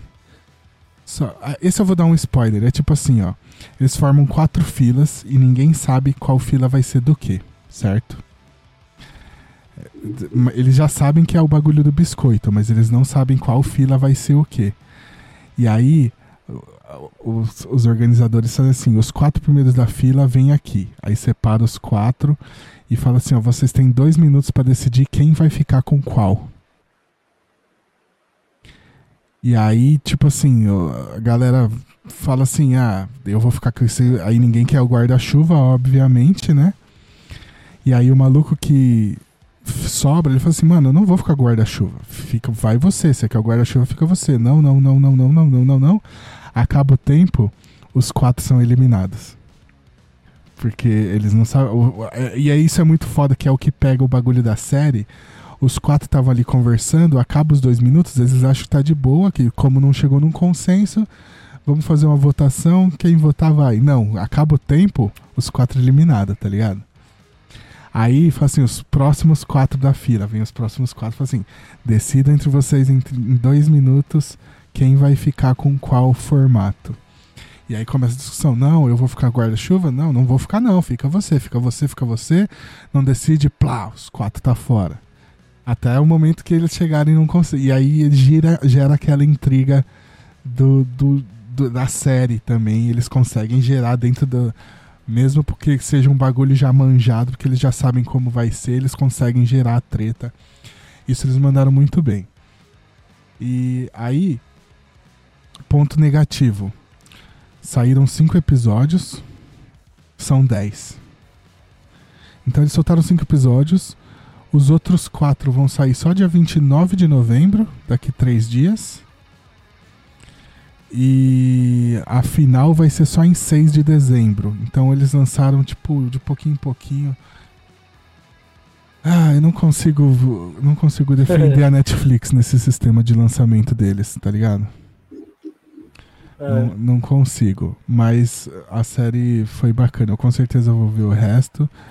E aí, só pra fechar, que teve uma campanha de marketing da Netflix com a Inês Brasil. eu vi você. Pô, você viu até o final? Não, não cheguei a ver até o final. Não, assiste tudo. É, mano, é muito foda. Assiste inteiro o comercial com a Inês Brasil de Round 6, gente. Assiste até o final, que vale a pena até o final. E é, tem um, um desse negócio que eu falei aqui, que eu não vou falar o que é, mas vocês vão entender quando ver até o final. É, vale a pena ver o propaganda da Inês. E a outra é que tem alguns participantes processando a Netflix. Aliás, processando não uma galera que falou que vai entrar com processo com- na Netflix porque eles estavam gravando na Europa lá, na- acho que na, na Inglaterra e tava frio e aí tem um momento lá do galpão lá do Batatinho 23 que eles ficam parados no frio um tempão, teve uma galera que saiu com queimadura de frio, sabe? que Caralho. saiu com lesão tal de- por causa do frio. Então tem uma galera falando que parece que vai processar Netflix. Tirando isso, cara, e essa cagada do- da publicação dos episódios, vale a pena, é divertido, é divertido, velho. É tipo, eles, eles mandaram muito bem nada. Eu, eu reclamei porque, porra, demorou pra caralho depois que saiu a série pra trazer. O Mr. Beast já fez logo que saiu, né?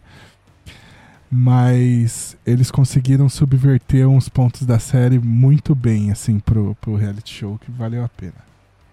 Então, dá, se tiver... Mas é aquele negócio pra você botar na TV pra ficar passando enquanto você tá fazendo outra coisa. Bom demais. Bom demais. Ah, bom, maneiro.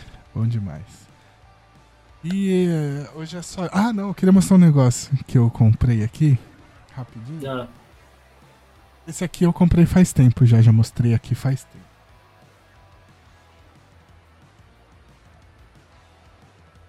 E é o meu barquinho de One Piece, né?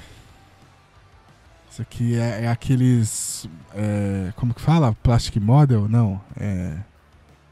Aquele negocinho de montar que vem os Gundam geralmente é assim aqui, né?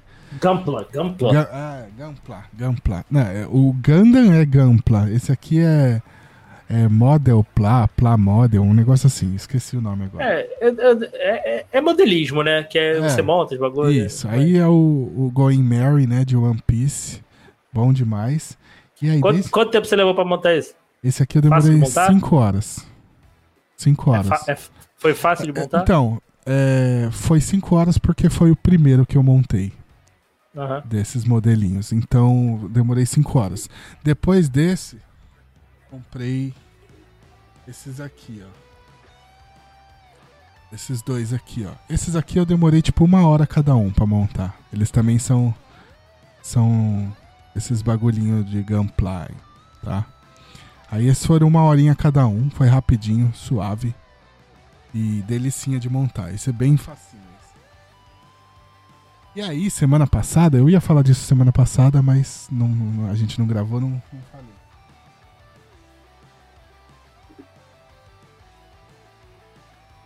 Mas aí eu peguei o outro bar. Meu Deus! Voou aqui.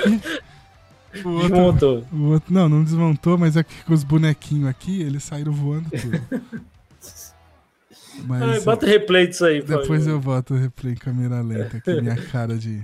É porque ele quase caiu em cima do outro barco. Aí se ele cair em cima Tá, do outro qual- barco.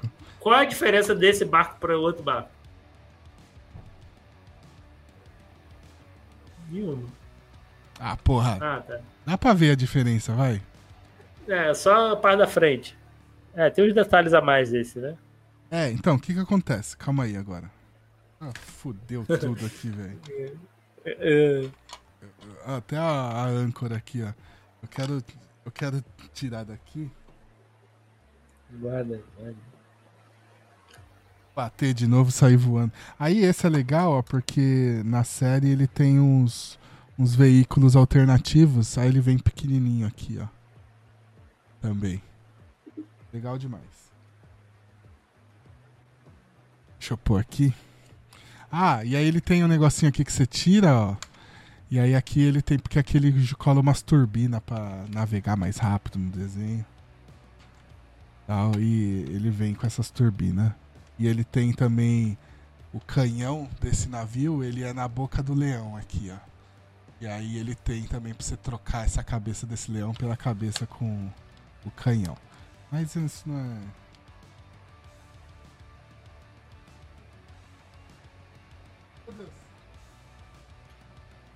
Caraca, para de quebrar tuas coisas aí, mano. Mas caiu. Enfim. É, aí esse eu levei tipo duas horas pra montar. E esse é maior, mais difícil. Então é questão de costume mesmo. Mas é, o que eu ia falar que eu fiquei meio chateado, assim, culpa minha, né? Eu que criei expectativa e aí ela não foi atendida, eu fiquei chateado. Porque o, no desenho o, o navio, esse segundo navio, ele é muito maior do que o primeiro, né? E aí eu achei que ele ia ser, não que seria na escala, porque senão ele seria gigantesco, mas eu achei que ele seria maior que o primeiro, né? E na verdade eles encolhem pra ficar do mesmo tamanho os dois. Aí dá pra ter noção até pelo bonequinho, ó. Esse aqui são os dois bonequinhos do Zoro, ó. Aí esse aqui é o do segundo, esse aqui é o do primeiro, pra você ver a diferença na escala. Entendeu? Ai, cara. Ai, Pra, pra- Deus, pra Deus. você ter noção na diferença dos bar, do tamanho dos barcos. O cara, o cara tá viciado mesmo. Aí, é, não, é porque eu, eu achei que eu ia ficar com um barcão gigante aqui da hora, mas não, não rolou. Mas, tirando isso, pô. Pô, mas, mas- pô, diga. mas isso aí. tem, tem maiores aí? Então, acho que não. Acho que não. Acho que não, mas eu descobri isso montando, né? Porque com a. Só com a. Ah, ca- tá. Ah, até voar a vela aqui, ó. Depois eu vou ter que pôr de volta. Com a ca- Ah, mas. Ah, tá. Na caixa não dá pra. Na caixa não dá pra ter noção. É... Aí agora que eu montei, eu sei que é meio que tudo Tudo é, igual. redimensionado pra ficar no mesmo tamanho e não, não, a escala não é a mesma, então tá Ah, de boa, né? Agora a expectativa tá regulada, mas é que antes eu tava com a expectativa de, De que fosse vácuo. grandão, é. Ah, tá. Mas tá de boa. Tá de boa. Mas é divertido demais montar isso aqui. É, barco eu não vou montar mais, porque ocupa muito espaço. E. Ah, o outro teco aqui do barco que saiu. Ah, mas um, uns Gandanzinho? Gundam não. Cara, Não, Outra não, não, não. É tudo mesma, mesma faixa de preço, assim. Mas os próximos que eu vou pegar são os Kamen Rider. Kamen Rider eu vou montar. É, Kamen Rider tem disso também? Tem, tem Vou Kamen. Rider, Dragon Ball, Demon Slayer, Naruto, é... One Piece. Mas e- esses aí, esses aí tudo não vem, vem, não é igual aquelas miniaturas que tem que pintar, não, né? Ou tem também. Então, ó, é pra você ter noção, ó. é, os bonequinhos vêm desse jeito, ó. Então eles é pra pintar, né? Eles vêm tudo dessa cor, assim. Ah, Eles são pra pintar. Mas o o navio por exemplo, ó, essa vela aqui, ó, que é vermelha e, e amarelinha, ela é toda amarela e aí ele vem com os adesivos vermelhos pra você colar. Mas se você preferir pintar, você pode pintar também, entendeu? Eles dão essa escolha. A bandeira aqui, ó, que é preta, ela é toda bege, assim. Só que aí ele vem com adesivo pra você colar, mas se você preferir, você pode pintar e depois colar o decalque só do desenho. É, essa parte aqui do, do casco que é mais escura, ela é um adesivo que você cola também, entendeu? Essa parte branca é um adesivo colado aqui também. Então, você tem as duas opções, né? Eu colei o adesivo porque eu sou péssimo com trabalho manual. Já deu pra ver aqui, né? Eu não consegui segurar o bagulho. É, mas eu sou péssimo com trabalho manual, então eu deixei pra colar os adesivos mesmo, porque pintar vai ficar horroroso, sabe? Mas esse é um, é um negocinho gostoso de fazer e é muito barato, porque assim, um bonequinho da Bandai, é, é que é Bandai também, né? Mas um bonequinho do War Greymon, por exemplo, da Bandai, mais ou menos da mesma escala, ele vai custar na faixa de 6, 7 mil ienes. Isso dá 3 mil ienes vai dar na fa... vai dar 90 reais. Vai dar uns no... 100 reais, 30 mil ienes. Então ele vai custar na faixa de uns 200 reais. É, 196 reais aí hoje. É. de- Ah, você tá com o conversor aí? Obrigado. Eu tô, eu tô Então, aqui. é. Esse aqui, ele é mais ou menos da mesma escala, vai custar 6, 7 mil ienes, tá? Mais ou menos parecido. Aí ele vai ter, o detalhamento dele vai ser mais refinado, logicamente, as articulações e tal. Mas esse aqui, ó, bonitinho, ó. Bonitinho, pô. 1.500 bonito. ienes. Converte aí, 1.500 ienes. 50 reais, 49 reais. Então, é- essa é a diferença barato, de tá preço, né? Então, Aí, bonitinho, não. é, Tá detalhezinhos aqui, ó, pra ver, ó. Bem É, detalhadinho, ó. Bonitinho demais, ó. E ele é bem articulado também, ó. Ele mexe bem tudo, sabe? Ó, ele É. tem articulação só no pé, ó. Então, É, não é. É, é, até que é bem articulado. Ele é bem, ó. Tem joelhinho, ó. Joelhinho, ó. Tá vendo? Joelho. É, não, ele é bem, bem bacana pra mexer, ó. É bacana, é bacana, pelo valor tá bacana. Então, pelo valor tá bem bacana. E. Dá pra botar umas poses, né? É, exatamente. E. E os Kamen Riders é na mesma linha. Os Kamen Riders é na faixa de uns 10 mil ienes, é mais caro. E, e o Kamen Rider. E aí o Kamen Rider vai sair na faixa de uns 3 mil, sabe? Então Opa. ele é, ele é um pouco mais caro. Mas a outra versão é mais cara ainda. Então. Vou, vou pegar. Vou pegar uns desses aí porque tem a, a questão de montar, que já dá uma desestressada. E. E ainda fica bonitinho também e é bem mais barato, sabe? Então eu vou, vou nessa linha, não vou mais acumular que nem eu fazia antes os bonecos high-end, né? Os top de linha, que é bonito pra caralho e tal. Eu tinha um monte, só, né? é. Eu tinha um monte, no Brasil mesmo eu tinha um monte, mas é muito caro, pra- não entrega tanto. Esse aqui é baratinho, desestressa e é bonito, então vou, vou nessa linha. Boa. E é isso. Chegamos ao fim. Esse aqui foi longo, hein? Pra desacumular, né? Tudo que tava cheio. E a gente entrou nos papos bacana também hoje. Aí acabou estendendo mais que o normal. Mas é isso. Semana que vem estaremos de volta. Diegão, manda a braba pra galera aí. Antes da gente encerrar. Valeu. Valeu, gente. É, espero que vocês tenham curtido. É, segue aí no arroba podelementar, todas as redes, no seu agregador favorito. E lá no site do bookstimebrasil.com. Valeu. É isso. Podcast de filmes e séries bem bacana aí pra quem quiser mais. Certo? Então, Diegão, valeu. Mais uma. Valeu pela companhia. Tamo junto. Tamo junto. Aí, semana que vem estamos de volta, gente. Muito obrigado você que viu tudo isso até aqui. Semana que vem temos mais. Valeu. É isso. Tchau.